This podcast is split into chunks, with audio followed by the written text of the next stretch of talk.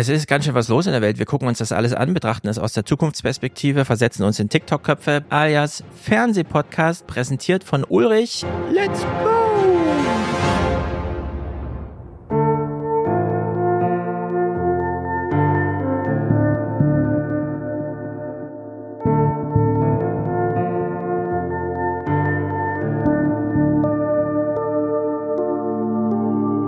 Das hier ist kein mittelalterliches Folterinstrument, auch wenn es einen ganz schön auf die Folter spannt. Denn das Musikstück, das mit Hilfe dieser automatischen Orgel in der Burchardikirche in Halberstadt gespielt wird, wird erst in mehr als einem halben Jahrtausend zu Ende sein. Es hakt im Getriebe. Im Vergleich zum Vormonat sind die Neuzulassungen bei den Elektroautos um rund 59 Prozent eingebrochen. Eine Zahl, Frank Bethmann, die aufhorchen lässt. Von den über 213.000 Fahrzeugen waren nämlich knapp 82.000 Benziner, gefolgt von Neuwagen mit Hybridantrieb. Dann kommen die Diesel und dann erst mit gut 22.000 Stück die reinen Elektroautos. Es sieht ganz einfach danach aus, als würde der kurze Elektroautoboom hierzulande schon wieder zu Ende sein. Die Bürger von Paris haben entschieden, in der französischen Hauptstadt wird das Parken im öffentlichen Raum für Besucher mit SUVs und anderen schweren Autos bald deutlich teurer. Dann der große Moment, die neue Orgelpfeife kommt dazu, die den Klang verändert.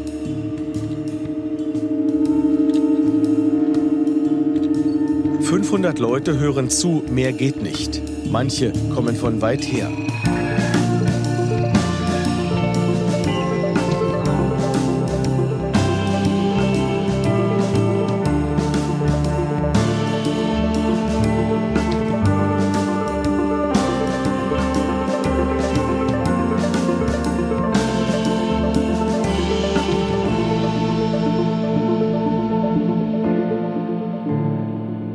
Hallihallo, wir sind's. Äh, Mick ist da, Niklas ist da. Abend. Beide aus Berlin. Ja. Oder Niklas, wo treibst du dich wieder rum? Bin noch in Berlin. Noch in Berlin. Im Sinne von noch, morgen früh geht's schon wieder los oder was? Nee. Ähm, nee, ja, ich bin noch ein bisschen in Brandenburg, äh, aber dann. In Brandenburg? Ich glaube, ich in Nick Why? bin ich ab Mitte März in Italien. Also, Und was machst du in Brandenburg? Wieso fährt man nach Brandenburg? Ich meine, klar, es ist in Ähm, Berlin drumrum, man kommt vielleicht manchmal nicht ja. drumrum, aber Kommt nicht drum rum. ich dachte, in Berlin steigt man in Züge, die gar nicht in Brandenburg irgendwo halten, sondern direkt erst dann in Niedersachsen oder so. ja, es, ist- es ist auch tatsächlich ein bisschen äh, ein Struggle, da hinzukommen, wo ich hin will. Ich will zu einer äh, Schulung der DGB-Jugend, äh, nach der ich dann danach Berufsschulen besuchen kann, also quasi alte Klassen. Ich habe ja auch mal dort die Schulbank gedrückt. Mhm. um dann über gewerkschaftliche Arbeit aufzuklären. Und äh, das findet dann dort in der DGB Jugendbildungseinrichtung irgendwo in der Nähe von Neuruppin statt. Also du klärst über gewerkschaftliche Arbeit auf, Das ist dann das Ziel. im Sinne von Klassenkampf von unten oder im Sinne von, guck, was im, in der Satzung steht oder Nee, eher äh, Klassenkampf von unten. Also so ein die- Radikaler. Okay. Weiß der DGB, Ja. was du da machst in deren Namen? Ähm, ja. Ja. ähm, wir, wir schauen noch mal. Also momentan gibt's ja auch so tolle Bewegungen wie Wir fahren zusammen und so, die da echt versuchen, ähm, ja auch den, also mit den Gewerkschaften echt so ein neues Momentum äh, reinzubekommen in Tarifverhandlungen, damit da auch mal wirklich substanziell ähm, was bei rumkommt für Beschäftigte. Ja. Von daher, ähm, ja, gute Arbeit, würde ich sagen. Also meine Vermutung ist ja, allerdings bin ich da natürlich sehr alten republikanisch jetzt geprägt, weiß ich und so. Aber nach Erfahrungen, bei denen es sowieso darum ging, Hauptsache wer Mitarbeiter, der Rest ist es erstmal egal. Dass jetzt so ein Jahrzehnt kommt, äh, wo die Belegschaften durchaus Unternehmen kurz und klein schlagen. Und vielleicht auch zu spät feststellen, ach so, wir hätten vielleicht doch mal ein bisschen wohlmeinender unterstellen sollen, was das Management hier will von uns und so. Mhm. Weil, Ach, also die Meinung habe ich gewerkschaftskritisch. Also die Meinung habe ich äh, aktuell noch nicht so. Also ich glaube, wir müssen da echt noch ordentlich ein bisschen. ja. Aber ich weiß es auch nicht. Flächendeckend, das kommt natürlich sehr auf Branchen an. DGB ist ja erstmal alles. Oder bist du da irgendwie branchenmäßig spezifisch unterwegs? Nee. Nee, ich bin bei der Verdi, aber ähm, wahrscheinlich Verdi würde ist man ja eh dann alles. allerlei. Aber ich glaube, Verdi ist auch äh, dieser ganze Dienstleistungsbereich und so, wo sie eh jetzt immer gucken müssen, dass sie sich mit ihren Belegschaften gut stellen, weil wenn da einfach drei Leute sagen, sie kündigen, klappen ja ganze Unternehmen zusammen mittlerweile. Mhm. Ja, Also. Deswegen, äh, also jetzt ist ja am Freitag wieder Klimastreik und diesmal wird es dann auch zusammen mit dem ähm, Streik der Beschäftigten im öffentlichen Nahverkehr verbunden. Also äh, ja, wir versuchen da ein bisschen Druck aufzubauen. Wie kommt man dann zum Klimastreik, wenn nichts fährt? Mit dem mit der Mit dem Auto. Fahrradzubringer-Demo. Nicht wahr? Fährt man mit dem Auto zum Klimastreik, weil äh, die Bahn streikt gleichzeitig. Das ist gut. Okay, äh, viel Spaß beim Klassenkampf von unten und bitte lasst was übrig vom Land, ja? wir versuchen Okay, gut. Du bist ja vor allem auch hier, weil wir äh, Sachen zu Polen gucken wollen.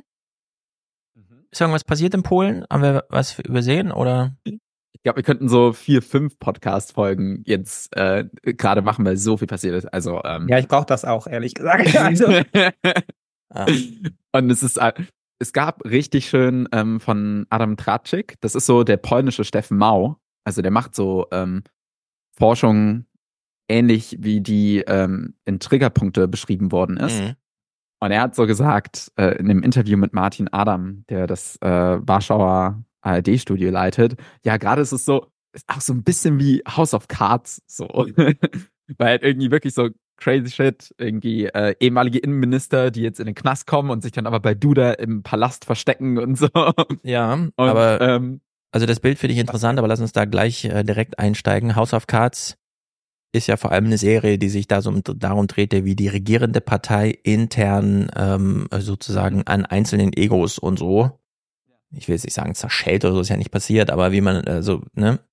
Wobei ja die Tusk-Regierung, also ich habe jetzt, ich guck's ja auch nicht so intensiv, da guckst du dann näher drin, aber ich habe jetzt aus der Tusk-Regierungsriege, die ja auch eine Koalitionsverbindung ist, die so ein bisschen ja.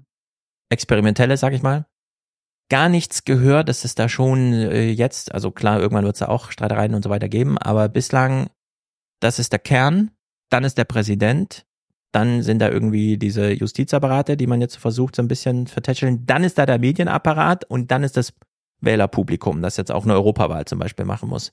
Aber die Tusk-Regierung selbst, um die muss man sich jetzt erstmal keine Sorgen machen. Nee. Mhm. Also, Das sind sehr gute Nachrichten aus Polen, muss ich sagen, denn Polen ist ja auch dann das nächste Land, das von Putin angegriffen wird, wenn es so weitergeht, wie jetzt alle Wäre schreiben. gut, bis, wenn die bis dahin geeint wären, ja. ja, der, der so Wafki Gap. Aber ähm, nee, da sind die äh, ja doch sehr auch wie, wie damals. Also wirklich ja der jetzige Außenminister, der auch übrigens ähm, der Mann von Anne Applebaum ist. Der war doch schon ähm, ja auch unter Tusk, als er das letzte Mal regiert hat. Mhm. Und äh, der packt wirklich so die alten Zitate auch schon wieder aus, so aller ähm, ja, ich äh, fürchte mehr ein ähm, ein nicht aktives Deutschland als eins, äh, eins ein starkes. Und äh, da irgendwie so auch besonders was Militär angeht und so, man da sehr hinterher ist, auch natürlich irgendwie die Äußerungen von ähm, Trump hinsichtlich der NATO wurden ähm, sehr hellhörig dort aufgefasst. Aber in Polen denkt man sich so wirklich, okay, wenn man irgendwie diesen Teil nehmen mit Pay Your Bill, das machen Ja. die schon mehr als doppelt so Ja, die viel. liegen bei wie- vier Prozent oder so. Das Mhm. ist Genau. auch nicht.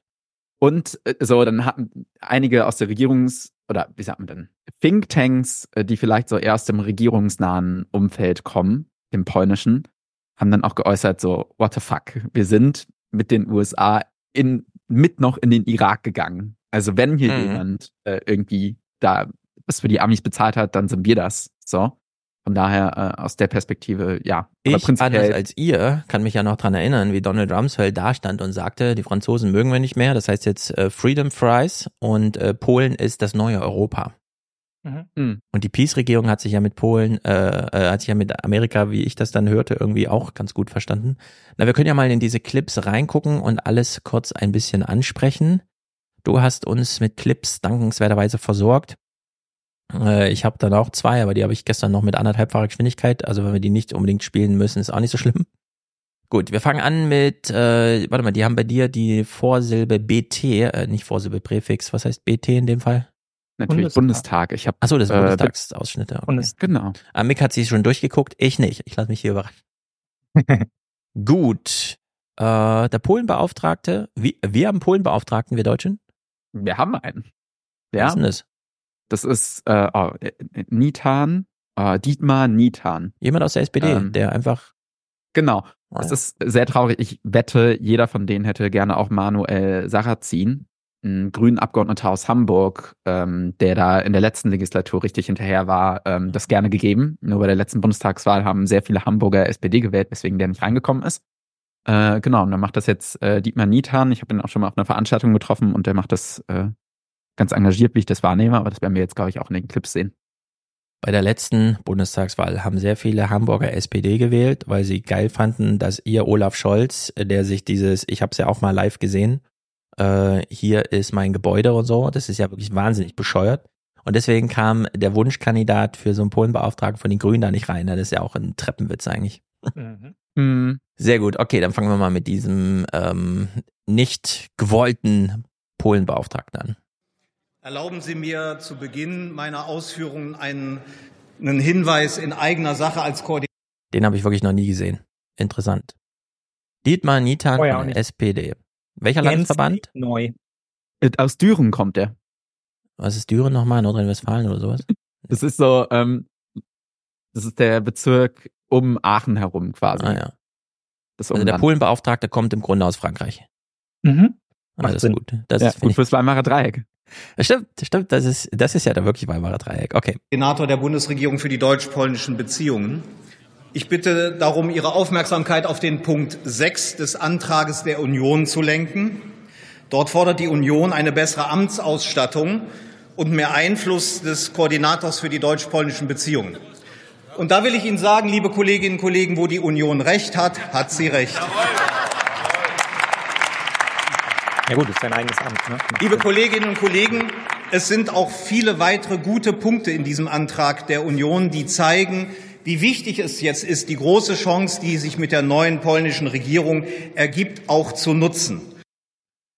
So, apropos Weimarer Dreieck, wir kommen gleich drauf zu sprechen. Also nicht nur Frankreich und Deutschland führen die EU voran, sondern auch Polen, obwohl es sehr viel später dabei getreten ist und wie auch immer. Wenn er jetzt sagt, ah ja, die CDU sagt ja auch mal, wir müssen den Polenbeauftragten stärken, das habe ich jetzt so rausgehört. Es gab mal eine Zeit, da war, also wir sind ja immer noch mehr so Frankreich zugewandt als jetzt Polen und da waren so überschwängliche Gefühle, weil Macron und nicht Le Pen. Dann hieß es, Macron hält eine große Rede. In dieser Rede wird Deutschland direkt angesprochen und so weiter. Ihr kennt das Drama, ja? Also selbst wenn auf allergrößte Bühne und der Außenamtssprecher Martin Dingsterbums, heute Südafrika äh, Botschafter, sitzt noch da und spricht vom hier Silberstreif irgendwas, äh, Macron der Heilige kommt und so, ja, äh, diese Regierungssprache. So, nicht mal dann klappt's. Also wenn er jetzt hier irgendwie, ja, es gibt schon eine gute äh, interfraktionelle Zusammenarbeit über die Regierungsgrenzen hinweg zum Thema Polen, weil selbst die CDU schreibt das in ihren Antrag. Können wir davon ausgehen, dass das alles nichts bedeutet? Oder meinst du, da steckt was drin? Also, ich, ich habe jetzt, also ich denke, da steht, steht schon was hinter. Wir werden auch nachher noch Paul Ziemiak sehen, der ja wirklich da auch äh, stark hinterher ist. Also bei dem Thema, Ja, aber da auch persönlich begründet. Das heißt noch lange nicht, dass das was bedeutet.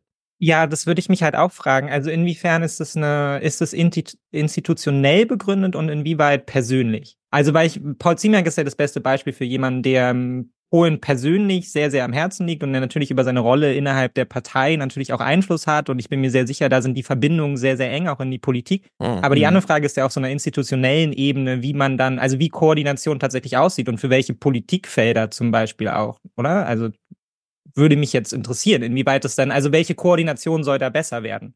Jetzt mal über die persönliche Verbundenheit irgendwie und Feiertage und Ja. offene Grenzen irgendwie hinaus. So. ja, also ähm, meine Hoffnung, was denke ich auch relativ, ähm, ja, was man so hoffen kann, denke ich, ist, dass natürlich diese ähm, Affinität bei den Amtsträgern, oder nicht bei den Amtsträgern, aber bei den Politikern, die das Feld dort beackern, dafür sorgen wird, dass die Beziehungen wesentlich besser werden. So, also da bin ich ganz guter Dinge. Mhm. Die Frage, wie sich das dann in den konkreten Politikfeldern bis auf, aber das wäre ja auch schon was Großes, ähm, dass auch der interkulturelle Austausch zwischen den zwei Ländern ähnlich verstärkt äh, stattfindet wie mit Frankreich. Mhm. Ähm, so, das ist ja auch immer bei mir ein persönliches Anliegen. Genau, aber äh, als du es vorhin genannt hast mit der Macron-Rede, habe ich so drüber nachgedacht, hm, was würde jetzt passieren, wenn äh, Tusk sowas versucht und dann vielleicht Ja, so ein lass, bisschen. als- lass uns es runterbrechen auf diese Frage. Angenommen, Tusk würde jetzt in Krakau in der Uni die große Europarede halten. Was würde passieren? Ich sage gar nichts. Ja, also man, man spricht ja seit dem Ukraine-Krieg besonders auch irgendwie so einer Verlagerung irgendwie in den Osten Mhm. Europas und ähm, damit jetzt auch, dass äh, ja gestern einfach auch nochmal massiv Gelder da Polen freigegeben worden sind, ähm, da es mit der Wirtschaftsentwicklung gut aussieht und die einfach auch, ähm, wie sagt man, denn, was das mit Militärische angeht, einfach stark ja ausgestattet sind oder es Ja. jetzt auch mehr und mehr werden, kann ich mir schon gut vorstellen, dass deren Stimme äh, mehr Gewicht einnimmt. Hm. Ähm, entsprechend, ja, würde ich hoffen und ich denke, ein wenig Optimismus äh, kann man auch haben, dass sich das äh, positiver niederschlagen wird. Ich weiß nicht, Mick, deine Einschätzung, du machst ja neben der Spur auch viel Außenpolitik und so. Wenn jetzt in Krakau Ähm. anberaumt Tusk die große Europarede hielte und Deutschland mit ins Boot holte. Äh, Ja, ich glaube nicht, dass da was passiert. Aber ich Ja. glaube auch, dass wir uns in einem Stadium befinden, wo ähm, generell unklar ist, was mit Europa passieren wird, oder? Also ich, wir haben es jetzt hier gleich noch in den folgenden Clips, da wird dann viel darüber gesprochen, inwieweit zum Beispiel Rüstungszusammenarbeit sehr, sehr wichtig ist. Ähm, wir stellen aber auch schon fest, dass Europa als rechtes Projekt sehr, sehr gut funktioniert. Ja, also diese die Grüppchenbildung wird einfach stärker und dann ähm, ich weiß gar nicht mehr, welcher Clip es war, ich, ob wir den heute überhaupt spielen, ähm, aber wo es dann auch darum ging, ja, wer ist eigentlich bereit, die Ukraine mehr zu unterstützen und dass Olaf Scholz sich dann dahin stellt, ja, und die große Rede hält und sagt, Leute, jetzt leistet mal alle. Und dann sind irgendwie äh, Medien ganz erschüttert darüber, dass ausgerechnet die Italiener, die Spanier und die Griechen und die Portugiesen nicht so gerne mitmachen wollen bei Deutschlands Mhm. Vorschlag. Also, und diese Zersplitterung merken wir ja auf allen Ebenen und zum Teil hat man ja auch da den Eindruck, es geht hier eigentlich nicht mehr um die Ukraine, sondern es geht darum, wer den Vorschlag macht und wer ihn unterbreitet. Und ähm, ich meine, Deutschland erzählt sich selber sehr, sehr gerne, dass alle irgendwie auf Deutschland gucken, aber ob jetzt die Position tatsächlich mehrheitsfähig ist von wir wollen lieber ein starkes, äh, starkes Deutschland, was vorangeht, anstatt ein Deutschland, was sich hier einordnet, ähm, würde ich mal in Frage stellen, angesichts auch dessen, wie sich Deutschland auch wieder verhält innerhalb der EU. Ähm, also ich glaube, wir stehen hier so ein bisschen an einem Scheideweg, was Europa eigentlich in der Zukunft sein soll, wenn es mehr sein soll als Wirtschaftsunion. Ich meine, diese ganzen Ideen von ähm, ein Europa des Zusammenfindens, ja, des Geeinsseins, was, äh, was ähm, auch mal aufgestellt wurde von Frankreich unter Macron, das ist ja lange vorbei, ja. Diese Mhm. Diskussion ist irgendwie versackt. Jetzt haben wir den Ukraine-Krieg, in dessen Folge wir wieder eine Diskussion darüber führen, irgendwie, was Europa sein soll, aber dann halt eben ge- gebrochen vor allem an, wie sieht gemeinsame Rüstung aus. Ja. Und mir fehlt eigentlich generell so ein Europaprojekt und ich glaube, dass es nicht von Deutschland ausgeht und gleichzeitig glaube ich aber auch, dass es keine, keine größere Gemeinschaft gibt, die das irgendwie voranbringen sollte, wenn es jetzt von Polen oder von Frankreich ausgehen sollte. Ja, und ich finde auch Tusks Regierung, so wie gut wir das finden, natürlich in Deutschland, dass sie da jetzt irgendwie regiert. Also die Peace hat ja nun nicht nichts an Wählerstimmen hinter sich. Das waren ja immer noch 35 Prozent oder so, die sie da Ja. eingesagt hat. Und jetzt muss man sich überlegen, wenn da ein Wahlkampf lief, in dem ein Jahr lang, und das war dann nur der Höhepunkt, vor Deutschland gewarnt wurde und diese ganzen Clips, wie Kaczynski hier zum Hörer greift und sagt, nein, wir nehmen keine deutsche Befehle mehr entgegen und so, ja. Und dann soll jetzt Tusk die Hand ausstrecken nach Deutschland. Also es äh, Scholz wird gar nicht in die Verlegenheit kommen, auf irgendwas aus Polen warten zu müssen, weil sich da keiner traut wahrscheinlich. Wenn Tusk mich anriefe, ich würde ihm selber abraten davon, jetzt einen zu großen Deutschlandnähe Aufhebensding zu machen. Also ja, in der aber, Sicht, das ist schon vertrackt. Ja, deswegen habe ich aber tatsächlich auch gedacht, dass dieser Move mit, ich hatte jetzt eine Euro, europapolitische Rede und sag jetzt mal, wie das meiner Version, Vision nachgehen sollte, sich Mhm. ja höchstwahrscheinlich dann auch gegen Sachen richten würde, die gerade in Deutschland äh, auf gewisse Weise ablaufen. Ja. Und glücklicherweise hat das ja jetzt auch Tusk verstanden. Er wurde ja dafür abgewählt, dass äh, er damals Austerität gefahren hat. Jetzt ist er wieder im Amt, macht das, will das auf jeden Fall nicht so machen, hat jetzt auch Mhm. glücklicherweise Gelder bekommen, womit er das ähm, weiterführen kann. Also kann ich mir gut vorstellen, dass er, und das wäre ja der, der Kern der Integration, das, ähm, wie sagt man denn? Also in, im Investitionsbereich, also äh, materiell sich dann auch ähm, europapolitisch was ändert und dass er dafür eintreten Mhm. würde. So. Ja, so- so traurig es klingt, meine europapolitische Status quo Bestandsaufnahme sieht derzeit so aus.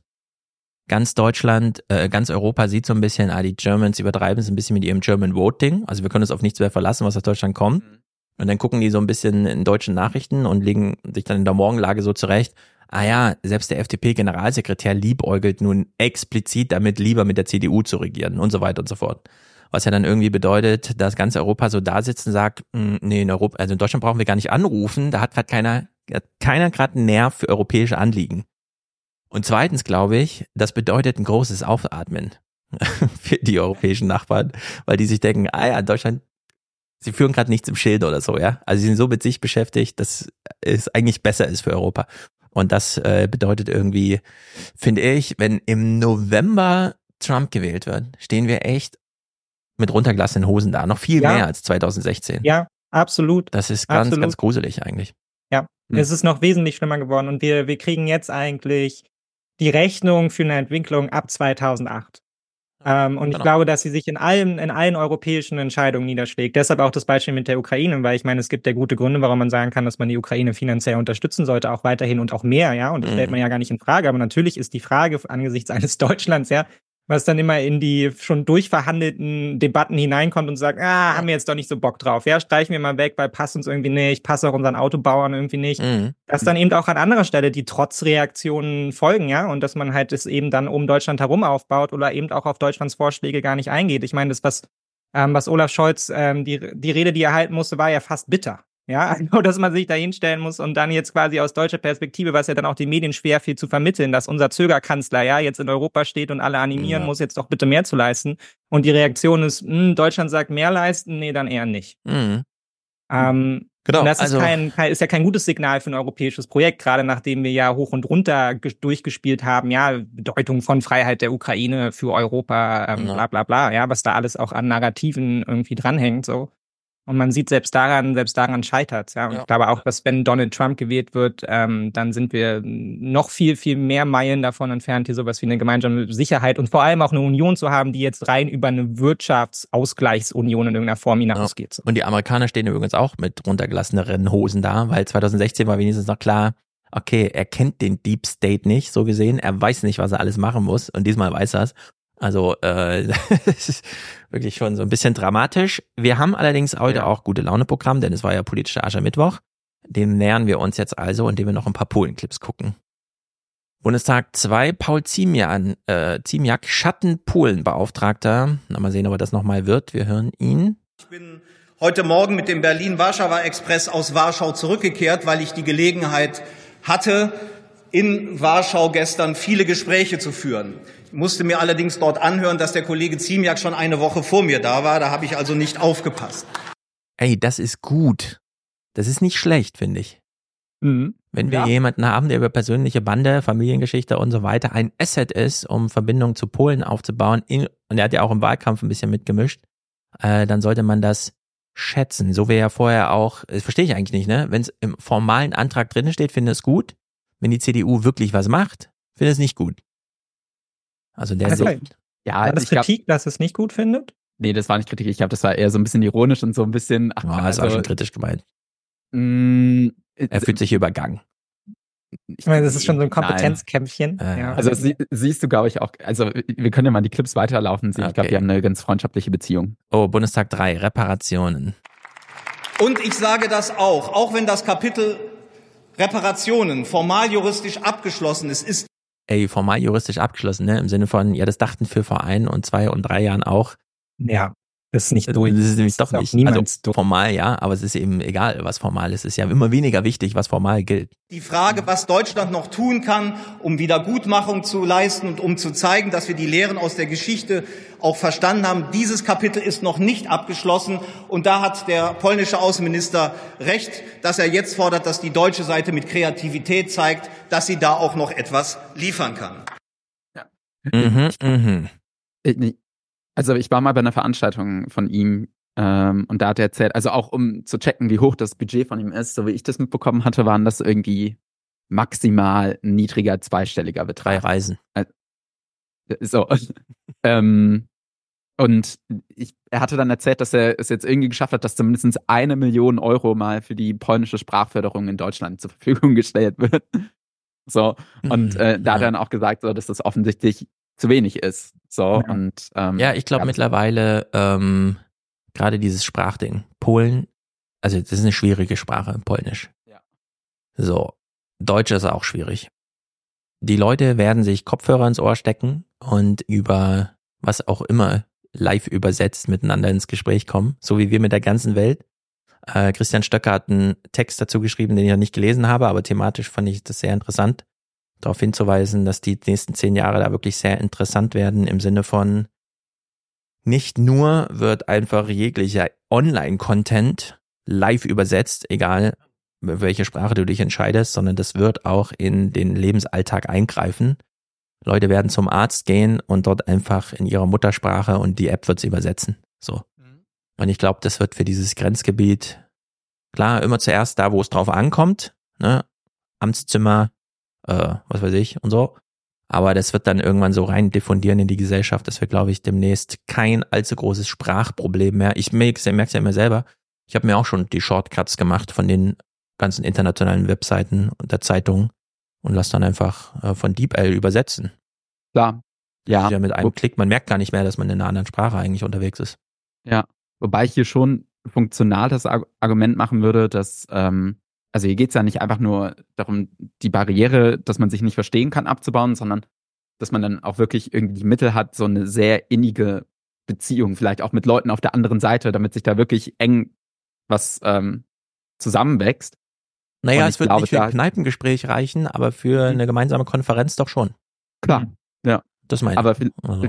also ich glaube, in manchen Aspekten äh, sind die Kneipengespräche oder auch der Jugendaustausch, wo dann äh, die Leute wirklich zusammenkommen, vielleicht auch gar nicht so unrelevant für diese Beziehungen. So. Mhm. Ja. ja, aber dann nähern wir uns, glaube ich, mit schnelleren Schritten, als wir denken. Jetzt wird's interessant. Äh, Bundestag 4, AfD und Peace. Weiß nicht genau, was da jetzt gesagt wird, aber ich fand das sehr interessant, dass sich die AfD gerade von der Le Pen-Partei eins rechts und links hat runterhauen lassen äh, distanziert euch mal von dem Remigrationstheater und so. Ja, wir, wir hören jetzt den, wir, wir, hören jetzt den äh, auf Listenplatz zwei der Europaliste der AfD. Ah ja. Diese globalistische Regierung trampelt auf dem Vermächtnis des polnischen Papstes Johannes Paul II. Sie beschneidet den Religionsunterricht. Sie wirft seine Schriften aus dem Lehrplan zugunsten von Linkswoker LGBTQ-Propaganda. Also, alles klar, alles klar, ja gut, das war Standard. Ja, aber ne, also ich, ich, fand das schon spannend, weil ich hatte halt davor irgendwie auch Berichte aus und ich weiß nicht, ob die sich von selbst irgendwie, also ich hatte schon ein bisschen den Eindruck, als ich es dann jetzt gehört habe, dass sie schon sehr viel aktiver die Peace Talking Points aufgegriffen haben. Also er hat dann auch über innenpolitische Vorgänge gesprochen und hat die genauso beschrieben wie die Peace. Und ich habe mich schon gefragt, ob das auch schon so ein Anbändeln ist, weil man versucht, die dann vielleicht doch auch noch. Nee, halt ich glaube, das ist Ressourcenknappheit in der Fraktion. Denn du willst ja, du bist ja als AfD ein Protestunternehmer. Mhm. Also du suchst ja aktiv Triggerpunkte. Ja. So.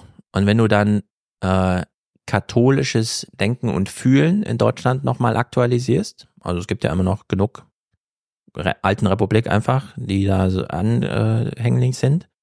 Und dann ähm, dem Papst damit reinspielst. Also man kann ja richtig fühlen, wie die Peace das in ihren Texten schreibt und da Vorwürfe mhm. macht, dass da auf unserem Papsterbe rumgetrampelt wird. Gab es Proteste für, ja? Genau, das ist ja, das ist ja dann so eine kulturelle, das Gegenteil von Aneignung ist also kulturelle Distanzierung oder wie auch immer. Ja, das ist ja wie hier in Deutschland, wenn die AfD kommt mit Deutschland, aber normal im Sinne von, wir haben ein Normal und ihr distanziert euch so weit vom Normal, äh, runtergebrochen auf so einen richtig schönen Triggerpunkt, der Papst. Wir hatten ja auch mal einen Papst und der war auch beliebt und überhaupt und so. Und dann hat es einfach übersetzt da. Also das ist ja nun äh, der kürzeste Weg, den man gehen kann. Einfach die Peace-Programmatik zu nehmen auf der Webseite und zu sagen, das sind unsere Talking Points. Mhm. Ja, ja also das ist ein super einfacher Ansatzpunkt. Aber das ist letztendlich auch das, was ich meine. Also diese, diese Verbindung auf persönlicher Ebene, genauso wie auf ideologischer und das Zusammenfinden, ja, das kann auch als rechtes Projekt funktionieren. Also das, auch darüber kann man sich einig werden, ja. Also mhm. ähm, von Meloni über die PIS-Partei bis zur AfD vertritt man ja gemeinsam die Idee von Europa, aber normal. Ja, ja meinst du? Also mittlerweile glaube ich, das geht, ähm, also ganz lange klar, das wird ja auch immer Putin unterstellt, dass es da direkte Bemühungen gibt, so eine konservative oder neurechte Internationale aufzubauen. Ja, mit allen Differenzen, die es da zwischen Konservativen und so auch gibt, ne? Und es funktioniert Genau, natürlich aber jetzt am haben die besten, sich ja wenn man nicht gefunden. regiert. Also in dem Moment, wo die so in Regierungsämter reinrutschen, haben die sich ja gefunden und die Meloni macht aber plötzlich nicht mit. Fährt so einen ganz harten Anti-Putin-Kurs, den auch Salvini gar nicht richtig versteht, versteht sich blendend irgendwie mit Ursula von der Leyen, also hat er gar keine Angst, dass sie da nicht unterstützt wird, wenn sie jetzt das zweite Mal antritt und so. Und äh, da sieht man schon, wie jetzt auch Le Pen die AfD da öffentlich vorführt und einfach verlangt, äh, distanziert euch mal von Remigration, wo man sich denkt, nee, die AfD fährt eigentlich gerade das Programm, dass sie entweder sagt, sie haben uns missverstanden und zwar bewusst, unterstellen uns hier Deportation, oder wir sagen dann ganz offen, ja, Remigration, das haben wir doch immer gesagt. So. Ja, aber es ist, glaube ich, glaube, was entscheidend ist, dass die Blöcke dann sitzen, wenn es um realpolitische Entscheidungen geht, wie zum Beispiel Migrationspolitik. Mhm. Und ich glaube, da sitzen die Blöcke relativ stabil. Und da kannst du halt die Konservativen auch auf deine Seite ziehen, einfach durch die Tatsache, dass du ihnen sagst, so, naja, es gibt keine Alternative. Entweder ihr macht es mit uns, ja, oder ihr habt ihr gar keine Mehrheiten für, einen- für einen alternativen Plan. Mhm. Und da ist natürlich, je mehr du von diesen Regierungen bekommst, die das zu einem, zu einem Zentralthema machen. Und auch da gibt es natürlich krasse Differenzen. Ne? Also eine Meloni fordert eine andere Migrations- oder Asylpolitik als eine PIS-Partei, einfach weil sie davon anders belastet ist. Ja, Meloni wäre natürlich am liebsten, naja, die Leute, die bei ihr ankommen, die verteilen wir dann schön auf Europa im Zweifelsfall. Und das will natürlich die PIS-Partei gar nicht. Ja. Und ähm, auch ein paar andere Länder nicht, äh, inklusive Deutschland. Das heißt, Auch- worauf einigt man sich? Naja, da müssen die halt irgendwie gar nicht erst hier ankommen. So, Mhm. ne? Ja. Und das ist dann letztendlich die Allianz, die darüber geschlagen wird, die, glaube ich, so ein Stück weit gefährlich ist, weil wir ähm, sehen, wie sich hier so ein europäisches Projekt halt eben aufraucht an diesen neuen Ja. Barrieren, die halt eben auch gebunden sind, zum Beispiel über wirtschaftspolitische ähm, Weichenlegungen der letzten Jahrzehnte. Ja, hätte man Mhm. Italien anders behandelt, wäre die Situation heute vielleicht auch eine andere. Ja. Genau. Und das gilt Also- also auch für Polen. Ja, und das geht auch für Polen, klar. Ja. Und ich Ja. meine, auch mit Blick auf Polen muss man sich ja fragen, ähm, das hast du ja auch schon völlig richtig gesagt, ne? Es gibt ja immer noch eine relativ große Unterstützung für die PIS-Partei, die ja auch auf Grundlage von Europakritik, Deutschlandkritik und so, diese Stimmen sind ja nicht weg. Und man hat medial immer Genau, die. Landbevölkerung Ja, es gibt ja eine auch- große Europabegeisterung, Genau. aber es gibt ja auch eine große Europa-Ablehnung und eine große Deutschland-Ablehnung so. Und ähm, die muss man ja auch irgendwie aufgreifen. Ne? Es reicht dann halt nicht zu klatschen an dem Tag, wo äh, Donald Tusk halt irgendwie wieder ins Amt einzieht, sondern man muss es im Blick haben, ja, weil es Mhm. kann sich natürlich auch wieder drehen. Also einmal ist, ähm, also der, es war jetzt auch im Raum, weil es tatsächlich zu einer, ähm, das hatte ich im letzten Podcast auch angesprochen, dass es so eine Krise geben könnte bezüglich des Haushaltes für dieses Jahr, der einfach in einer gewissen Zeit ähm, verabschiedet werden muss. Ansonsten kann der Präsident äh, Neuwahlen einberäumen. Und da war schon, okay, ich, ich, da ist dann vielleicht wirklich das Zusammenclashen, dass der Präsident und das Mhm. Verfassungsgericht die jetzt Neuwahlen einberufen lassen will. Und die Regierung sagt, nee, das wäre unrechtmäßig. Ähm, wie man damit umgeht. Aber ein Gedanke, den ich dann hatte, weil tatsächlich die letzten Umfragen zeigen, dass äh, der, der Block um Tusk in den letzten Wochen einfach nochmal zugelegt Ja, hat. eben. Tatsächlich. Ich glaube auch vor Neuwahlen muss man jetzt keine Angst haben. Genau. So, aber deswegen, ähm, da einfach um so darzustellen, dass immer noch die Meinung momentan sehr stark, äh, also dass die Mehrheit der Bevölkerung sehr stark hinter der Regierung steht, die jetzt da ist. Ja. Ähm, genau, aber gleichzeitig auch, auch zum Thema Migration. Tusk selber hat ja im Wahlkampf die äh, Anti-Migrationskarte gespielt gegen, gegen die Peace, wo er ja gesagt hat, ähm, hier, die haben die ganze Zeit die Ausländer-raus-Rhetorik. Und ähm, selbst gab es dann aber diese Visa-Affäre, wo sie ähm, Mhm. alle haben kommen lassen, auch weil sie es müssen, weil sie halt auch den demografischen Ja. Wandel ausgeliefert sind. Ähm, aber hat das, äh, Tusk hat das ähnlich fremdenfeindlich äh, dann so ausgespielt gegen die. Ähm, Das haben wir ihm ja schon beim letzten Mal nicht besonders übel genommen, denn äh, Tusk weiß ja, wer ihn wählt und er weiß, wer noch zu überzeugen war und äh, da finde ich solche Wahlkampfmoves mittlerweile, da sollte man auch einfach mal locker drüber stehen und sich denken, Es ist ja ja, die Leute Dilemma. wohnen nicht alle in Krakau und Warschau, sondern die leben auf dem Lande. Die flacken irgendwie LGBTQ, was auch immer, No-Go-Areas aus und mögen keine Ausländer und dann muss Tusk da mal reingehen und Wahlkampf machen. ja. Der Hinsicht alles halb so wild, so schlimm es inhaltlich auch ist. Okay, die Grünen. Die Menschen in Polen haben uns gezeigt, dass wir den autoritären Bewegungen auch in Europa nicht machtlos ausgesetzt sind. Und besonders junge Menschen und Frauen haben hierzu beigetragen. Viele von ihnen wurden auch durch das de facto Verbot von Schwangerschaftsabbrüchen zur Wahl motiviert.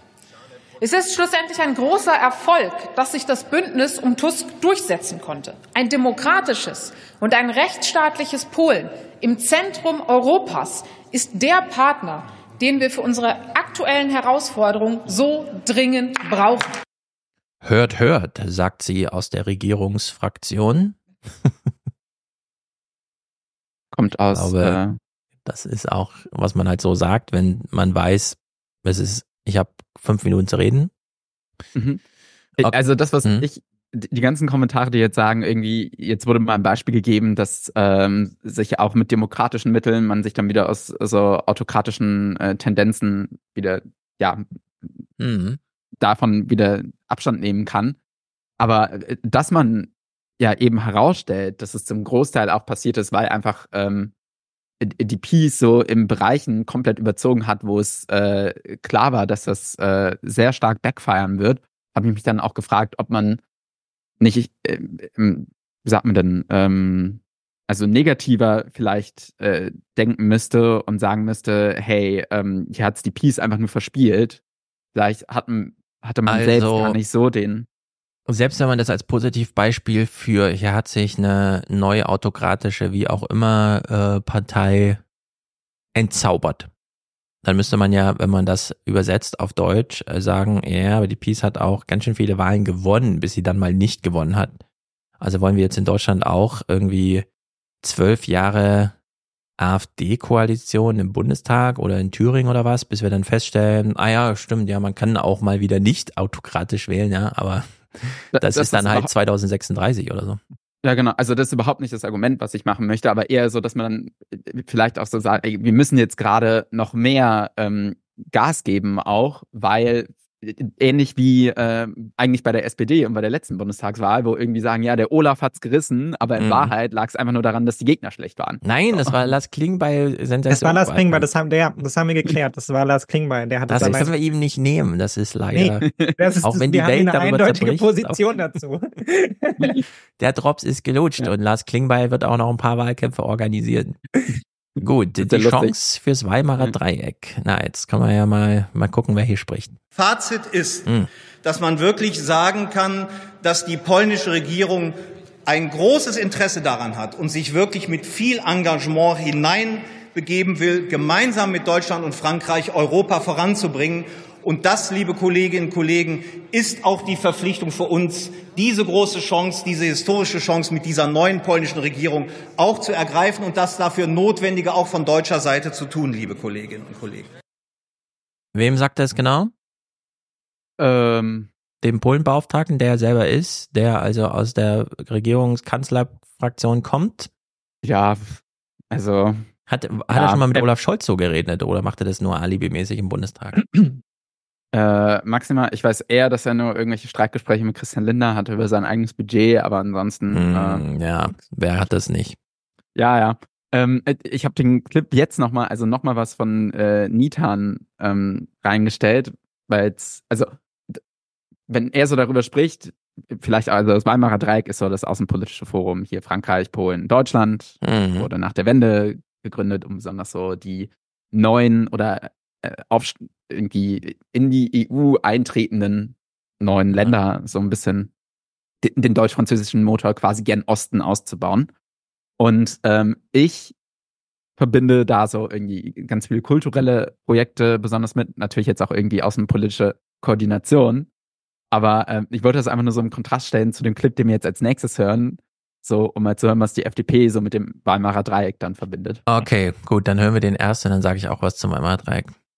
Denn wir müssen uns im Hinblick auf den weiteren Verlauf des Jahres wohl oder übel darauf einstellen, dass die transatlantischen Beziehungen instabiler werden, wenn Donald Trump wieder in das Weiße Haus einziehen sollte. Gleichwohl bleiben auch diese Beziehungen im geopolitischen Gefüge unerlässlich. Die Entwicklungen zeigen aber auch immer mehr, dass es umso unerlässlicher ist, dass das europäische Bündnis erwachsen werden muss, auch und gerade im Hinblick auf die Fähigkeit, sich selbst zu verteidigen. Und genau hier kommt das Weimarer Dreieck ins Spiel. So, okay. Ja, ich also, nehme mal an, sie feiert es dann ab und so, aber. Na, also eher so im Sinne von irgendwie Weimarer Dreieck jetzt als äh, quasi die, das Aufrüstungsbündnis sozusagen. Ja, das zum einen und dann äh, zum anderen, es ist sozusagen nachrangig nach der transatlantischen Partnerschaft machen wir jetzt das finde ich, das ist ja eine total schiefe Kategorie, wie sie das aufgezogen hat, denn das transatlantische Verhältnis ist ja sozusagen ein EU-externes während das Weimarer Dreieck ja so ein EU-internes ist. Und von allen möglichen Ideen, die es EU-intern gab, ist ja das Weimarer Dreieck auszurufen nach dem Mauerfall eigentlich die zweitwichtigste historische Kenntlichmachung von dem, was die EU sein soll, nach der Gründungsakte überhaupt äh, zu sagen, äh, wir gründen hier diese Kohle- und Stahlunion mit Frankreich zusammen. Denn damals war ja die Idee, der Zweite Weltkrieg darf nie wieder passieren und das kann er schon mal nicht, weil Frankreich nicht mehr als Siegermacht ins Ruhrgebiet fährt und dort alles abbaut, sondern weil man einfach gemeinsam Stahl produziert. So, wie man ja dann auch gemeinsam Flugzeuge produziert und den ganzen anderen Kram macht. Mhm.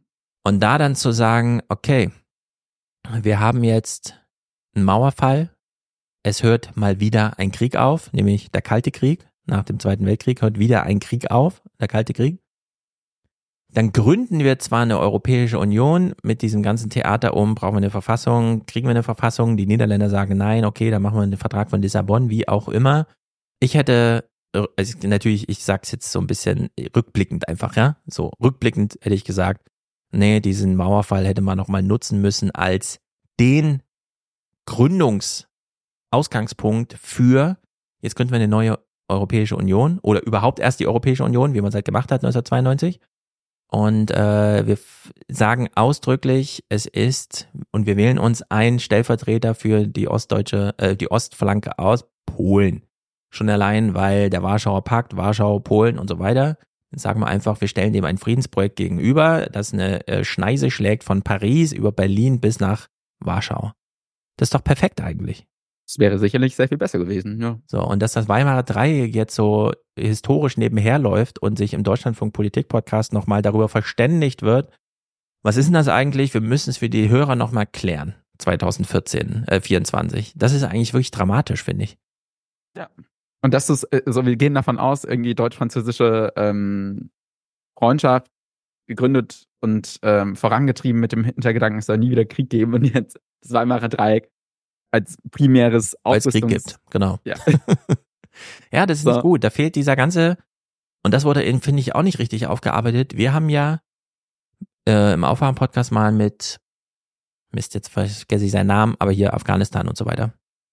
Wo auch relativ zügig da war, okay, Deutschland macht da irgendwie mit 2001 und man ist plötzlich nur noch militärisch in Afghanistan obwohl ja die, der militärische Aspekt nur dafür da war, die zivilgesellschaftlichen Anstrengungen militärisch abzusichern. Nur dann gab es gar keine zivilgesellschaftlichen Absicht, äh, Veranstaltungen mehr und nur noch, äh, wir beschützen hier unser Camp. So, und dann 20 Jahre später, okay, das ist das größte und auch peinlichste außenpolitische Versagen Deutschlands seit dem Zweiten Weltkrieg. Also die Enquete-Kommission hat ja ihren Bericht jetzt vorgelegt, ja. ihren Zwischenbericht, wo das ja genauso drin steht. Das war ja ein ganz hartes Verurteilen, was da passiert ist. Und so ist das ja mit Polen auch. Es gibt jetzt, wo man irgendwas so Panzerringtausch und so einen Scheiß macht. Also nicht so einen Scheiß im Sinne von, sondern ja, ist natürlich notwendig, es jetzt zu machen. Da findet man plötzlich so ja, ja, könnten wir ja mal machen, aber es gibt diesen kulturellen Aspekt nur so auf irgendwie kommunaler Ebene, weil man halt auch gemeinsam in den Supermarkt geht oder so in manchen Orten. Und das ist irgendwie, keine Ahnung, warum, also warum muss man diese historischen Chancen immer so übersehen? Das ist doch irgendwie ärgerlich. Ja. Ja, jetzt ist es hm. letztendlich fast ein politischer Rückfall. So, ne? Weil man genau, jetzt, wieder auch wieder halt ja. runterbricht auf Kernkompetenzen, was ja eigentlich Europa nicht, äh, also nicht ausschließlich sein soll, sondern eigentlich soll ja die europäische Idee darüber hinausgehen. Ja, so, ne? Und ähm, über die Rüstungspolitik findet man natürlich jetzt in Anführungsstrichen im Bestfall quasi ähm, noch ein, noch ein Thema, bei dem sich alle irgendwie einig sein können. Gerade auch über dieses Dreieck dann hinweg, mhm. ja. Aber de facto muss man ja auch da die Frage stellen, ähm, Münchner Sicherheitskonferenz, ja, die Debatte um jetzt europäische Atombomben und so, ob das, also inwiefern das jetzt eine signifikante Debatte tatsächlich ist für die Zukunft Europas, ja. Also, ja, ich weil die halt Fragen, sagen, die da anschließen, sind ja berechtigt. Insofern, also wer soll denn dafür, wer soll denn da die gemeinschaftliche Verantwortung dann übernehmen? Was ist denn die Instanz, die sich dann darum kümmert? Ist Atom, also ist die Bombe nicht zwangsläufig verbunden mit dem roten Knopf und den roten Knopf kann halt in Europa keiner drücken, weil wir sind halt eine Gemeinschaft aus vielen, ja, und, ja, da wird ähm, und all diese Fragen, die da drin sind. Bitte? Da wird ein EU-Rat einberaten, dann wird ganz ja, hart genau, die kommen dann alle zusammen, ja, ja. Ob und, man jetzt und, ja, und wann, Also, ähm, und gerade da muss man ja dann sagen, also können wir uns darauf nicht mehr verlassen, ja? An welchem Punkt zündet dann Frankreich seine Atombomben, ja? Wenn, wenn der Russe schon an der polnischen Grenze steht, wenn der Russe erst an der deutschen Grenze Mhm. steht oder wenn der Russe erst an der französischen Grenze steht, ja? Und darauf wird es jetzt irgendwie so runtergebrochen. Das heißt, eigentlich ist es ja konstant begleitet von einem hohen, von einem hohen Misstrauen ineinander, ja? Ja, aber da müsste man jetzt eigentlich die große Weimarer Lehre ziehen. Wir führen jetzt, wie wir es gesagt haben, mit Polen solche Gespräche erst, weil wirklich ein Krieg ist und auch auf Polen konkret Waffen abgeworfen wurden. Zwar aus Versehen, wie auch immer, weiß man noch nicht so genau, aber Polen war auch äh, sozusagen im grenzüberschreitenden Konflikt aktiv beteiligt. Und jetzt gibt's ja die Möglichkeit zu sagen, okay, das ist jetzt so, nur können wir auch noch eine Lehre daraus ziehen, dass wir gleichzeitig oder besser gesagt zusätzlich alle Gesprächsangebote von Macron zu so einer neuen europäischen Einigung ausgeschlagen haben, obwohl noch die Chance bestand, es vor dem Krieg zu machen. Das ist dann so eine retrospektive Sensemaking, so wie man heute vom Zweiten Weltkrieg spricht, aber niemand, der mittendrin steckt, sagt sich, ah ja, noch ein Jahr Zweiten Weltkrieg und dann geht's endlich wieder Wirtschaftswunder oder so. Aber wenn wir jetzt so zurückblicken, ne? Frankreich hat den Versuch gemacht, diese kulturellen und ich habe ja dieses Buch von Alexander Thiele im Salon nochmal gelesen. In Macrons Rede steckt ja alles drin, gemeinsame Akademie, wissenschaftlicher Austausch, der ganze Kram. So, wir haben es zu Friedenszeiten Macron aus der Hand geschlagen und sagen uns jetzt, ja, ist ganz schön blöd, weil jetzt müssen wir irgendwie alle Diskussionen gleichzeitig führen. Also man weiß gar nicht mehr, wie viele Arbeitsgruppen soll es denn geben, um zu klären, ob wir erstens, und zwar 8.05 Uhr muss dann diskutiert werden, liefern wir den Taurus mit der Angst, dass die den wirklich einsetzen, um Moskau anzugreifen. Und 9.07 Uhr ist schon nächster Tagesordnungspunkt, ja, machen wir jetzt Atomwaffen oder nicht? So, also jetzt kommt plötzlich alles auf einmal und dadurch kriegst du gar keine Diskussion mehr ordentlich geregelt, weil jeder nur noch äh, und so. Ich hab doch, bin doch gerade noch im Mindset von 8.05 Uhr und jetzt soll ich plötzlich über Atomwaffen reden. So, und diese Lehre, das könnte man ja auch mal einfach jetzt äh, ziehen. Welcher Modus gefällt uns eigentlich besser? Macron macht einfach mal in Friedenszeiten vernünftige Angebote.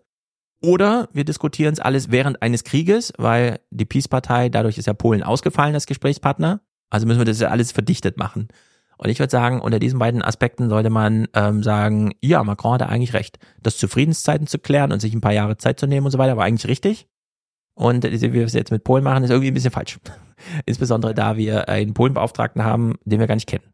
Naja, und es überlagert ja auch, und da hat Niklas ja auch völlig recht. Also ich meine, ähm, solche, solche Debatten dann irgendwie über Etats und so. Wir haben auf der Mhm. anderen Seite halt eben eine Politik, die viel dieser kulturellen Kooperation halt irgendwie zusammenspart. Ne? Also, Ja, genau. und, und dass das eine wichtige Komponente ist für europäische Sicherheit, ähm, ist ja auch völlig klar. Also 2008 und der Aufstieg des Faschismus in Europa sind sicherlich ähm, keine zufälligen Daten, ja, sondern das hängt alles miteinander zusammen, ja. Und also, und das, deshalb ist es völlig richtig, das in einer Ganzheitlichkeit zu betrachten, aber gleichzeitig sind wir natürlich, und da hast du völlig recht, Stefan, jetzt in einer Situation, wo es ja halt irgendwie drauf ankommt, Mhm. ja, und wo uns dann eben Masala erzählt, na ja, selbst wenn wir jetzt schnell Entscheidungen treffen, ja, dann ist das in drei Monaten soweit oder in zehn Monaten soweit, bis dahin muss es die Ukraine noch Nee. schaffen und keine Ahnung, was da mit der europäischen Sicherheit ist, ja. Also, und da haben wir natürlich einfach wahnsinnig viel Zeit verpennt und jetzt, also, wenn ich jetzt halt eine Dame von der FDP oder auch von der CDU und Co. sehe, auch von der SPD, dann mache ich mir so ein bisschen Gedanken darüber, ja, wie viel, wie viel da Mhm. jetzt hintersteckt an Begeisterung jetzt tatsächlich, ähm, ein europäisches Projekt wieder auf die Beine zu stellen, auch ein kulturelles europäisches Projekt, oder ob es nicht darum geht, dass man jetzt wieder einen Zugangspunkt gefunden hat zu Europa, wo man denkt, okay, das können wir jetzt Ja. einigermaßen ohne größere Diskussion hier gemeinsam irgendwie durchentscheiden und dann können wir sagen, Europa hat sich wieder nach vorne entwickelt, weil wir sind uns jetzt einig, dass wir einen gemeinsamen Atomwaffenrat brauchen, Mhm. irgendwie so. Und dann stelle ich mir die Frage, okay, wie weit hat das jetzt Europa tatsächlich nach vorne gebracht? Ah, ich sehe hier, der nächste Clip ist Pistorius. Ich habe auch so ein paar Pistorius-Clips, von denen ich noch nicht genau weiß, ob ich die heute spiele oder mit Wolfgang dann bespreche. Aber dieses, okay, wir haben ein akutes Problem. Na, wir hören mal hier Pistorius. Die Sicherheit Polens, Nee, Pistorius ist nur anwesend, hast du einen Clip geschrieben. Wir hören Mhm. Paul Ziemiak. die Sicherheit Polens ist, und es war immer so und es wird immer so bleiben, auch immer die Sicherheit Deutschlands. Und ich freue mich, dass der Bundesminister der Verteidigung jetzt auch zu dieser Debatte hier hingekommen ist. Das zeigt auch die Bedeutung, die dieses Thema für die Bundesregierung hat. Und der polnische Außenminister Sikorski hat es 2011 gesagt, die deutsche Macht fürchte ich heute weniger als die deutsche Untätigkeit. Deshalb dürfen wir nicht untätig bleiben. So, das finde ich ja sehr gut. Pistorius, äh, hier Ziemiak hat man ja immer noch als Kuban-Vorgänger äh, im Amt des äh, Jungen Union und so weiter Haudings. Jetzt gibt's hier plötzlich so versöhnlich. Ich freue mich auch, dass der SPD-Minister zum Thema anwesend ist, denn es ist mir ein Herzensanliegen und so weiter und so fort. Ich bin jetzt, äh, ich würde mal Folgendes sagen. Vielleicht schaffen wir es mit diesen Clips nachher, aber wie auch immer, ich äh, fasse kurz zusammen. Pistorius wird in mehreren Sendungen eingeladen, weil mit einer Sicherheitskonferenz, er nimmt zum zweiten Mal teil, ist jetzt ein Jahr im Amt und so weiter und so fort und dann aus allen Richtungen. Ja, was, wie machen wir jetzt das mit der deutschen Sicherheit? Und er die ganze Zeit, naja, ob Trump jetzt gewählt wird, ist ja noch nicht ausgemacht und so. Er ist erstmal nur ein möglicher Präsidentschaftskandidat, also das heißt ja noch gar nichts so, ne? Wo ich mir denke, mh, hm, ja, also dafür, dass er gerade so hohe Zustimmungswerte hat, weil er irgendwie so mal sagt, wo es langgehen könnte und wäre eigentlich der bessere Kanzler. Und ich denke mir so, nein, ich will überhaupt niemanden in dem politischen Amt, der nicht davon ausgeht. Also aufatmen kann man ja immer noch, wenn Biden wiedergewählt ist. Aber bis Biden nicht wiedergewählt ist, finde ich, sollten die davon ausgehen, dass Trump gewählt wird. Weil alles dafür spricht. So. Das ist Verantwortung übernehmen. Ja. Ja, ich habe jetzt gerade ähm, ich hatte letztes Semester ein äh, Seminar bei Philipp Stab. Mhm. Ähm, und der hat ein Buch zum Thema Anpassung geschrieben, Soziologie der Anpassung quasi. Oder Gesellschaft der Anpassung hat es genannt. Da hat er halt auch beschrieben, dass in Krisenzeiten äh, Demokratien sich meistens immer generelle ranwählen. Und jetzt habe ich gerade über den Fall nachgedacht, wie dieser inner SPD, innerparteiliche Streit noch ausfallen könnte, wenn ähm, ja, dann Trump gewählt wird, irgendwie ja, militärische Themen mehr an Gewicht äh, entwickeln und dann vielleicht äh, tatsächlich eher der Verteidigungsminister versucht intern da noch. Ja, aber ja. die Frage ist ja, anpassen an welche Themen. Und ich würde jetzt sagen, so wie ich Pistorius vorwerfe, es nicht ähm, sofort einzupreisen, dass Trump der nächste Präsident ist, noch, und das ist jetzt 2024, noch können wir uns freuen, dass äh, irgendwie jemand im Bundestag steht, wie Paul Ziemiak, und sagt, naja, irgendwie, die, die fordern uns halt zum Handeln auf, wie auch immer. Wir brauchen hier so ein gesamteuropäisches Verteidigungsprojekt, wie auch immer. Wir sind hier im Krieg und so weiter und so fort. Äh, es könnte ja auch genauso gut sein, dass die Peace zurückkommt, Le Pen auch regiert und das einfach wirklich droht, dass Deutschland und Polen in kriegerische Auseinandersetzung geraten. Weshalb auch immer. Ich meine, die Peace hat äh, mit diesen Reparationsdingen und so semantische und politische Atomwaffen auf Deutschland abgeschossen. Ne? Da ging es ja wirklich darum, wir wollen jetzt hier Billionen und Billionen Euro, wir lassen es auch nicht auf uns beruhen und wie auch immer. Und äh, wie kann man überhaupt noch irgendwas ausschließen, ja, in dieser Welt? Also, aber Teile der Antworten würden die deutsche Öffentlichkeit verunsichern, Chef. also, glaube ich auch. Aber das wäre ich schon. Also das Pro in, in Deutschland. Also äh, darüber hatte ich mit Mules mal gesprochen, weil er wirklich mhm. Siehst du ja auch bei euch ist schon Thema sowas. Also einfach nur, weil sie halt, das ist auch deren erklärtes Ziel, dass sie die größte ähm, Landsstreit, ähm, also wie sagt man denn? Hm. Also Streitkraft auf dem Land mhm. aufbauen will. Die haben ja jetzt irgendwie hunderte, wenn nicht tausende Panzer äh, aus Korea bestellt. Mhm. Aber äh, äh I'm not das das wird zu meinen Lebzeiten nicht passieren. Das, äh, Wir merken uns das auf Fernsehpodcast 144. Ja. Niklas schließt aus, dass Polen und Deutschland in irgendwelche ja, kriegerischen Auseinandersetzungen geraten. ja. Gut, Bundestag ähm, 9. Ich möchte nur noch anmerken bei mhm. diesem Clip, ne, wo saß dann äh, irgendwie Claudia Roth? Also das wieder dafür, irgendwie ist das Weimarer Dreieck jetzt nur irgendwie so als militärisches Projekt gerade wahrgenommen wird, wo es Claudia Roth und Paul Ziemiak hat es ja auch schon mal gefordert, irgendwie, dass es irgendwie richtig krasse Sprachoffensiven in Brandenburg, Sachsen geben müsste, Mecklenburg-Vorpommern, dass da irgendwie die Möglichkeiten gibt für den inter interkulturellen Austausch. So, mhm. ja. Gut. Dietmar Niethan, ich äh, unterstreiche jeden Satz dieser Rede. Es war absolut zutreffend. Mann, das ist so gut. Solche, man, eigentlich sollte man diesen gar nicht so sehr, weil es hier um Polen geht, sondern nur, weil es mal versöhnliche Worte über die ja, pass auf, pass auf. hoch und runter laufen müssen in den Tagesthemen die ganze Zeit, ja. Ja, mal sehen. Und ja, es ist ein sehr guter Mann. Ich will das an dieser, an dieser Stelle sagen. Er macht eine sehr, sehr gute Arbeit. Wir kritisieren als Opposition dort, was, nur dort, wo es berechtigt ist, die Ampel. Äh, in diesem Falle ausdrücklich nicht. Daran kann man schon mal die Objektivität der, Op der Opposition bei der Bewertung der Arbeit der Bundesregierung ablesen. Ja, umso mehr finde ich, sollten die äh, Tagesthemen des heute Journal nur noch über Polen berichten, weil es da einfach mal persönlich zugeht und alle mal so ein Ja. bisschen durchatmen Aber weißt können, du, weißt du, warum es so persönlich zugeht? Weil da nur fünf Leute sitzen Ja. und es auch medial niemand weil es interessiert. niemanden interessiert. Nichts sobald, zu gewinnen. sobald klar ist, dass Paul Ziemiak mit seinem Statement in die Tagesthemen kommt, dann ist die Debatte aber eine ganz andere. Ja, wahrscheinlich. Oh Mann. Okay, Bundestag Clip 10 Regierungskonsultationen. Gab's welche? Na, kommen. Okay. Ich möchte mich auch sehr dafür bedanken, dass beide Regierungen daran arbeiten, dass es noch vor der Sommerpause zu Regierungskonsultationen kommen soll. Das ist ein wichtiges Zeichen auch für die Bevölkerung in Deutschland und Polen. Ja, manchmal fragt man sich ja, warum gibt's sowas? Und dann denkt man sich, ja, das ist eigentlich eine gute Idee. Alle fahren mal nach, Pau nach Polen und machen da einfach so ein Happening. Schön nach Warschau. Jeder, Ja. jeder redet mit jedem und so. Man sieht ja, wie versöhnlich das hier im Bundestag sogar zugehen kann. Warum dann nicht auch über die Ländergrenzen hinweg? Ja, falls irgendwelche Journos Bartipps brauchen, meldet euch so. Ja, genau. Ja. Die guten Aber ja, Bars. Nee, da wird Da- man da- bestimmt immer noch schnell besoffen.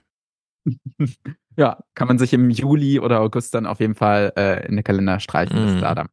Okay, Ja, wir haben ja vorhin ein sehr zeitloses Intro gehört. Also dieses Musikstück läuft dann noch 500 Jahre oder so und dann gibt's aber jetzt schon Tickets zu kaufen für das äh, Finale von diesem, ich glaube, es ist ein John Cage-Stick. Es heißt ähm, As Slow as Possible. Man soll es so langsam spielen wie möglich und es ist irgendwann 2600 oder so ist dann, man kann jetzt Tickets kaufen für über 1000 Euro, um in Halberstadt dann dabei zu sein. Aber In äh, 600 Jahren? ja. Okay. Ja, man klar. kauft halt, man kann ein Macht NFT Sinn. kaufen oder halt ein Ticket Mhm. für in 600 Jahren. Da muss man halt ordentlich vererben, ne? Musst du irgendwo hinlegen, muss auch wiedergefunden werden. so, jedenfalls war das Intro damit schon voll, als äh, du Intro-Clips geschickt hast. Äh, die sind aber inhaltlich ja doch sehr entscheidend, sage ich mal, weshalb wir mal hier mit diesem ersten Intro-Kandidaten noch kurz. It does not happen every day that you get news on 137 billion being um, being liberated. Liberated, das finde ich ja sehr gut, dass das Geld befreit wurde. Im Grunde ist das ja schon so ein, okay, die EU-Regeln sagen, Polen kriegt 173, äh, 137 Milliarden Euro. Und dann greifen aber Sanktionen zum Thema Rechtsstaatlichkeit. Fällt nicht so auf, weil das Geld ist ja noch nicht angekommen. Wenn es schon da gewesen wäre und die äh, EU hätte gesagt, gibt's mal wieder her, wäre das ja ein Riesentheater gewesen. so, Mission ne? Impossible. Ja. Genau. Aber so rum lief das einfach so durch als, ja, Ja, wir und das war sanktionieren jetzt euch hier weg, aber keiner merkt's. Das war jetzt vorgestern und äh, ja, es, das sind, was waren's? 60 oder 70 Prozent des jährlichen polnischen Haushalts wird da einfach nochmal on top. Also 137 Millionen wären auch in Deutschland Ja. 25 Prozent. Ja? Das ist schon viel. Es ist viel und in Polen leben 60 Millionen Menschen oder so, ne? Oder waren es 40? 40, 40. 40, 40. So wie in der Ukraine. Gut, noch ein Clip dazu? To, um, to, uh, to euros, yes, being uh, being liberated um, to um, to to Poland. Ja, keine Leute. Euros waren's? Hm. Ja. Sehr In gut. äh, auch sehr spannend. Äh, die Peace hat ja immer gesagt, hier die EU gibt uns nicht unsere 660.000, äh, äh, 660 Milliarden Swotte. Ja. Jetzt sind es nur 600 Milliarden, weil sich der Kurs des Swati nach der Wahl von Tusk einfach so sehr stabilisiert hat. Mm. So viel auch zum Thema, was wir ja letztes Mal diskutiert haben, ob es tatsächlich irgendwie, dass da äh, die Peace MMT für Korruption genutzt hätte, ob das Ja. irgendwie Auswirkungen haben wird. Nada. Mhm. Rechtsstaatsterror. Wieso Terror? Okay, wir gucken erst rein. Das ist ja nur ein kurzer Clip. Duda tritt am Sonntag ungewohnt wütend auf. Das soll eine Warnung sein an alle Politiker der Republik, insbesondere an die jetzt Regierenden, wohin die Arroganz der Macht führt. Oder wie ich es nenne, der Terror der Rechtsstaatlichkeit. Terror praworządności. Terror der Rechtsstaatlichkeit. Also, das ist interessant, also aus dem Mund eines Staatschefs. Denn wir klopfen ja überall auf der Welt gerade unsere Verfassung und so weiter ab auf, was gilt denn hier eigentlich? Und zwar ganz konkret, ich werde es am Donnerstag mit Wolfgang hören, dass vor amerikanischen Gerichten mit Anwälten des Weißes Hauses verhandelt wird, ob der Präsident das SEAL Team 6, 6 beauftragen darf, seinen politischen Kontrahenten aus dem Weg zu schießen.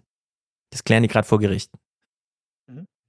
So, wir in Deutschland klären gerade, na gut, die CDU hat es jetzt abgesagt und so, aber brauchen wir bei der Richterbestellung andere Mehrheiten im Bundestag als die, die im äh, Karlsruhe Gesetz da drin stehen und so.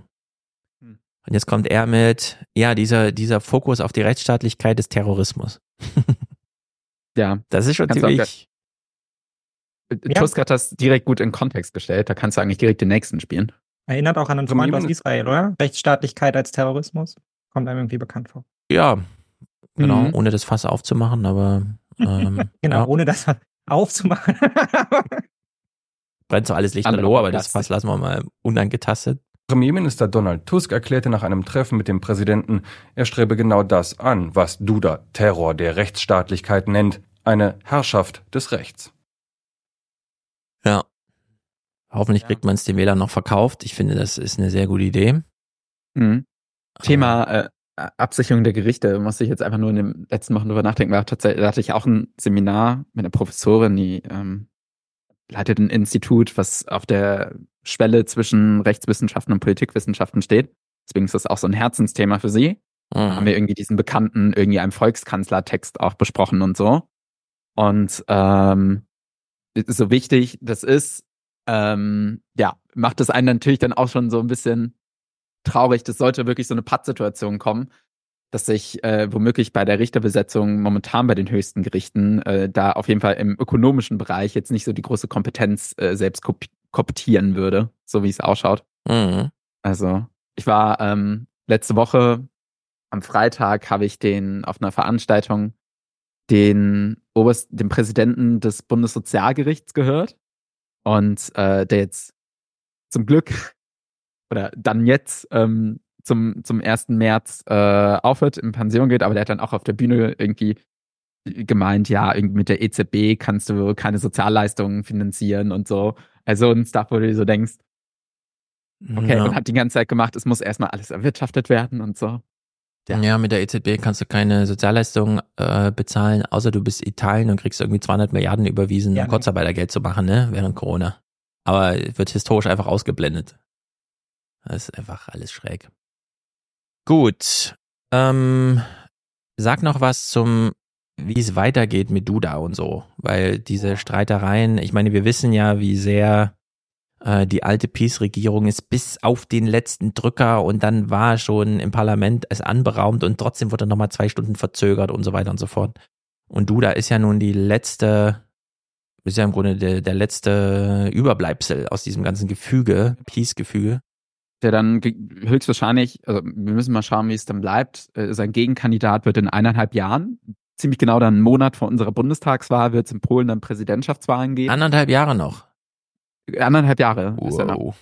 Präsident, äh, auch fünf Jahre, genau. Und dann äh, kann er aber auch nicht nochmal antreten.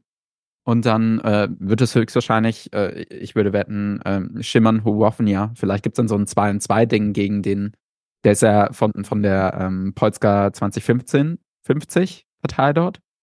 Äh, mit dem Bündnis mit der Bauerpartei, also eher so liberal-konservativ. Ja, aber was droht denn? Kann Duda, ich meine, Steinmeier, das wäre jetzt total egal so, ne? Aber Aha. Duda, Ähm, ja, also weil der hat ja wirklich, der kann jedes Gesetz wehtun. Und dann muss das mit äh, drei Fünftel Mehrheit nochmal abgestimmt werden, damit es durchgeht. Und äh, die ist nicht vorhanden, weswegen ähm, die Regierung versucht, ganz viel durch Dinge zu ändern, wofür es halt keine Gesetze braucht. Erstmal beim strukturellen Umbau. Und äh, da regt sich dann halt Duda umso mehr natürlich auch drüber auf. Ähm, das krasseste Drohszenario hatte ich ja jetzt im Podcast schon genannt, dass er, weil er meint, dass äh, der Haushalt nicht rechtmäßig ähm, hm. verabschiedet Ja gut, aber ist, das halt ist ja dann, vielleicht kommen sie, haben sie danach eine Dreiviertelmehrheit. Äh, genau, so deswegen würde ich eher davon ausgehen, dass das irgendwie viel Rumgetöse wird, aber äh, auch sehr viel Ver Verlangsamung, wie gesagt, weil immer noch irgendwie Gesetzesvorhaben dann nicht so stark äh, vorangepusht werden können, aber äh, so im Kern wird der Umbau sukzessive weitergehen und dann insbesondere, wenn in eineinhalb Jahren äh, ein neuer Präsident gewählt wird, höchstwahrscheinlich ein Liberaler, dann ähm, sieht es ziemlich gut aus. Na, na gut. Haben wir einfach Geduld, wenn wir sonst nichts haben. Äh, genug zu diesem ernsten Thema. Kommen wir zu den lustigen Sachen. Äh, in Deutschland ist ja auch einiges los. Ascher, Aschermittwoch. Mhm. Man verschluckt sich schon, wenn man es nur sagt. Aschermittwoch. Braucht den irgendwer, den politischen Aschermittwoch? Warum kommt er im Fernsehen? Wir blenden. Ich also bin nachdem ja, ich die Clips geguckt habe, bin ich zu dem Schluss gekommen, nein, definitiv nicht. Ja, das ist irgendwie ganz schwierig. Ich habe ja auch versucht, noch alle Thilo und Hans ein bisschen davon zu überzeugen im letzten Aufwachen-Podcast, dass wir vielleicht eine andere, eine andere Prämisse brauchen. Nämlich, dass im Fernsehen erstmal grundsätzlich Zeug kommt, das niemanden interessiert. Wir sind die Letzten, die da noch hinschauen, was irgendwie politisch 22.15 Uhr oder so vom Wetter gesagt wird. Und ähm, umso mehr ich mich da reinsteige, dass wirklich niemand mehr Fernsehen schaut, um sich politisch zu informieren, sondern Politik allenfalls, da wo es noch nicht metamäßig aussortiert wurde, nochmal im Feed auftaucht oder so. Aber gut, es fand irgendwie noch so ein politischer Aschermittwoch statt und die Journalisten dachten sich so, ja, nicht unbedeutend, steht schon lange in meinem Kalender, also ist das irgendwie wichtig? Ja, könnt ihr mal aufschreiben da draußen, inwieweit das für euch ein relevantes politisches Datum ist? Schon Mittwoch? Also, ja. weil ich habe das Gefühl, es ist wirklich auch nur eine Veranstaltung, weil man weiß, dass Journalisten da hingehen, also hält man dann da irgendwie Feiertagsreden und ich verstehe es nicht. Also absolut überhaupt nicht. Ja. Es ist irgendwie eine ganz nette Tradition, aber ich weiß nicht für wen. Mhm. Weil ich nicht den Eindruck habe, dass es irgendjemand interessiert. Ich finde, man kann jetzt nicht sagen, es ist eine wirklich relevante politische Tradition für die Deutschen, die jetzt Ja. da irgendwie dann mal den authentischen Blick auf ihre Politik gewinnen würden, sondern es sind ja die gleichen Reden wie sonst nur schlimmer. Und Journalisten bilden es halt ab und sagen dann, war lustiger als letztes Jahr oder nicht. Verstehe ich nicht. Also Ja. Diet schreibt, überrascht ihn jedes Mal Okay, alles klar. und Nicole sagt einfach null. Und zwar ohne Konto, es ist einfach null. Ja, ist genau, genau. Ja, das. ist null, ja. Also wir genau. gucken mal rein trotzdem, denn wir wollen uns ja darüber informieren, worüber sich Obererna informiert und zwar nur, weil sie darüber informiert wird, weil, und das ist mein Ja. Kurzschluss, den ich da so schließe, die CSU macht dieses komische Theater. Die Journalisten fahren dahin, weil sie sich von Stoiber, Beckstein, äh, Söder irgendwas erwarten und dann denken sich die anderen Parteien, das geht nicht, dass die diesen Programmpunkt abends alleine füllen. Wir müssen den Journalisten auch O-Töne liefern, weil wir wissen ja, einmal ein Söder O-Ton, kommt dann auch der andere O-Ton und so. Also wird es einfach nur äh, im Sinne von, wie wir es schon häufiger kritisiert haben, dass eigentlich so eine Katharina Saalfrank als Supernanny da mit im Raum stehen müsste und sagen müsste, hier hat sich ein Muster entwickelt. Und allein dieser Satz, es hat sich ein Muster entwickelt, müsste allen schon klar machen, ist kein gesundes Muster. Hier sollten alle mal drüber nachdenken, bevor die Therapeutin anfängt zu sagen, und darüber sollten wir mal nachdenken, ja, sondern spätestens dann muss man auf Achtung sein und sagen, okay, wir denken mal selber drüber nach. Wir sind noch ein bisschen klug. Aber nein, sie sind nicht noch ein bisschen klug. Sie zeigen uns einfach den politischen Aschermittwoch. Also gucken wir hin mit diesem Einstiegsclip.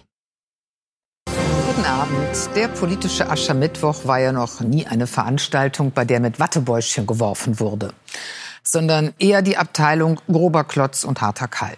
Dampfen soll's im Festzelt. Aber im Rahmen demokratischer Spielregeln, zu denen natürlich gehört, dass jeder seine Spielwiese hat und Gewalt sowieso ein Tabu ist. So, die Journalisten sind froh, dass es Gewalt gab, weil es mal wieder Anlass gab. Okay, deswegen gucken wir jetzt hin. Ja, jetzt gibt's eine Bedeutung, ja. Vorher hat sie aber mit der Prämisse angefangen, ja, da knallt's und raucht's und so weiter, ne? Wo ich mir denke, naja, aber das läuft doch wirklich nur Opa, unter Opa Erna, äh, Oma Erna Gesichtspunkten. Ein CDUler geht zu einer CDU-Veranstaltung, weil er hofft, dass dort das rhetorische Talent zur Geltung kommt und mal eine richtige Ansage gemacht wird. Weil ein Politiker, der eine richtige Ansage macht, ist auch ein guter Politiker. So irgendwie. So, und das, das, das ist im Grunde alles. Klartext sprechen. Ja. Ja, darum geht's. Man hofft, dass da jetzt mal so Klartext gesprochen wird in dieser chaotischen Welt, wie auch immer. Ja. Was aber nie passiert. Also weil es ja die gleichen Politikfloskeln sind wie immer. Nee, also den Klartext findet man ja dann nur in der Diskussion auf Twitter darüber, wo dann die Parteisoldaten sich gegenseitig anmachen und beleidigen. Genau. Das ist ja dann die eigentliche politische Ja, Diskussion. da sitzen irgendwie 2000 Leute in der Halle und das war es eigentlich. Aber nein, seit das Festzelt irgendwie die Arena der Politik geworden ist, keine Ahnung, weil im Bundestag hier nur drei Leute sitzen, während über Polen geredet wird und so, ne? Ja. Das ist schon wirklich schlimm. Also gut, die Einstiegsschneise ist also diesmal, wir wären gern zum Aschermittwoch gefahren, aber er fand manchmal nicht statt. Insofern ist das kein unerheblicher Vorgang, dass die Grünen heute ihren Aschermittwoch im baden-württembergischen Biberach absagen mussten. Die Polizei konnte nicht für ihre Sicherheit garantieren. Ich habe dann später gehört, das war so ein bisschen strittig. Die Polizei hat gesagt, ja, von uns aus könnt ihr das machen, wie auch immer. Also selbst hier war eine Moder schon in der Moderation so ein bisschen, glaube ich, nicht ganz auf Augenhöhe. Äh, Ja, und ist ja kein unwichtiges Detail. Also ob die Grünen selber eine Veranstaltung absagen oder ob die Polizei sagt, ähm, ihr müsst diese Veranstaltung absagen, weil wir können nicht für eure Sicherheit Mhm. garantieren, ist eine völlig andere Aussage. Weil Ja. wenn die Polizei sagt, die dafür verantwortlich ist, Sicherheit zu garantieren, dass sie dazu nicht in der Lage ist, weil die Bedrohungslage so immens ist, ähm, dann haben wir ein viel, viel größeres Problem, als wenn die Grünen sagen, wir haben einfach keinen Bock auf Bauernprotest.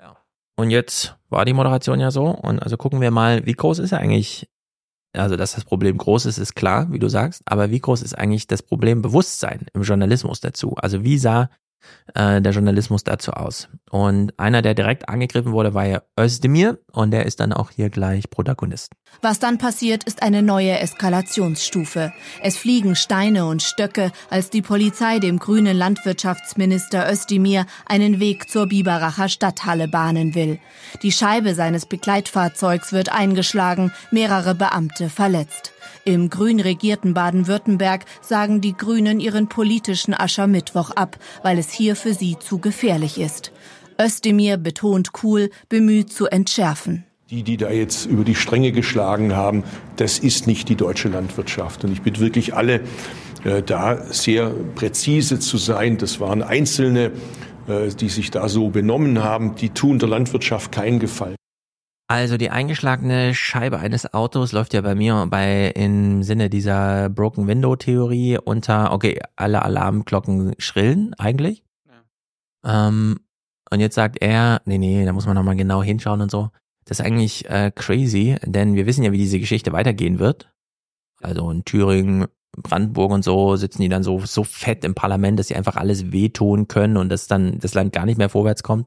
Alles artet aus und äh, überall anders denkt man sich, oh, das ist aber dramatisch und hier und überhaupt und äh, jetzt wird es wieder runtergedampft auf, ja, irgendwer wollte irgendwas mit dem Agrardiesel und dann ist halt eine Fensterscheibe kaputt gegangen. Ich finde, unter diesen Maßgaben, wenn wir selber die Straße entlang gehen und wir sehen nur, dass irgendwo jemand ein Fahrrad an ein Auto angelehnt hat, wir denken uns, oh, das gibt aber Ärger. So, ne? Dabei ist gar nichts passiert. Und jetzt fährt da so eine von der Polizei gedeckte Kolonne eines Bundesministers. Und zwar so richtige 100.000 Euro Autos. Und wenn da jemand die Scheibe einschlägt, dann macht er das auch nicht im Sinne von, ah, ich renn mal schnell weg und mich sieht ja keiner, sondern das ist im breiten Publikum. So. Und trotzdem passiert. Das ist doch kurz vor Mordversuche. So. Ja, gefühlt, die ja. Enthemmung ist schon extrem. Ja, Man weiß doch auch gar nicht, so. wie das weiter eskaliert. Da sitzt ein Sicherheitstyp drin, der irgendwie denkt, oh, wir werden hier angegriffen, wir verteidigen uns mal, wir wissen auch nicht weiter, wir sitzen ja im Auto gefangen, also schießen wir nach draußen, jemand stirbt, was auch immer, ne? Und dass er dann so kommt mit dieser Attitüde und sie dann noch sagen, ja, ist ganz tapfer und so. Ja. Ja, ich will ja hier Ministerpräsident werden, also was ich nicht will, ist irgendeine Aufregung. So. Weißt du? Also irgendwann wird irgendein Politiker sterben und wir haben so, nee, Özdemir hat damals gesagt, das ist alles nicht so schlimm, äh, wäre den Anfängen, aber doch nicht hier. Das sind doch alles normale Leute. Da haben sich welche drunter gemischt, ja. Also er geht jetzt plötzlich in diese Verteidigungshaltung seiner Wähler, weil er sie noch braucht, um da mal Landesvater zu werden. Das ist doch krank. Ich verstehe sowas nicht. Aber die, die das gemacht haben, werden den doch sowieso nie wählen. Ja. Ja, das kommt dann noch dazu. Das halt Ja, aber er hat natürlich Angst vor der. Generalpauschalisierung. So, Ja. ne? Deshalb nimmt er jetzt quasi schon Differenzierung vorweg. Er hat Angst davor, dass er jetzt, wenn er sich jetzt dahin stellt und jetzt sagen würde, also das ist jetzt hier ein massiver Übergriff gewesen von Protestanten aus der Landwirtschaft, dass sich dann quasi wieder alle angesprochen fühlen und sagen, ja, aber ich war ja gar nicht da, ich habe ja damit auch gar nichts zu tun. Mhm. So, das waren jetzt wieder nur die Einzelnen, ähm, was es natürlich wahnsinnig schwer macht, ein Gesamtklima zu, zu erfahren. Ja, ich weiß nicht, ob wir nachher noch Wojtka haben, glaube ich, zum Thema TikTok ähm, und so, aber auch diese gucken, Tendenz ja. von Landespolitikern im Zweifelsfall auch rauszugehen und dann halt eben die Bundespolitik in die irgendwie Ja, so wegzukloppen. ey, die haben ne? Also dafür die verantwortlich zu machen. Da geht man dann raus zu den fackeltragenden Leuten und sagt, ey, ich sehe das genauso wie ihr, aber die Spinner da in Berlin, die machen, was sie wollen, die da oben. Mhm. Und das ist natürlich eine fragliche politische Tendenz, ja, weil ich meine, im Zweifelsfall ist dein Landesvater erstmal für deine Landespolitik so verantwortlich und dann kannst du halt schauen, welche bundespolitischen Themen da irgendwie hineinwirken. Ähm, aber dieses Bedrohungsszenario, was sich ausgebreitet hat, gerade eben für die Grünen, was glaube ich immens größer ist inzwischen als für fast jede andere Partei in Deutschland und wir wissen, dass es auch andere Mhm. Angriffe auf andere Parteien gibt. Aber die Tendenz, die Grünen quasi so als das Menetike des Bösen wahrzunehmen, ja, und alles auf sie zu projizieren, ist schon immens und nimmt ähm, sehr, sehr bedrohliche Züge an. Also Ja. bis zu einem Punkt, wo man sich ja um jemanden wie Özdemir ähm, aus seiner persönlichen Geschichte heraus, aus seiner Rolle heraus, die er als Minister nimmt, der eigentlich inzwischen an einem Punkt ist, wo man sich darum Sorgen macht, ja, und die sich auch darum Sorgen machen sollten, ja. Und die Frage dann auch immer, was, wie wirkt es dann eben auf die Politik ein, ja? Also ich meine, Özdemir wenn er jetzt politische Entscheidungen trifft und er ist ja sehr, sehr stark auf die äh, zugegangen, auf die Bauern, ja, lässt man sich dann einwickeln, ja, weiß man um die Bedrohungslage und trifft dann politische Entscheidungen entlang der Bedrohungslage oder ist man, kann man überhaupt noch konsequent genug sein, ja, um sich dagegen Ja. zur Wehr zu setzen, wenn Aber man weiß, ja dass das Leben bedroht ist. So. Özdemir selber schon den Voidkill gemacht damals, als er zu den Bauern ging und meinte, ja, ich bin zwar eine Regierung und sitze am Kabinettstisch und bin auch der Bauernminister, aber das haben Lindner, Habeck und Scholz unter sich geklärt. Damit habe ich nichts zu tun. Weißt du, hat ja auch schon in die Pfanne gehauen. Also das ist ja Genau. eigentlich alles unverantwortlich. Inklusive diese Berichterstattung über Söder. In einer Zeit, in der oft nur die Schrillen und Lauten wahrgenommen werden, will Markus Söder besonders schrill und besonders laut sein. Erst recht heute am politischen Aschermittwoch. Der CSU-Chef aufgeputscht vor tausenden Anhängern. Seine Kritik zielt vor allem auf eine Partei. Die Grünen machen so viel Mist. Eigentlich müssten die selbst unter die Düngeverordnung fallen, liebe Freundinnen und Freunde. Ja. Äh, Schön, mein- dass wir den Aschermittwoch haben, damit man sowas Ja. gesagt werden kann, was man sonst nur in Facebook-Kommentaren liest. Ja, vor allem, es ist zugegebenermaßen irgendwie so eine leicht witzige Pointe. Aber von einem Regierungschef in einer politischen Rede Bericht erstattet, damit das Oma Erna nicht verpasst, das ist doch dumm. Also hier ist doch völlig klar, das ist eine Bierzeltangelegenheit. Wenn du nicht gerade live dabei bist, neben und dir mitgeschunkelt wird und du das Maß vor dir hast und die Brezen in der Hand und so, ist das nichts für dich. Ich filme ja auch keinen Opernprotagonisten für 15 Sekunden ab und sag, hier, das ist die hohe Kultur, jetzt bist du auch dabei. Und sende das abends irgendwie äh, nach einem Tatort oder so. Also das sind ja auch so, da beginnen, finde ich, so die Grenzüberschreitungen. Ja? Wenn die ganze Zeit Oma Erna zu Hause solche Sprüche hinserviert bekommt, die nun mal zugegebenermaßen in, einem, in so einer komischen Bierzeltatmosphäre da hinhauen, aber man muss dann halt schon ins Bierzelt gehen. Also, dass die, dass die Journalisten so, ja, wir erwähnen das mal zu Hause. Wir, wir schicken das mal so über den Äther irgendwie, ja. Wir fühlen uns verantwortlich und verpflichtet, Oma Erna darüber zu informieren, welche schreiberlichen Talente äh, da irgendwie zur Geltung kamen. Und gut vorgetragen war es auch. Das ist einfach, das ist, das ist überhaupt kein politischer irgendwas. Ja, also wir- sprechen ja immer davon, dass es irgendwie linken Populismus braucht und ähm, dass irgendwie so Inhalte irgendwie auch auf, wie sagt man denn, auf so eine Bierzeltartige Weise mal irgendwie so äh, Ja, da werden. würde, würde ich jetzt ganz präzise sein. Ich würde sagen, der äh, linke Populismus setzt eben rein inhaltlich an bei dieser Triggerpunkte-Argumentation. Dass man selber mal, so wie die anderen, diese Grenzüberschreitung macht und ein identitätspolitisches mit einem ökonomischen verbindet und sagt, hier raus damit, als was auch immer. Es muss Instagram kacheltauglich sein, es muss 15 Sekunden O-Ton tauglich sein und so weiter und so fort. Aber ein Bierzelt ist echt eine eigene Sache. äh, Da, da hat er jetzt, er hat ja basically einfach nur gesagt, die Grünen sind scheiße. So. Ja. Also, Ja. Ja, und es ist ja, es, es entsteht ja in der Gesamtheit dadurch eine verquere Erzählung, weil sich ja dann in bestimmten Kreisen auch durchgesetzt hat, die Grünen würden ja quasi die Bundespolitik diktieren. Dabei haben wir ja jetzt hier mehrfach besprochen, wie eigentlich jedes Projekt kurz und klein geschlagen wurde dieser Koalition. Mhm. Also da entsteht ja auch eine komplette Verzerrung. Man könnte sich ja als Markus Söder auch hinstellen und sagen, hey, wir haben es geschafft, ja. Diese Ja. Koalition wird es nicht mehr geben. Liebe Bundesbürgerinnen, warten Sie noch ein Jahr ab, ja, dann sind wir wieder an der Macht, so nach dem Motto. Also man könnte sich ja hier quasi auch einfach als Sieger feiern, aber was man ja skizziert, ist ja quasi den jetzt noch anderthalb Jahre andauernden weiteren Untergang Deutschlands, der natürlich herbeigeführt wird durch die Grünen als Landesverräter. Also. Mhm. Und ähm, das ist ein Problem. Ja. vor allem dieser komische CDU-Typ, der dort an dieser, weiß ich mehr genau, in welchem, ihr wisst, welchen Professoren ich meine, der dann auch diese komischen Tagungen da veranstaltet hat, der jetzt mit dieser, die grüne Hegemonie ist zu Ende und so. Hm. Ja, ja, der äh, Soziologe da, der Ja, Konrad. Adenauer Be- Stiftungsbezahlte dort. Ja. Und das greifen dann alle irgendwie auf. Also er hat jetzt eine, war es eine FAZ oder so, einen großen, die grüne Hegemonie hat sich überlebt oder wie auch immer. Nur, er erfindet sich ja einfach eine grüne Hegemonie. So, nur weil irgendein Museum irgendwo mit Kindern wirbt und das eine Kind hat dann schwarze Locken, wie man es ansonsten nur aus Persien kennt. Und dann steht so die Oma Erna daneben und sagt, ach, diese woke Scheiße wieder. Ja, das Ja, hat ja nichts mit den Grünen zu tun. Wer, wer will gendern? Irgendwelche Unis schreiben das in irgendwelche Satzungen und Prüfungsordnungen. Das hat mit den Grünen nichts zu tun. Also es sind ja auch so Andichtungen und so weiter und so fort. Die, die sind ja völlig orientierungslos. Die wissen ja gar nicht mehr, in welcher Gesellschaft sie leben. Sie wissen nur, in welcher sie nicht leben wollen und erfinden sich die dann einfach. Ah, Röder. Genau. Röder hieß er, der Typ. Und das ist alles so schräg. Und wenn sowas auf der Bühne betont wird, also meine Aschermisch- Aschermittwochsberichterstattung wäre äh, so eine Humorpolizei. Wir hören uns so einen Spruch an und fragen GPT, warum ist das witzig? Und dann bitte die nüchternste Antwort, die es gibt. Um diesen Witz zu verstehen, muss man das Paradigma mitgehen, dass sich hier eine Hegemonie der Grünen angedichtet wurde, für die es kein empirisches Korrelat gibt. So. Und dann muss man das erklären. Stattdessen, ja, da geht's wieder zünftig zu und jetzt zeigen wir Ihnen einen O-Ton und hier ein nächste und, und so, ja. Ist alles total bescheuert. Und äh, das Einzige, was ich noch bescheuerter finde, ist, wie die anderen Parteien, also so viel zur Journalismuskritik, wie die anderen Parteien sagen, ey, die CSU macht einen Aschermittwoch, wir auch. Weil das klingt dann so hier. Aufgeheizte Stimmung bei den Grünen in Landshut. Buhrufe von Bauern, die die Partei zum Teil eingeladen hatte.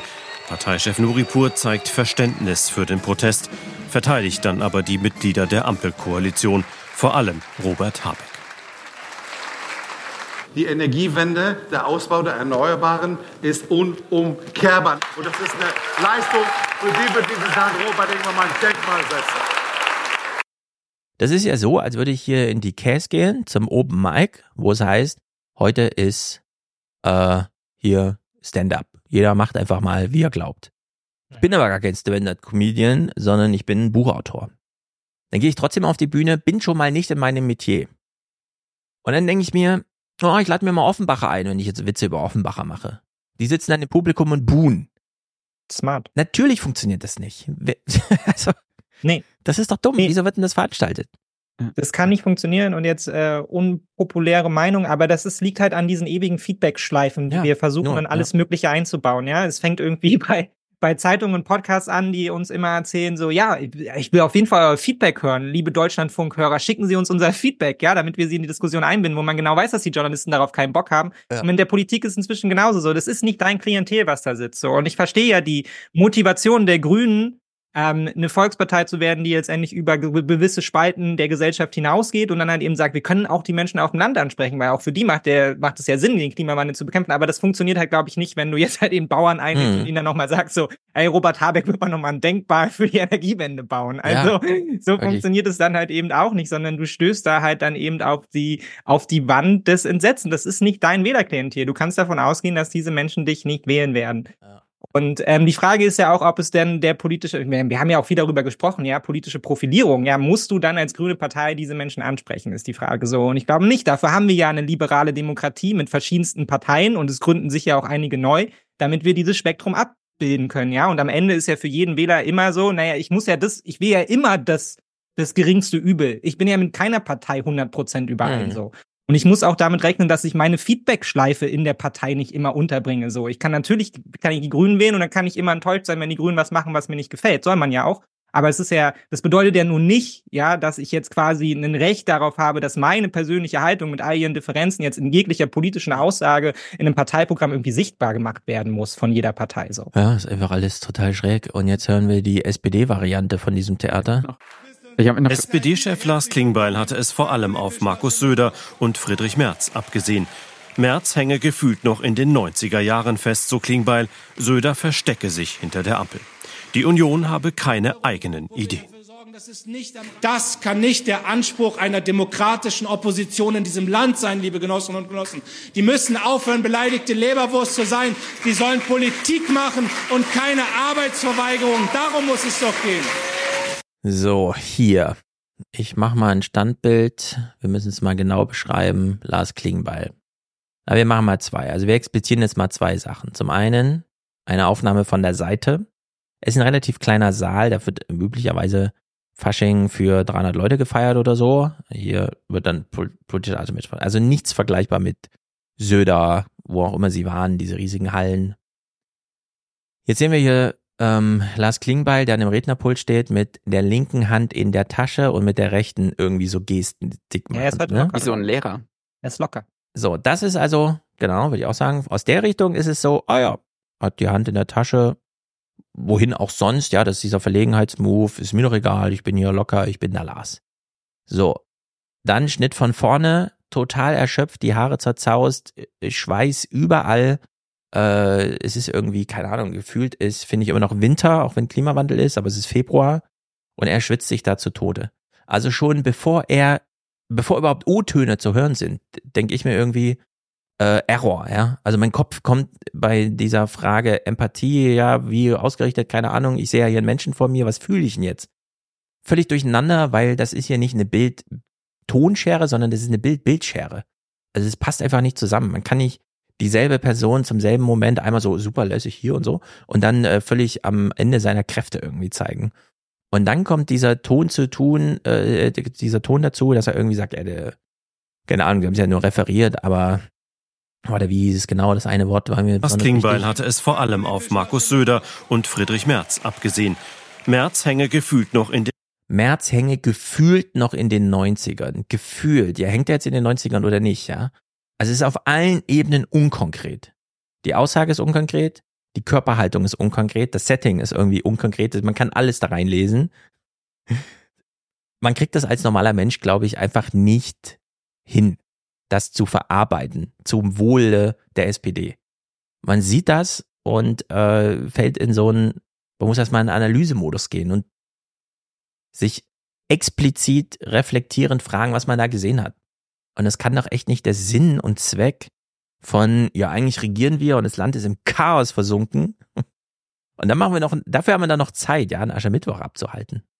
Also das ist irgendwie auf allen Ebenen, äh, ich habe dafür kein Verständnis mehr weder dafür, dass es stattfindet, noch, dass der Journalismus da einfach hinfährt und sagt, fand statt, wir berichten.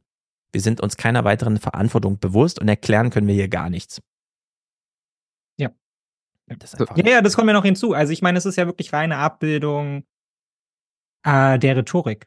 Also ist ja, ja nur Rhetorik. Ne? Also man fabuliert halt eben vor sich hin. Ja, das kommt noch dazu. Ich meine, das, das, das, was, das, was Lars Klingbeil sagt, macht ja auch keinen Sinn. Ne? Also man könnte ja jetzt auch da ansetzen und darüber eine Stunde diskutieren. Ist es jetzt die Aufgabe der SPD, die CDU dazu zu nötigen, dass sie konstruktiv mitarbeiten? Ist es nicht eher eine Zielsetzung von einem Dagegen? Ja, muss man nicht eigentlich sagen, wir sind hier, weil das ist unser Projekt mhm. und das wollen wir groß machen gegen die CDU? Ja, das ist, also sind wir sowieso, ne?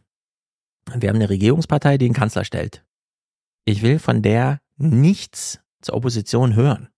Ja, macht sie doch nicht groß. Wenn die Opposition schlechte Arbeit macht, dann ist das nicht das Problem der Regierung. Es ist das Problem der Opposition, wenn die Regierung schlechte Arbeit macht. Ja, das kann man dann gerne hören, weil da wird ja ein alternatives Angebot gemacht. Aber äh, was will denn die SPD mir sagen? Äh, wir wären eine bessere Opposition, wenn die CDU regiert?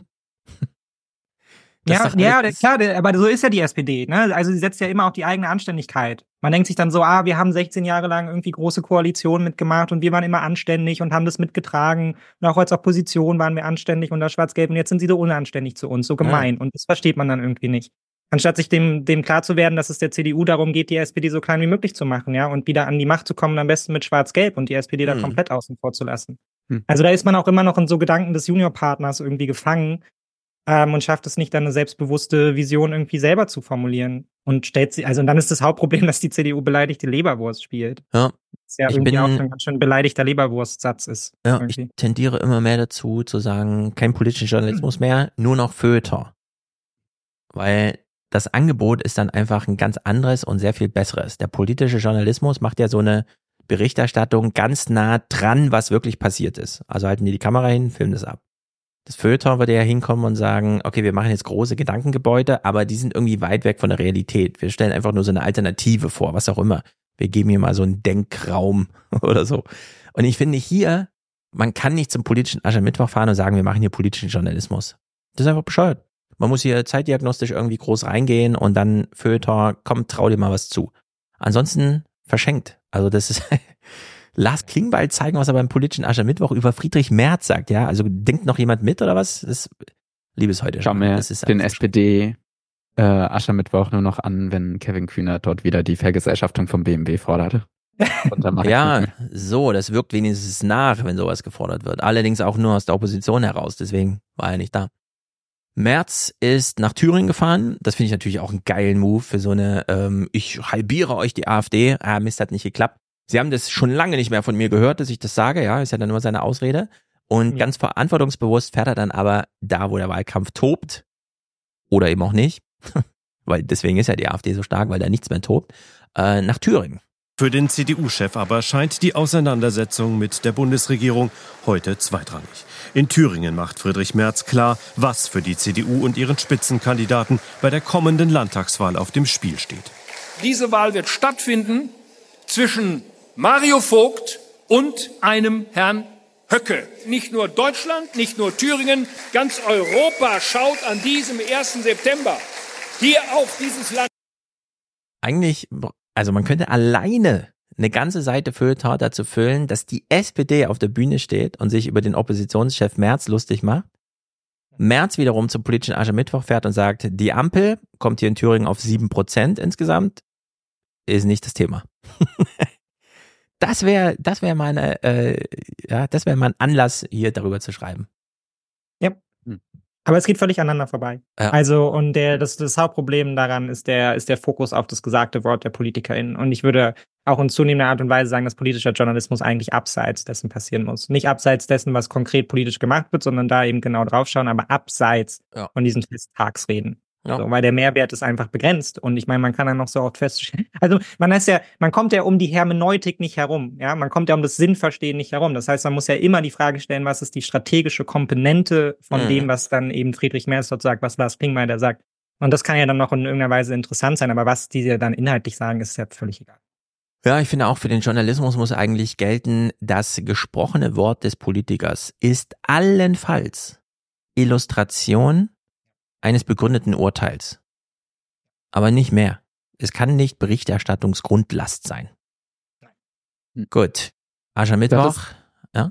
Du hattest dich ja äh, in der Vergangenheit auch schon öfters als ähm, Populismusbeauftragter der Grünen angeboten. Ja, wahrscheinlich total. wäre das Hier ja dann wieder. wahrscheinlich eine, eine deiner wahrscheinlich wäre das ja eine deiner Hauptaufgaben gewesen, irgendwie denn sowas vorzubereiten. Was hättest du ihnen denn so angeraten, was man hätte? Den Grünen? Ja. Ich hätte den Grünen Oder- gesagt, Leute, lasst es einfach bleiben und macht's am Donnerstag. Ja. Ja. Genau. Macht's einfach ist einen Tag dann später. irgendwas Sinnvolles. Das ist ein bisschen wie bei diesen Radiosendern, die dann immer fünf Minuten früher informieren, damit sie, wenn alle, weil überall gleichzeitig Nachrichten laufen, Musik suchen, bei dem einen Sender Musik finden, der nämlich schon fünf Minuten früher informiert hat.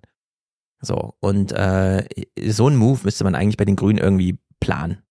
Dass man sagt, äh, ja, wenn ihr unbedingt glaubt, ihr müsst einen politischen Aschermittwoch machen, ihr kennt ja die Erwartungen, ihr könnt sie erstmal alle brechen, bevor sie befriedigt.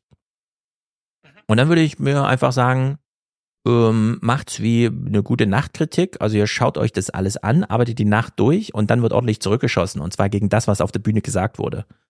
Und vielleicht nochmal mit einem Hinweis auf, wir wissen nicht genau, warum der Journalismus so ernst nimmt, was da gesprochen wird.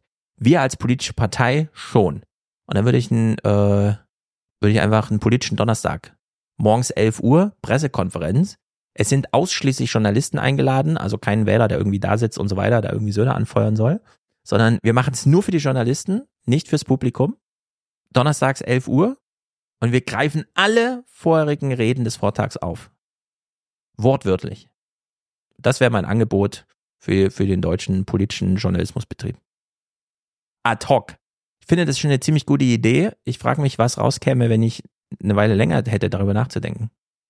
Ich habe jetzt aber so einen Eamon Thewison-Kommentar im Kopf, der sich nur darum dreht, dass das alles einen Tag später war. Ja, aber Weißt du, sie der kommen ja nicht Bilder gegeneinander gegenschneidet. Aber das ist ja das Tolle. Das ist ja das Tolle.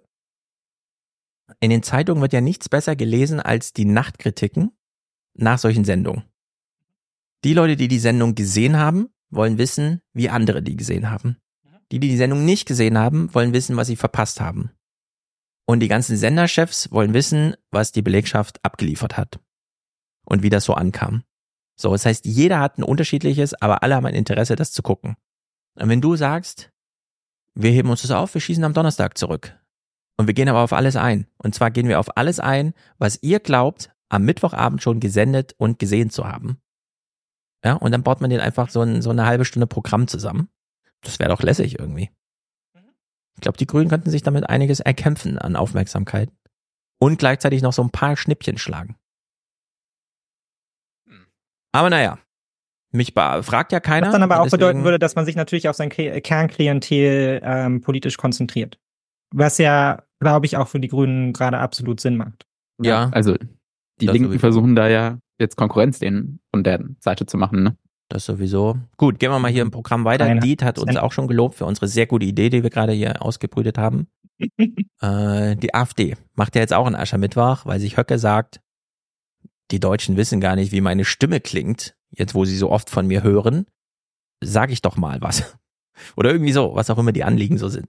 Dieser Herr Höcke spricht nur elf Autominuten von Herr Das finde ich auch so geil, ne? Wir bauen mal eine moderative Brücke im Sinne von, ah ja, wurde gerade dieser Herr Höcke genannt? Ja, also dieser Herr Höcke, das ist doch, Mhm. Sind wir kurz rübergefahren? Wir Es sind nah dran. ich verstehe das alles nicht. Ja, genau, das kommt noch dazu. Elf Minuten. Elf Minuten, okay.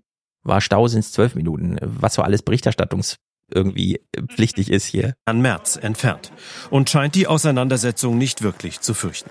Höcke sieht eine Verschwörung zwischen Altparteien und Altmedien. Und er droht, gar nicht subtil, in Höcke-Manier. Hier muss ich jetzt übrigens sagen, bevor wir diesen O-Ton hören, Höcke hat einen Populismusbeauftragten und er ist selber ein guter Populist, weshalb sein Spruch hier auch verfängt und gleichzeitig nicht, nicht sendbar ist für die Journalisten. Lassen wir den politischen Gegner ja nicht über die Klinge springen, so ist das nicht gemeint heute, sondern ich meine natürlich rein humoristisch aufgefasst über die Klinge, springen. Ja, rein humoristisch aufgefasst über die Klinge springen. Das ist natürlich, ähm, wenn man weiß, man wird abends gesendet, weil man äh, die Veranstaltung politischen Aschermittwoch nennt, macht man das so. Also in der Hinsicht ist das gar nicht so blöde, was natürlich wieder blöde ist, dass man das gar nicht so blöde findet. Naja, die FDP. Auch in Brandenburg wird in diesem Jahr gewählt. Die Bühnen werden noch immer kleiner, ne? Ich finde ja, stimmt, ja. wenn das ja, so, den wir sind entsprechend. in Passau, die Bierbänke stehen mit auf der Bühne, das Rednerpult ist nur so eine kleine Ecke, aber eigentlich ist es die Party von allem. Aber es gibt so einen Programmpunkt, Rede des Ministerpräsidenten für 45 Minuten oder so. Okay, aber hier, das ist bei der FDP, das ist ja wirklich, das ist eine Wohnzimmerveranstaltung. Und FDP-Chef Christian Lindner macht sich Sorgen um das politische Klima im Land. Weil auch er zurzeit im Feuer steht, erklärt Lindner seinem Publikum nochmal seine Rolle als Finanzminister. Da alle anderen Parteien sich exklusiv darauf konzentrieren, wie kann das Geld und mehr ausgegeben werden, muss es eine politische Kraft geben, die an diejenigen erinnert, die das alles bezahlen müssen. Warum? Jo. Äh, Das wurde nur wegen Sehgewohnheit gesendet. ja, glaube ich auch. Falls Sie es vergessen haben, hier nochmal das Best auf der FDP. Warum nicht? Ja. Ja. Das ist, Es ist so ein Quatsch. Es ist so ein Quatsch, es zu senden. Man hätte so viel Sendeminuten dafür anders aufwenden können. Ja. Ist so ein. Ja, ist einfach, das ist äh, krank, was hier abgeliefert wird. Gut, das war bisher heute Journal. Die Tagesthemen zeigen Wagenknecht und Kra, der für die AfD die Europaliste anführt. Blasmusik und Defiliermarsch für die Namensgeberin Wagenknecht bespielt ihr Lieblingsthema. Bitte keine deutschen Waffen mehr und bitte keine Außenpolitik mehr, die auf Konflikteskalation setzt, sondern eine Friedenspolitik. Und die AfD teilt aus gegen alle Seiten und überzieht die politische Konkurrenz mit Spott. Wir brauchen aber frische Ideen. Wie kriegen wir denn ein Land wieder auf die Beine, wenn das intellektuelle Niveau von Saskia Esken und Ricarda Lang die Obergrenze dessen definiert, worüber wir reden dürfen? Ein politischer Aschermittwoch mit weniger Spektakel und größerer Polarisierung als in den Jahren zuvor. Ja, gut zu wissen. Jo. So, das Theater verlagert sich eben vor die Hallen. Es ist weniger Krawall als in den Jahren zuvor auf der Bühne. Dafür werden mittlerweile Bundesministerkolonnen Autoscheiben eingeschlagen. Nun gäbe es sehr viele Möglichkeiten, hier Programm zu machen, journalistisch. Man entscheidet sich dafür, dass Ingo ein Gespräch mit Thomas Strobel, dem Innenminister CDU geführt, von Baden-Württemberg führt. Oh mein Ein- Gott, ich hatte das einfach verdrängt. Ja. Aber Es ist so krank, ich verstehe das gar nicht. Ja, es fand in Baden-Württemberg statt oder wie auch immer, so kann man ja alles begründen. Aber Thomas Strobel ist ein Politiker, zudem nicht mal ein besonders beliebter. Er hat ja damals sein Landtagswahlkreis-Dings verloren, trotzdem Minister geworden oder geblieben, wie auch immer und so weiter und so fort. Und außerdem, wir wissen noch, was das für ein Typ ist. Also das äh, läuft nur noch unter Sehgewohnheit. Niemand erwartet jetzt irgendetwas Überraschendes von Thomas Strobel, weshalb wir uns das mal anhören. Es ist, äh, also besser kann man nicht fabulieren. Wenn äh, die, diese Idee von GPT Und andere Large Language Models erkranken irgendwann an Demenz, wenn sie nur noch mit synthetischen Inhalten selbst gefüttert werden. Also, dass sie dann selbst so leer laufen, weil sie nur noch auf Statistik und nicht mehr auf überraschende Momente, die aber jenseits von Statistik trotzdem plausibel sind. Das kann ja der Computer nicht. So, genau dieses äh, Überraschungsmoment fehlt also. Und darüber äh, kriegen, kriegt die Kommunikation von diesen ganzen Apparaten so dementhafte Züge. Und genau dasselbe gilt auch für Politiker. Wenn man sich zu sehr, du hast das vorhin so in diesen Loops, ja, wenn man zu sehr in den Mustern bleibt, wenn man zu sehr, wir buchen den, weil wir dann wissen, was wir im Gespräch fabuliert bekommen und äh, wir die Moderation und die Fragen für Ingo so einfach sind. Ja, weil das so leicht herzustellen ist. Dann äh, versandet so politische Kommunikation einfach. Also während wir inhaltlich äh, eine Bühnenansprache bekommen, bei der jeder versucht irgendwie hier nochmal und so weiter, sich gegenseitig eins einzuschenken, kriegen wir hier einen Thomas Strobel, der genau das Gegenteil macht. Alles ganz runterspielen auf Ja und das kriegt man auch alles und so weiter. Also das ist wirklich äh, ein, eine, eine demente Large Language Model und ich unterstelle jetzt nicht, dass Thomas Strobel dement ist, sondern ich habe nur das Prinzip versucht zu erklären, was wir hier sehen. Aber Bedrohung und massives Bedrängen von Politikern, das haben wir zuletzt ja immer wieder erlebt, häufiger. Woran glauben Sie, liegt das, dass da offenbar etwas ins Rutschen geraten ist? Naja, unsere Demokratie ist insgesamt unter Druck, wie sie das seit 70 Jahren äh, nicht gewesen äh, war. Und äh, ja, wir haben auch ein besonderes Maß an Aggression, an Gewaltbereitschaft. Die politische, mhm. die politisch motivierte Kriminalität nimmt äh, seit einiger Zeit signifikant äh, zu. Dagegen müssen wir uns äh, schützen. Unsere Sicherheitsorgane haben ein waches Auge darauf. Wir alle müssen wachsam sein. Und das ist natürlich nicht nur eine Aufgabe, die man der Polizei zuschieben kann, sondern das ist eine Aufgabe von uns allen, unsere Demokratie aktiv zu schützen. Ja, da wünscht man sich diesen Stop Generating Button, um zu sagen, sorry, ich habe falsch gepromptet. Äh, bitte verschwende keine weiteren Bits hier. Äh, Flops. ja. Ich versuch's nochmal, okay. Und dann stellt man irgendwie eine andere Frage. Also es ist einfach, das ist ganz schön. Ja, die Frage wird nicht beantwortet. Das, was er sagt, ist bla bla. Es ist wirklich so egal, was hat sich die Redaktion dabei gedacht, so ein ja. Gespräch zu führen. Ich meine, äh, und das bestätigt ja meine These. Es macht in dem Fall keinen Sinn, mit dem Politiker darüber Null. zu reden. Man kann sich ja, ja vorstellen, wie es in der Redaktion dazu kam. Man setzt sich gemeinsam hin, man denkt, okay, es ist irgendwie große Aggression, wer ist dafür verantwortlich? Naja, die Innenpolitik, dann schaut man nach Baden-Württemberg, wo es stattgefunden hat, also lädt man den Innenminister ein, der kommt auch gerne und dann fragt man ihn, warum und dann sagt er, naja, ich bin Innenminister, ich sorge hier natürlich für Sicherheit, der Polizei geht's gut, wir haben sie auch unterstützt, aber das ist ja nicht die Frage, also es beantwortet ja keine der mhm. Fragen, die entscheidend sind, sondern die Frage ist ja, woher kommt denn politische Aggression? Warum steigt denn das Niveau? Er muss ja nicht sagen, also die Feststellung, dass die politische Aggression steigt, ja, das kann man halt statistisch ablesen, sondern die Frage ist ja das Warum.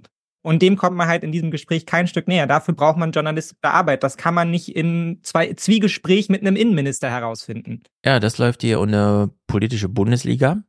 Ja. Man muss einen Journalismus dazu machen. Und das ist ja das gleiche Problem, was man auch schon immer versucht, aber es ist nicht zu lösen im Sportstudio wir haben jetzt hier Athleten, aber abseits ihrer Geräte und Spielfelder. Was machen wir eigentlich mit denen? Wir laden sie ein, weil sie berühmt sind dafür. Aber ja gut, Torwandschießen. Im Grunde ist das hier so ein politisches Torwandschießen irgendwie, ne? So, ich lege Ihnen jetzt mal einen Ball hin. Also ist ja was ins Rutschen geraten. Ja, ja. Aber die Polizei kümmert sich. Das ist, es ist, das ist so lame, sowas Alles, was man da rausziehen kann, ist Formnoten. So. Ja, genau. Man hat so er nichts verdaddelt, hat er das Tor getroffen, okay, herzlichen Glückwunsch. Dann kann man aber auch an der Stelle abbrechen. Also, hm. ja, aber da muss man, man dann aufpassen. Sendet. Das ist ja die amerikanische Lehre. Wenn das politische kommunikative System auf diese Art im Sehgewohnheitsloop in die Demenz reinrennt, dann sagt man irgendwann, der ist zwar irre und man weiß auch nie genau, was als nächstes kommt und deswegen soll er mein Präsident sein. Ja, und dann sitzt man ja. in der Falle. Ja, aber weil in gewisser schon. Weil, ich meine, und hier ist es doch dann angemessen. Ich meine, man sieht, man sieht auf dem äh, Aschermittwoch, es wird ein Klartext versprochen. Ja, dann bekommt man die gleichen Plattitüden wie immer.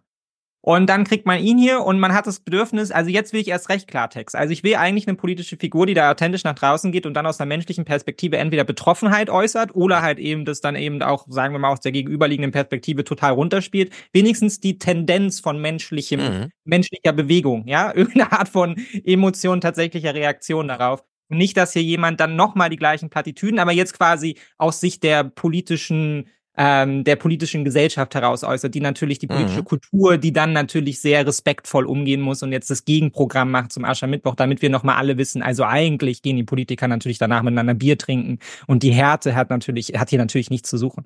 Das ist doch Quatsch. Ja. Ich also finde, wir sollten die Kritik eigentlich wirklich immer weiter treiben. Also falls hier Feuilletonisten zuhören, bitte darüber schreiben. Dieser Vergleich mit diesem Fabulieren, also Thomas Strobel ist im Grunde so ein GPT 3.5. Die Grammatik stimmt. Und da bisher nur Menschen das mit der Grammatik richtig hinbekommen haben, finden wir das absolut faszinierend. Und erst bei GPT 4.0 fällt uns auf, ah ja, es geht auch um Inhalte. Also wir haben eigentlich festgestellt, ja, GPT 3,5 äh, äh, war, die Grammatik stimmt, aber inhaltlich war das total sinnlos. So. Und dann konnte man einfach updaten auf GPT 4. Wir müssen jetzt irgendwie fragen, ist eigentlich der journalistische Auftrag, wie kriegen wir Thomas Strobel von 3,5 auf 4 abgedatet? Oder den Politiker allgemein? Also wer müsste für Thomas Strobel reinkommen ins Bild, damit nicht nur die Grammatik stimmt und die Grammatik stimmt, ist halt hier, er ist gut ausgeleuchtet, er guckt ernst, die Klamotte sitzt. So. Das ist im Grunde die Botschaft. Oma Erna, ist alles gut, der Polizeichef kümmert sich. Der Techniker wurde informiert, so ungefähr, ne? Also, und wir haben erst den ersten von vier Clips dazu geguckt. Ja, und es ist, also ich meine, man hätte doch die Zeit dann auch tatsächlich mal nutzen können. Also die, ich habe immer den Eindruck, die Gespräche, die wo wir am meisten hier was mitnehmen, sind dann tatsächlich die Gespräche, wo Experten sich äußern. Selbst wenn hier nur eine Diskussion darüber entsteht, wo man sagen kann, ah ja, aber ich habe zu dem Experten noch einen anderen Experten gehört. Ja, aber dann mhm. bindet das doch in die Diskussion mit ein. Dann führt doch darüber eine Sendung, ja, macht das doch zum Thema. Wenn es jetzt eben am Aschermittwoch zu Gewalt kommt, dann stellt doch das in das Zentrum der Sendung, wenn ihr schon damit ansetzt, ja, und dann dekliniert es mal aus, was das mhm. bedeutet. Ja, was sind die Entwicklungen, die dazu geführt haben? Was ist der Status, in dem wir uns befinden? Was sagen denn Extremismusforscher dazu? Was hat es vielleicht mit wirtschaftlicher Entwicklung zu tun, aber auch einem gesellschaftlichen Gesamtklima etc. und halt nicht den Herrn Innenminister, der natürlich ein Interesse daran hat, sich hier zu positionieren als eine Art von Landesvater, der natürlich auf den Schutz aller achtet, auch des politischen Gegners. Ja, das mhm. kann ich mhm. mir vorstellen. So, das ist seine Aufgabe, das ist seine Rolle. Wenn ja. er die nicht ergreifen würde, wäre es immer noch spannender als das, was er hier macht. Ja, wenn er sagen würde, das interessiert mich nicht. Jetzt Dann könnte man sagen, okay, das hat sich das Gespräch gelohnt, ja, weil irgendwie stimmt hier was nicht. Hier nimmt jemand seine Rolle nicht wahr. Aber das ist ja nun nicht der Fall, sondern er inszeniert sich ja hier allein in seiner Rolle als Innenminister. Ja. So. Und dann kann ich auch einfach einen Wikipedia-Eintrag dazu lesen, was ein Innenminister ist. Ja, jetzt wo du so viele kluge Sachen sagst, die natürlich alle wünschenswert sind, aber ganz fernab der Realität. Ja, ich weiß, dass das fernab. Ich dachte, ich bin hier, um Wünsche zu äußern. Ja, aber ich will noch mal kurz an die Realität anknüpfen, weil Jurano schreibt hier im Chat, naja, ihn einfach auf dem Weg aus der Kneipe abzufangen, war auch etwas fies. Und jetzt fällt es mir auf, der steht ja hier auf der Straße. Politiker von diesem Rang stehen ja nach Sonnenuntergang niemals so auf der Straße. Die sind ja entweder zu Hause oder bei irgendwelchen Sitzungen oder in irgendwelchen Restaurants oder sie befinden sich im Dienstwagen dazwischen. Aber die stehen ja gar nicht so auf der Straße. Und hier sieht man sie aber mal so auf der Straße stehen. Was eigentlich ein äh, super artifizielles Bild ist. Darüber müsste man auch mal schreiben. Wann steht ein Politiker so auf der Straße? Naja, nur wenn er vom Fernsehen interviewt wird. Also in völlig künstlichem Licht und so weiter und so fort. Also wir haben es hier eigentlich mit, äh, und jetzt schlage ich über die Stränge, aber ich habe ja damals, als äh, in Amerika Trump wurde gewählt und so weiter, und dann hieß es Fake News, Fake News, Fake News, er hat das irgendwie kultiviert.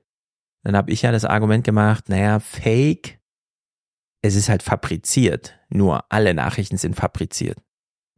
Und hier haben wir das äh, in allen Belangen. Künstliches Licht, künstliche Situation, dass er überhaupt auf der Straße steht. Und was er sagt, ist eben auch völlig synthetisch hinfabuliertes, ja, ja, was Oma Erna halt hören will von ihrem Polizeichef, in dem Falle, der dem Landesvater zuarbeitet. Ja. Habt ihr ganz äh, abseits, habt ihr Christian Sievers und Annalena Baerbock auf der Straße gesehen? Wo sie miteinander ein Interview führen und man auch erst so denkt, so, hä, sind sie in einem Studio und das da hinten ist einfach irgendwie Nee, der Greenscreen, der uns jetzt ukrainische Straße zeigt, aber sie stehen tatsächlich einfach auf der Straße und führen ein Gespräch miteinander und es ist auch so eine ganz seltsame Situation, weil man ja, normalerweise steht ja immer irgendwie so ein Tisch dazwischen oder so, aber da stehen sich aber zwei Menschen so random auf der Straße gegenüber und irgendwie passen auch also das ist so eine krasse Bild- und Tonschere, man kriegt das überhaupt nicht auf die Reihe. Ich dachte so sehr auch, dass das, also es sieht so fabriziert aus. Also es ist das genau Gegenteil, glaube ich, von dem, was man erreichen wollte, nämlich, ah ja, die, die Ministerin ist gerade kurz an uns vorbeigelaufen, haben wir die Kameras schnell aufgebaut. Und ich Mhm. dachte, was für ein Aufwand, sich da auf so eine ukrainische Straße zu stellen. Mhm. Wahrscheinlich Ja. 25 Sicherheitsleute irgendwie drumherum, so. ja, die Lichttechnik baut seit drei Das war Stunden gestern, auf. ne? Sie ja, damit man dann aus ein Bild von so Odessa, einer ja. Straßenecke bekommt. Also völlig surreal. Ja, Ähm, was ja. Äh, bei diesen Straßenszenen immer noch dazu kommt, ist, dass die immer so fünf Meter auseinander stehen, damit die Perspektive der Kamera auf äh, richtig ist und man nicht durch Nähe stört. Das ist ja hier auch so. Er steht ja in diesem Licht, aber drei Meter weg von der Kamera. Also eigentlich steht der Menschen verloren, so vor ihm nichts, hinter ihm nichts, Nirgendwo. rundum nichts, Hm. der Knopf im Ohr. Er sieht auch nicht, mit wem er spricht, sondern er weiß nur, also er kann im Kopfkino sich vorstellen, wie das bei Oma Erna zu Hause aussieht und deswegen zieht er das einfach durch.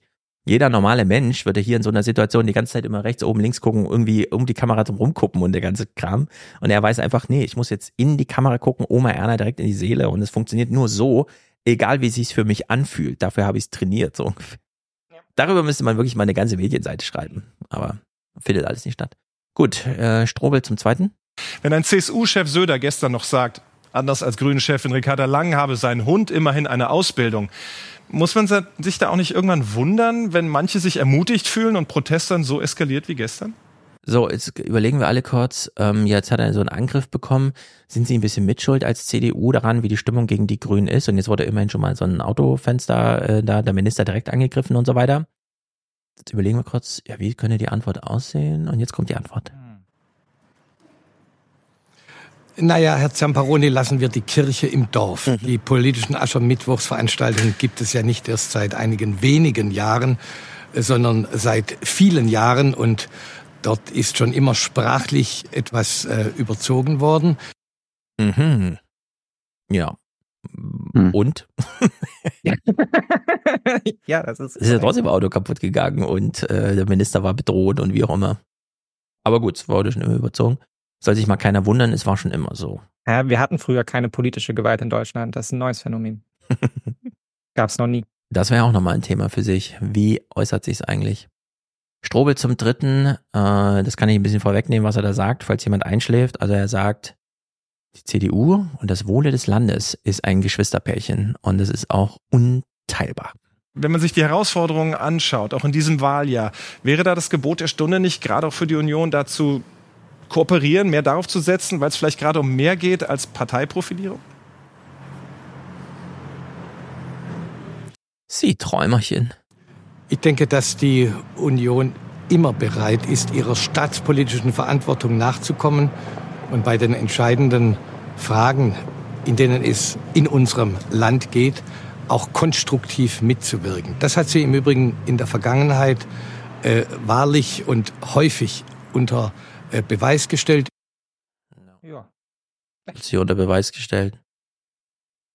Als Merz sagte, ach so, dieses eigentlich relativ nebensächliche Gesetz, es sei denn, wir werden von Neonazis regiert, dass eine einfache Bundestagsmehrheit nicht reicht, um Verfassungsrichter zu bestellen. Nee, das müssen wir jetzt staatspolitisch nicht klären. Die Ja. Gefahr droht ja nicht. AfD mit Mehrheit Ja. im Bundestag, wer denkt denn an sowas? Ist doch Quatsch. Aber was ist, was ist, was ist da die, was ist da die Motivation von Ingo Zamperoni, diese Frage zu stellen? Also nachdem er jetzt Na gut, er ist 75 Schwiegersohn zu dieser. Interviews geführt hat in seiner Karriere, ist jetzt die Erwartungshaltung, dass er jetzt da einen authentischen Einblick bekommt und er sagt, ja, wissen was, da haben sie uns erwischt, da haben sie völlig recht, wir müssen an unserem Ton arbeiten und konstruktiver mitarbeiten.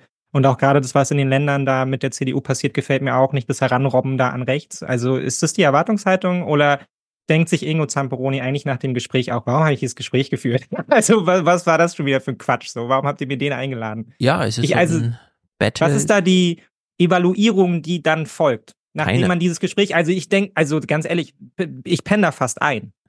Und geht es Oma Erna dann Ja, zwar zu schon bei den anders? Fragen, wir wollen es Also- dazu sagen. Man braucht gar nicht die Antworten erst abwarten. Ja, genau, weil die Antworten kann ich mir schon denken und es ist, es, dieses komplette Gespräch ergießt sich in absoluter Belanglosigkeit. Hm. Also da ist ja nichts, was man da eigentlich rausholen kann. Ja. Meint ihr, es gibt allgemein irgendwie dort so Nee, es gibt in jedem System noch eine Evaluierung. Also ich meine, da sitzen noch Leute zusammen und in einer gemeinsamen Redaktion. Also ich meine, man kann jetzt sagen, also selbst bei selbst bei einem Privatprojekt würde ich jetzt sagen, nee, man evaluiert dann halt mit sich selbst, ja. Also man, man reflektiert mal ein bisschen. Das muss, das findet doch da auch statt in irgendeiner Art und Weise. Die Journalisten glauben immer von sich, sie evaluieren das. Und was sie wirklich machen, ist, am nächsten Morgen zu Beginn der Redaktionskonferenz sich gegenseitig auf die Schulter zu klopfen oder einfach darüber zu schweigen. Ja, oder wenn man scheitert, dann schweigt man wahrscheinlich lieber. Allenfalls- wahrscheinlich denken sich alle hinge Ingos Rücken so, ah, das war nicht so gut. Genau. Allenfalls kommt mal jemand zur Blattkritik vorbei. Aber der macht das dann auch gerade zum ersten Mal und so und will dann da auch nicht die Stimmung versauen und wie auch immer. Nee, es gibt da keine Evaluierung. Äh, es gibt vielleicht so ein bisschen so einen Journalismus, aber äh, also so einen Journalismus, äh, so einen akademischen, keine Ahnung, dass man so eine Medienanalyse macht. Wie häufig kam denn jetzt wer zu Wort und so.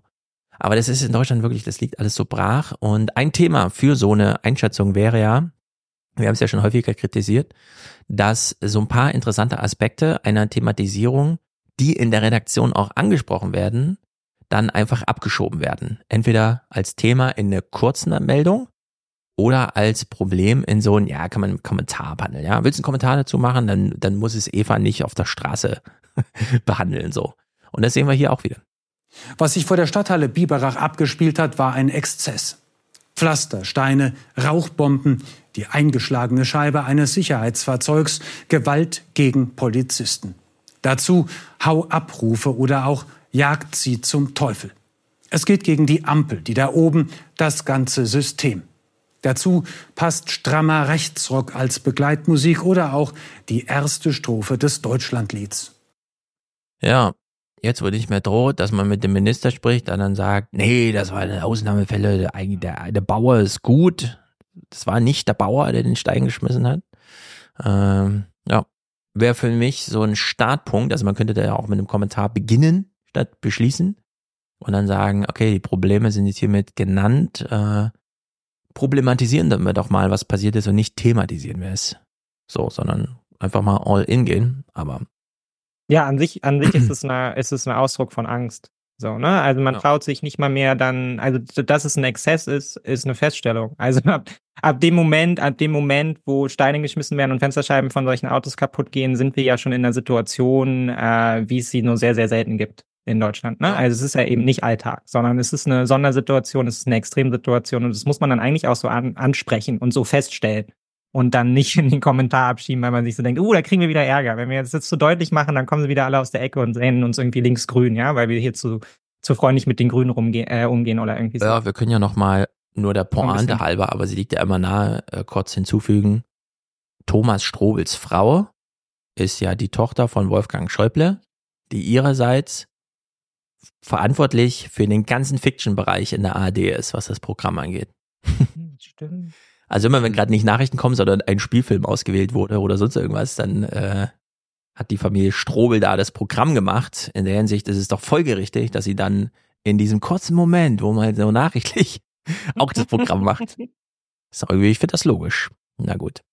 Wir machen eine kurze Dankespause und dann äh, gucken wir uns Nawalny an und so, denn äh, ein paar Dramen waren ja da. Gut, bis gleich. Unser kleiner Moment. Dankbarkeit, Aufmerksamkeit, Achtsamkeit. Letzter Aufruf für den Alias Express. Die Fahrkarten bitte. Und besonders achtsam einmal mehr Ulrich. Heute auch alleine in the Pole Position. Das ist sehr gut. Er schickt 100 Euro, sagt Quartalsticket. Weg von hier. Dem schließen wir uns alle an. Liebe CDU, lieber A. No, wir wollen richtig besungen werden. Dankeschön. Ich sag Dankeschön. Die Frage ist nur noch, wie weit weg soll es denn gehen? Und die Antwort ist natürlich sehr weit weg. Stefan schickt 50, damit hier auch Produzent alle drei Monate eine Spende alias Podcast. Ja? Ich möchte heute Danke sagen. Danke an alle Medien unseres Landes. Danke an alle Medien. Ewald sagt Danke für gute Arbeit, schickt auch 50. Ich möchte heute Danke. Haben wir schon. Danke für eure Unterstützung. Und Helga, 48,40. Nee, das sind auch 50. Das ist nur ohne Gebühren, mit Gebühren, wie auch immer. Sehr gut, Helga. Mal wieder weibliche Unterstützung. Das ist hier dringend nötig. Peter ist dabei, auch mit 50. Peter und Helga sind kommentarfrei. Stefan grüßt aus Dresden. Wir grüßen in den Osten natürlich. Der Osten liegt uns am Herzen. Irgendwo müssen ja die Naturschutzziele erreicht werden. Ähm, Julia, danke Alien, Top Performance bei Lanz. Oh, ah, ich wollte mein Lanz-Dings immer noch zu Instagram mal hochladen, damit man das in meinem Archiv sieht. Robert schickt die Familienpodcast-Unterstützung für sich selbst, Lydia und Linda. Sie sind hier dabei, sehr gut. Aaron nennen wir, auch wenn er kommentarfrei bleibt und uns keine Botschaft hinterlässt, aber die Unterstützung ist Botschaft genug. Dominik und Anna, grüße euch beiden. Unser monatliches Danke. Sehr gut. Ich möchte heute Danke sagen. Hm, Danke an alle Medien unseres Landes. Das muss variiert werden. Herr Birgit, René, weiter so. Liebe Grüße aus Darmstadt. Lorenz grüßt, wir grüßen auch. Er grüßt mit Geld, bleibt kommentarlos. Thomas, ein Prozenter der ersten Stunde und zwar als halbjährlicher Dauerauftrag. Sehr gut. Christiane, toller Podcast, sagt sie. Yannick, monatlicher Alia-Support. Wiebke grüßt aus Heidesee.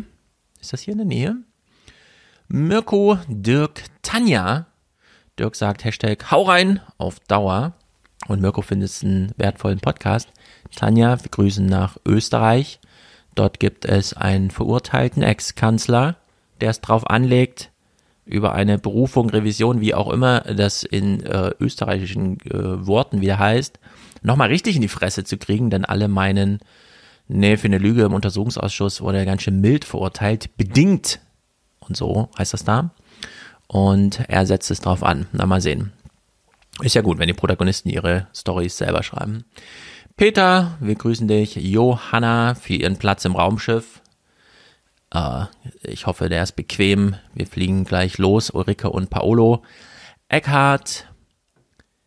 Markus. Ähm, Tino. Hendrik. Dauerauftrag, denn er auch sein Alien und will Kontakt zur Realität halten. Er grüßt aus Bielefeld. Wir grüßen nach Bielefeld in die alte Heimat und natürlich dort die ganze Family. Simon, Oliver, Thomas, Anne, noch eine Frau. Finden wir noch eine Frau? Mal sehen. Johann, keine Johanna. Timo, Julian, Jakob. Fernsehpodcast, richtig und wichtig. Eine Tageskarte gibt's ja auch für Thomas. Äh, Platz im Raumschiff. Ich glaube, diese Raumschiff-Idee muss man, es wird umso dringender. Damals war es eine Spielerei, aber jetzt wird es umso dringender, das mal ein bisschen. Na gut, Niklas, ah ja, gerade hier im Podcast dabei. Sehr gut, Stefan, Stefan, Stefan finden wir hier Mick auch noch. Nein, vielleicht habe ich übersehe ich es einfach. Gut, damit allen ungenannten Caroline nehmen wir noch. Sie hat ihr Podcast-Ticket gelöst allen weiteren Ungenannten und Ungenanntinnen, aber ich glaube, ich habe alle Frauen gefunden, oder? Bin mir nicht ganz sicher, aber zurück in den Podcast.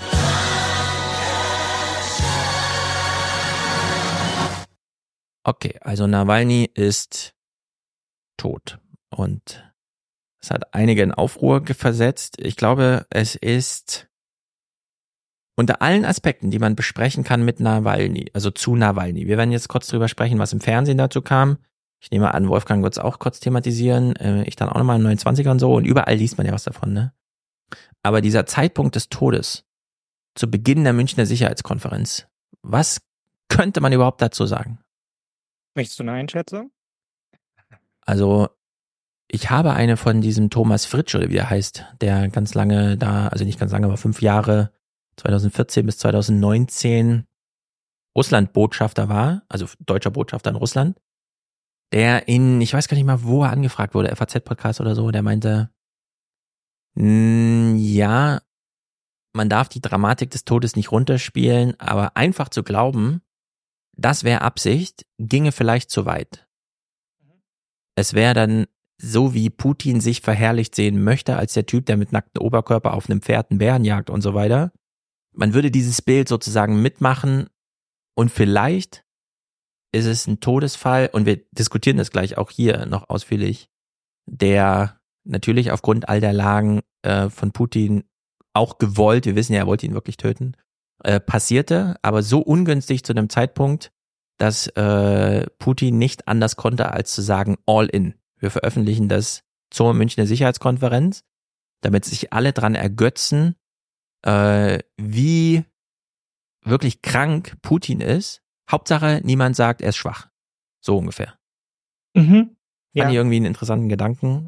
Ja, ich meine, das ist die Gefahr, die da immer drin liegt. Ne? Also was wir hier, glaube ich, auch schon öfter besprochen haben, dass natürlich in der ähm, oder auch so eine komische komische Parallelität entsteht immer zwischen Putin ist wahnsinnig und gleichzeitig ist er irgendwie der Genau. intelligenteste Typ der Welt, ja, Ja. weil er weil er hat den Masterplan dafür, wie er Europa einnimmt und er schafft es vielleicht auch. Die Bedrohung ist so realistisch und so groß, dass wir quasi alles in die Waagschale werfen müssen. Ähm, weil er halt quasi so ein Mastermind ist und damit Mhm. dann halt eben überschätzt, Genau. was das eigentliche Potenzial ist und wie viel vielleicht auch tatsächlich von Zufällen gesteuert ist. Ne? Also man marschiert halt einfach ein, man denkt, es läuft schon irgendwie und dann sieht man sich damit konfrontiert, dass es nicht läuft, aber jetzt kann man halt auch nicht mehr raus, weil es dann irgendwie Schwäche symbolisiert.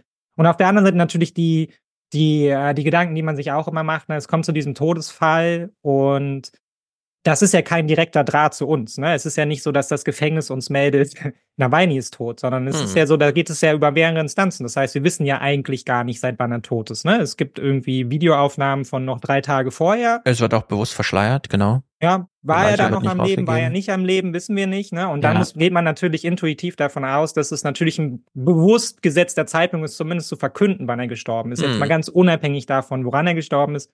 Und ähm, abgesehen von dem allen würde ich auch ganz grundsätzlich sagen, und das finde ich immer so ein bisschen, finde ich immer sehr interessant, dass das dann irgendwie so aufgegriffen wird politisch, dass das ein Zeichen der Schwäche war, wo ich immer sagen würde, das ist genau das Gegenteil. Ne? Also wenn man sich über darüber keine Gedanken machen muss, dass man den auch am besten als größten Regimegegner aufgebauten äh, Antagonisten von Putin, ja, der die größte Chance hatte, wenn auch eine vage Chance, ja, irgendwie gegen Ja. Putin in Russland erfolgreich zu sein, um die Ecke bringt und sich dabei offensichtlich keine Sorgen darüber macht, dass es zu einer Frustration, zu äh, in der Gesellschaft führt, dass das irgendwie die dort aufwühlt, ja, vielleicht den Kriegsfall irgendwie verändert oder das, das Innenleben in Russland irgendwie verändert, dann ist das ein Signal der Stärke. Dann fühlt man sich als Regime so sicher, dass man offensichtlich nicht mehr fürchten Ja, muss, einen, den genau. politischen Und dann gibt's aber so Punkte, die einen ähm, sozusagen an diesem Bild äh, so ein bisschen zweifeln lassen, weil Ja, die gibt's auch immer. Wir, wir können ja nur spekulieren. Genau. Es war ja nur ein paar Tage her.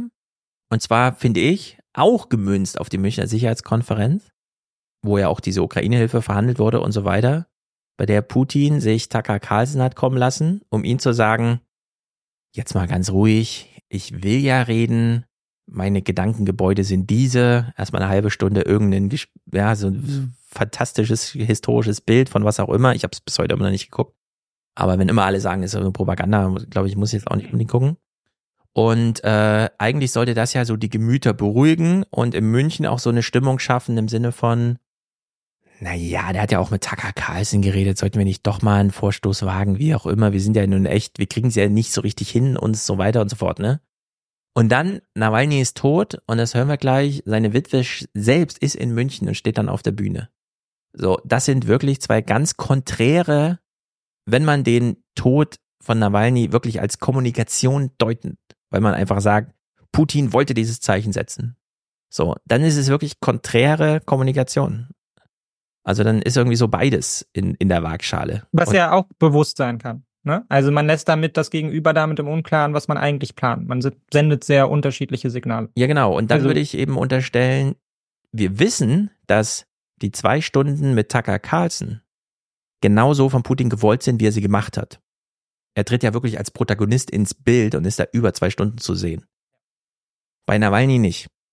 Also er hat keine Pressekonferenz dazu gemacht. Das russische Fernsehen schweigt sich aus zu Nawalny. Es gibt da überhaupt gar keine Kommunikation zu. Man sieht nur das Verhalten. Äh, ihr wird der Zugang zum Gefängnis verwehrt, die Leiche wird nicht rausgegeben, es wird alles verschleiert und so, ne? Und in diesen, diesen Gesichtspunkten äh, bin mal gespannt. Es, das Interesse ist natürlich riesig. Wir werden also gute historische Aufarbeitung bekommen. Aber ähm, naja, wir, wir hören es ja gleich in einem Kommentar, denn ich will hier auf gar keinen Fall falsch verstanden werden. Deswegen gehen wir mal in diese Clips.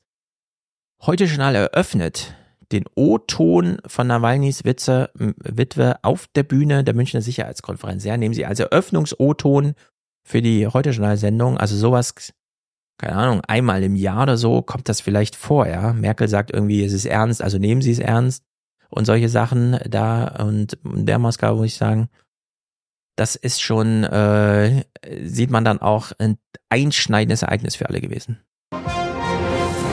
Und jetzt das Heute-Journal. Putin und alle, die für ihn arbeiten, seine gesamte Umgebung, seine Freunde. Ich möchte, dass Sie wissen, dass Sie nicht straflos ausgehen werden. Sie werden bestraft für das, was Sie unserem Land angetan haben, für das, was Sie meiner Familie angetan haben, für das, was Sie meinem Mann angetan haben. Sie werden zur Verantwortung gezogen werden und dieser Tag wird bald kommen. So, und hier haben wir im Grunde dasselbe Problem wie bei dem Aschermittwoch.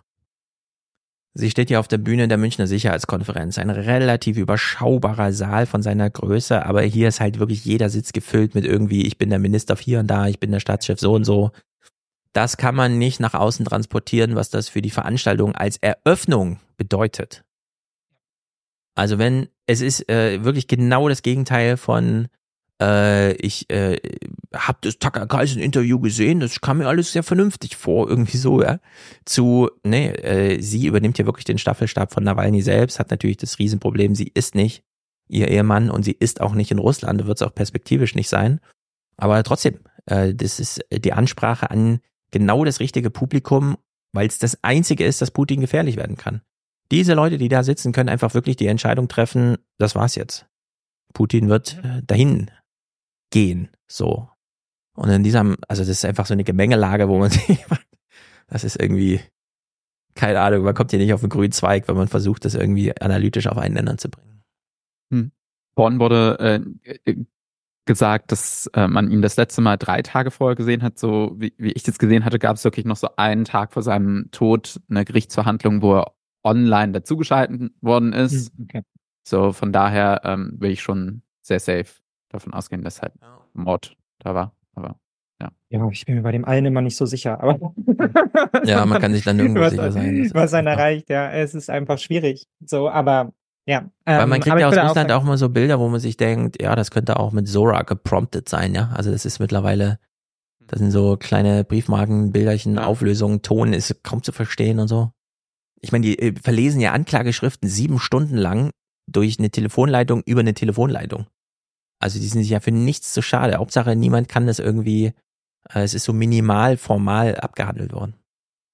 Nun gut, was ich jedenfalls wirklich ein bisschen komisch finde, ist, äh, dass die Journalisten einfach nicht wissen, wann sie mal äh, was anders machen müssen. Also gefangen sind in diesen Loops. Ich weiß noch, äh, damals, als der Papst sagte, ich trete zurück. Das hat er ja in irgendeiner ganz kleinen Andacht so gesagt und es lag auch nur auf Italienisch vor und es war so 10 Uhr morgens. Und dann hieß es 11 Uhr morgens, okay, da kam jetzt irgendwie so eine DPA-Meldung mit einem roten Punkt. Wir haben noch nie einen roten Punkt dabei gekriegt und so.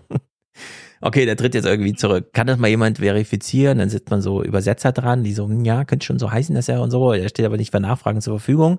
Und ich fand das sehr beeindruckend, dass die äh, FAZ-Redaktion dann einfach sagte, so, ja, dann sind unsere sechs Seiten, die wir geplant hatten, passé. Wir haben jetzt fünf Stunden Zeit.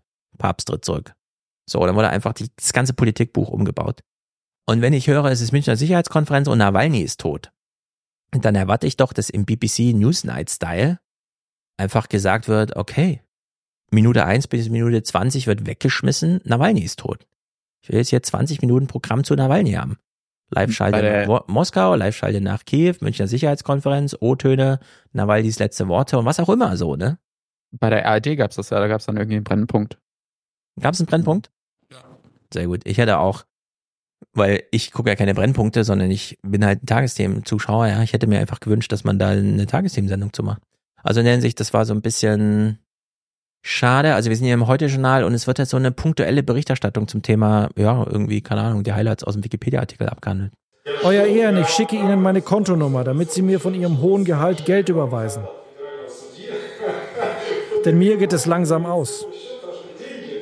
Laut Strafvollzugsdienst hat Nawalny heute bei einem Spaziergang das Bewusstsein verloren. Wiederbelebungsversuche seien gescheitert. Er war ein Mann, der die Massen hinter sich versammeln konnte. Etwas, das in Russland nicht vielen gelingt. Winter 2011, 2012 im Wahlkampf. Alexei Nawalny führt Proteste an gegen Putins autokratisches Regime. Doch Putin triumphiert erneut. Putin hat die Wahl nicht gewonnen. Er hat den Sieg gestohlen. Das war keine Wahl. Also, wir kriegen diese aktuellen Bilder von ihm ohne Zeitangabe, weil sie selber nicht genau wissen, von wann sie sind. Und dann 2011, 2012. Jetzt hier, das ist ja auch schon ein paar Jahre her, diese Vergiftung, er war in Deutschland und so weiter, wie er da verfolgt wird. Es gibt ja zwei Möglichkeiten. Entweder man berichtet unter dem Tenor, schade, Nawalny ist tot, Kapitel abgeschlossen. Mhm. Oder eben im größeren, was bedeutet denn das jetzt eigentlich? Jetzt wird sogar schon ja, Nawalny getötet. Was bedeutet das für äh, ein Land mitten im Krieg, in dem jetzt auch noch sozusagen ein mörderischer Bürgerkrieg gegen die eigene Bevölkerung auf diese Art und Weise für alle sichtbar? Das ist ja eine totale Zäsur eigentlich. Und oh, keine Ahnung, sie haben sich dann dafür entschieden, ja, dann gehen wir jetzt nochmal ins Jahr 2011 und 2012. Finde ich alles richtig. Aber eben nur unter der Maßgabe, dass man sich dann auch diese zehn Minuten extra nach zehn Minuten Geschichtsstunde nimmt und sagt, so, hier, was bedeutet das jetzt und so. Also da muss man einfach so ein bisschen ad hoc die ganze Redaktion zusammenziehen und sagen, so Leute, Nawalny ist tot. Wir haben jetzt ja, acht eine Stunden gesamtheitliche Zeit, Diskussion. Aber die gesamtheitliche Diskussion wird dann halt wieder an die angeschlossenen Formate weiterverwiesen, ja, ne? weil das halt dann halt eben in den Tagesthemen kein Platz ist. Man traut sich ja dann eben auch nicht mit dem Halbgaren im Zweifelsfall mal nach draußen zu treten und dann halt zu sagen, okay, wir führen hier mal im Rahmen dieser Sendung eine Diskussion, was bedeutet das jetzt für Russland, ja, ja oder was, was hat diese Person bedeutet, was bedeuten überhaupt so Formulierungen wie er kann die Menschen hinter sich versammeln in einem autoritären Regime, mhm. dass er Gewaltmittel auf seiner Seite hat, um das zu unterdrücken und so, ne? Also was sind die Potenziale, die da tatsächlich drin gesteckt haben und so. Ja. Und ähm, ja, man kriegt halt so ein bisschen so eine Beileids, Beileidsbesprechung, die aber wenig weiterhilft, ne? Also die dann halt eben auch so ein bisschen auf den Insta-Kacheln oder Twitter-Post dazu verharrt, so ein bisschen die politische, mhm. wie die PolitikerInnen, die dann sagen, ja, war eine wichtige Figur, jetzt ist er weg und zeigt nochmal, dass Russland ein Terrorregime ist. So, aber ja. was es im weiteren Zeitstrahl bedeutet, ähm, darüber wird man wenig aufgeklärt bis gar nicht. Und es ja. sorgt dann halt eben im Umkehrschluss auch für sehr viel Verwirrung über dieses. Dabei Land, ne? könnte man ja hier durchaus einsteigen und sagen, wir klären jetzt mal, was es bedeuten sollte. Also ganz normativ, was wünschen wir uns eigentlich, was sowas bedeutet, wenn hier Mordanschläge und so? Weil was hat man denn dann für eine Angst, dass irgendwie Putin sagt, oh, das deutsche Fernsehen dreht mal wieder voll durch und so, die gehen jetzt hier schon so in Spekulation rein. Ja klar. Also ja. sowas braucht man ja gar nicht fürchten. Man redet ja hier nicht über die FDP und fragt sich, ja, was soll denn das jetzt eigentlich? Also was sollte das eigentlich bedeuten? So, ich habe immer bei sowas, ich habe jetzt die BBC-Nachrichten dazu nicht geguckt, weil es so schwierig ist, die runterzuladen. Man muss sie immer sozusagen vorher anmelden als Download. Ah, habe ich natürlich nicht gemacht. Aber bei der BBC kommt es mehrfach im Jahr vor, dass einfach eine Anmoderation zum Thema, die so ein bisschen, ah ja, das Thema ist gesetzt, aber man weiß noch nicht in welche Richtung. Dann kommt ein zehnminütiger Bericht und dann wird eine Viertelstunde mit drei Leuten getalkt. Ja. So ist so ein bisschen der Spekulation hingegeben und was auch immer. Und dass das im deutschen Fernsehen nicht möglich ist, weil, ja, 90 Sekunden Nähe und so und hier und da und dann wird nochmal eine Geschichtsstunde abgehalten mit gesichertem Wissensmaterial sozusagen. Naja, ja, und dann bekommst du halt die sicher. Talkshow noch, ne? Und die Talkshow bietet dir dann halt wieder die politische Instrumentalisierung entlang der Gesinnung. Ja, genau. So, ne? Das, also dann kommt einfach das abgebildet ist, wo du dann halt auch sagen kannst, ja, dann ist auch egal, ne? Weil ja. dann hast du hm. irgendwie die CDU, die der SPD vorwirft, sie daran irgendwie mitschuld und andersrum. Ne, also und dann, mhm. weil man dann nicht richtig reagiert habe oder so, dabei ist das ja auch erstmal eigentlich ähm, irrelevant, was jetzt die konkrete Maßgabe der Politik ist, wie sie darauf reagieren kann oder so, sollte, sondern man kann ja auch erstmal diskutieren, was ist überhaupt der Rahmen der Möglichkeiten so? Kann es darauf eine Reaktion geben? In welcher Form wäre sie angemessen und so weiter? Genau. Und jetzt habe ich ja vorhin so angedeutet, es könnte durchaus sein, dass Nawalnys Tod passiert ist durch die Umstände, für die Putin gesorgt hat, ohne dass Putin konkret wollte, dass er zum Anfang der Münchner Sicherheitskonferenz 2024 stirbt. Ist ja ein sehr komplizierter Gedanke, weil der bringt ja einige, höre ich ja schon so im Hinterkopf, Kritik mit sich. Denn ja, äh, wir hören hier Sabine Fischer von der Stiftung Wissenschaft und Politik, die das Einzige sagt, was darüber zu sagen ist, was aber einiges bedeutet. Es ist nicht nur ein Tod, es ist ein Mord, wie Alek Alov das eben völlig richtig ausgedrückt hat. Und es ist ein Mord, der begann alle spätestens mit dem Giftanschlag auf Alexei Nawalny im August 2020 und der heute sein tragisches Ende gefunden hat. Ein politischer Mord, für den die russische Staatsführung des Putin-Regime verantwortlich ist. Daran führt kein Weg vorbei. Das ist eine Tatsache, denke ich. Genau. Bedeutet aber, es könnte sein, dass es Putin trotzdem entgleitet. Dass er mittlerweile Methoden wie sibirische Straflager, was auch immer. Ich kann mir nicht vorstellen, dass er die ganze Zeit in Sibirien guckt, das ist genau, sondern da passieren während, äh, wie nennt man das nochmal beim Mord, wenn das so unter willentlich, äh, wie, wie ist das juristische? Ha? Niedere Also, Gründe? Nein, nein, dieses, dieses juristische, er möchte es, er will es. Oh Mann, jetzt stelle ich mich aber total doof Ja, der an. Ja, der Unterschied zwischen Mord und Totschlag, das bei ähm, Vorsatz. Vorsatz. Ich suche Vorsatz. den Vorsatz, genau. Also, okay. Also wir wissen ja, es war Vorsatz. Denn er wollte ihn ja auch vergiften und in ein Flugzeug setzen, wo er weiß, er kriegt dann nicht schnell Hilfe. Das hat ja dann nicht funktioniert. Also da ist es schon- ihm schon entglitten. Und so wie es ihm da entglitten ist, Nawalny ist doch nicht gestorben, sondern konnte plötzlich eine Kampagne mit der Unterhosenmörder und so weiter lostreten, könnte ihm auch der tatsächliche Mord entglitten sein. Und das finde ich noch viel dramatischer, als einfach zu sagen, Putin ist ein Mörder. Ja, er ist ein Mörder, nur er mordet so rigoros und rücksichtslos, dass ihm sogar nach Sachen einfach egal sind, sie ihm entgleiten und wie auch immer. Ja, aber das wäre ja ein Unterschied. Ob sie ihm egal sind oder ob sie ihm begleiten, ist ja ein Unterschied. Ne? Also es gibt die Möglichkeit, dass man sagt, okay, ihm ist es so egal, dass er halt einfach die wichtigste politische Person für die Opposition und auch für den Westen halt irgendwie einfach in ein sibirisches Straflager abschiebt und dann beschäftigt er sich nicht mehr damit. Mhm. Und dann setzt er halt eben die Willkür ein, die in so einem Straflager Das ich halt für den Krieg so sagen, ne? dass es ihm da entgleitet. Also ob das jetzt 300 oder 400.000 Menschen sind, die da sterben, das ist ihm einfach egal. Hauptsache Genau, ja, aber das ist, ist es dann, ist es dann, ist es ihm dann entglitten oder ist es nicht eher eine, ist dann nicht die Sorge eher, wie wir sie konstant haben, quasi eine Fehlwahrnehmung der Realität Ja. in dem Fall seinerseits? Also, weil er, er, hätte ja, er hätte ja, wenn es ihm nicht egal wäre, dann hätte er ja ein Umfeld schaffen können in Form von Hausarrest oder was, whatever, dass diese Person Nawalny nie wieder irgendeine Rolle spielt. Ne? Also er hätte sie so weit abkanzeln können von allem. So einen sozialen Ja, er hätte sich den Anschein der genau, ja. Rechtsstaatlichkeit auch nicht mehr geben müssen. Weil er hätte ja auch einfach sagen können, der sitzt jetzt hier in Hausarrest, ja, der kriegt jeden Tag seine drei Mahlzeiten und gut ist, diese Figur wird einfach vergessen. Aber er ist ja de facto gestorben in einem Straflager, weil er da ja konstanter, höchstwahrscheinlich konstanter Brutalität und dann auch Willkür ausgesetzt wird, wo jetzt die Frage ist, kam halt diese Willkür von ganz oben oder ist es eher die reguläre, in Anführungsstrichen, Willkür, die halt einfach in so einem Gulag durchläuft, ne? Du hast dich schlecht benommen, kriegst nichts zu essen und irgendwann bist du, ist dein Körper so geschwächt, du hast kein Sonnenlicht und so weiter und so fort, dass du halt zusammenbrichst und einfach stirbst, deine Organe versagen. Und ähm, da, das ist, das ist eine Differenz, die da irgendwie sehr schwer auszuhandeln ist, ja. Ob es ihm jetzt, ob es ihm einfach so weit egal war, wirklich, dass er sagt, was mit dieser Person da passiert, irgendwie in Sibirien, ist mir wurscht, ja, dann läuft es halt über die ganze Welt.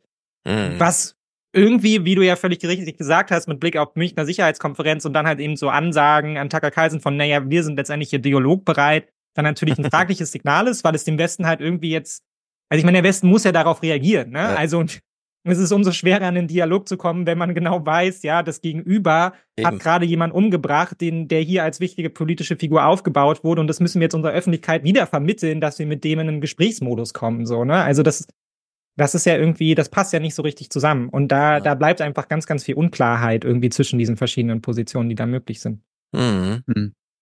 Ja, also der Leichnam ist ja jetzt an die Mutter herausgegeben worden von Nawalny. Ja. Das, was ich gelesen habe, soll es wohl auch un also Ungeklärtheit gegeben haben, weil es wohl, also, na nicht, also ich weiß es nicht, also dass, dass der Leichnam wohl äh, ja Einwirkungen zeigen sollen, die äh, ja Naja, da kann man einfach abwarten, was dann kommt. Da braucht man gar Genau. nicht spekulieren. Ja. Crazy ist es allemal. Und wir wünschen uns natürlich immer einen starken Kanzler, die drittgrößte Volkswirtschaft der Welt. Irgendwas muss doch mal hinzubiegen sein mit solchen äh, Nachrichtenlagen. Nur jetzt haben wir ja von Sabine Fischer inhaltlich genau gesagt bekommen, was alternativlos nicht anders zu sagen ist. Denn wir haben ja nun wirklich einen sehr fein juristisch dokumentierten Mordversuch. Der war damals nicht erfolgreich, Nawalny ist jetzt trotzdem tot. Also es ist einfach nur sozusagen die äh, verzögerte Vollstreckung dieses Versuchs. Und jetzt äußert sich Scholz dazu und ich denke mir so, die Aufgabe ist doch jetzt nicht zu sagen, was eh zu sagen ist, sondern darüber hinaus das Staatsmännische da reinzubringen, zu sagen, was es bedeutet, was daraus folgt und so weiter und so fort. Aber es ist wirklich ein Drama. Oh, muss hier klicken. Mitten in den Termin, in dem es um das Überleben der Ukraine geht, platzt die Nachricht vom Tod Alexei Nawalnys, dem Kreml- und Putin-Kritiker. Wahrscheinlich hat er diesen Mut jetzt bezahlt mit äh, seinem Leben. Wir wissen aber nun auch ganz genau spätestens, was das für ein Regime ist. Wer Kritik äußert, wer sich für die Demokratie einsetzt, muss fürchten um Sicherheit und Leben. Ja, jetzt wissen wir Bescheid. Ja, ist vielleicht nicht das beste Statement, unmittelbar danach zu sagen, so, ja, so läuft's halt in autoritären Regime, ne? Muss man sich nicht wundern. Also, Vor allem, ich weiß, wird der Dramatik der Gesamtlage irgendwie nicht so richtig gerecht, ja. Scholz hängt seit zwei Jahren in so einer Konfliktschleife mit der Öffentlichkeit. Liefern wir genug? Halten wir genug dagegen? Putin ist ein rücksichtsloser Mörder, der ermordet seine eigenen Leute und lässt die noch im Krieg andere Leute ermorden. Und es sind jetzt vielleicht mehrere hunderttausend Menschen. Und Scholz kommt dann sozusagen eine Woche, bevor sich dieses ganze Drama zwei Jahre schon jährt. Also jetzt wissen aber alle Bescheid. Und ich mir denke, nee, das wissen, nie- also wer jetzt erst, wer jetzt erst Bescheid weiß, ja, das ist doch, das geht doch einfach nicht. Also ich finde das irgendwie, das ist kein gutes Statement. Jetzt kommt Rüdiger von Fritsch. Ich finde es ja sehr gut, wie er sich die ganze Zeit schon äußert. Er macht ja immer so, okay, ich verstehe Ihre Frage. Das Anliegen ist natürlich deutlich, möglichst einfache Kommunikation. Es ist aber komplizierter. Also auch auf diese eine Frage hin, kannten Sie Nawalny persönlich? Hat er ja in irgendeinem Gespräch gesagt. Das ist eine sehr interessante Frage. Was schon mal bedeutet, jetzt machen wir erstmal eine Denkerpause. Wenn ich Ihnen jetzt einfach sage, nein, ich kannte ihn nicht persönlich, Sie werden diese Antwort nicht verstehen, weshalb ich Ihnen vorher sage, ich kannte ihn nicht persönlich, wollte ihn aber kennenlernen. Er hat sich bei mir gemeldet und gesagt, wenn Sie als deutscher Botschafter bei dieser Veranstaltung in der ersten Reihe sitzen, kann ich da nicht auftreten, denn wenn mir diese Nähe zu Ihnen unterstellt wird, bin ich weg vom Fenster. So, deswegen, ich kann Sie leider nicht kennenlernen, würde aber gerne. Also, haben Sie Nawalny persönlich kennengelernt? Ist eine interessante Frage, aber die Antwort ist kompliziert. So, also auf diese Art und Weise ist ja Fritsch sehr häufig zu hören und äh, im Fernsehen dankenswerterweise auch. Wir hören ihn hier im in den Tagesthemen. Herr von Fritsch, es sind jetzt drei Tage vergangen, seit der Tod von Alexei Nawalny bekannt geworden ist. Westliche Staaten haben reagiert, Botschafter werden einbestellt. Aber wirkt das nicht alles einigermaßen hilflos? Das halte ich für den falschen Ausdruck, ehrlich gesagt. Denn natürlich sind wir immer ein Stück ohnmächtig. Als freiheitliche Demokratien gegenüber äh, solchen gewaltbereiten, enthemmten Regimen, die zu solchen Exzessen bereit sind äh, zu greifen, die solche Kriege entfesseln, weil wir nicht zu Recht mit den gleichen Mitteln reagieren wollen und auch nicht dürfen, finde ich. Aber wir, denke ich, haben über die zwei Jahre, die es Wladimir Putin nicht gelungen ist, diesen Krieg zu gewinnen, als einem der größten Militärmächte der Welt, sehr entscheidend dazu beigetragen, dass dies nicht möglich ist und dass die Ukraine die Aussicht hat, eine Sicherheit in Freiheit zu haben. Ja. Als normaler Mensch kann man sich ganz viele Sachen nicht vorstellen. Das kriegt man immer wieder mit, wenn es heißt, ach, es ist Corona-Pandemie, exponentielle Ausbreitung. Ah ja, verstehe ich nicht, warum die jetzt die Schule schließen. Naja, weil der, Sozi äh, der Virologe den Politikern gesagt hat, in Dingsterbums, äh, wie ist dieser erste Landkreis? Ihr wisst bestimmt noch in NRW Ja, da. in H. Die Kappensitzung von Hi Dingsterbums. Der Chat sagt es uns bestimmt gleich. Na, jedenfalls.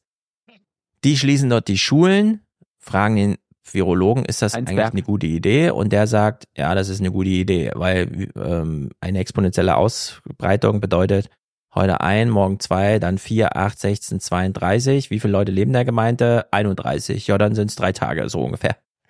Und es betrifft aber deutschlandweit. So. Man kann sich es nicht vorstellen, aber die exponentielle Gleichung ist einfach für uns alle dramatisch.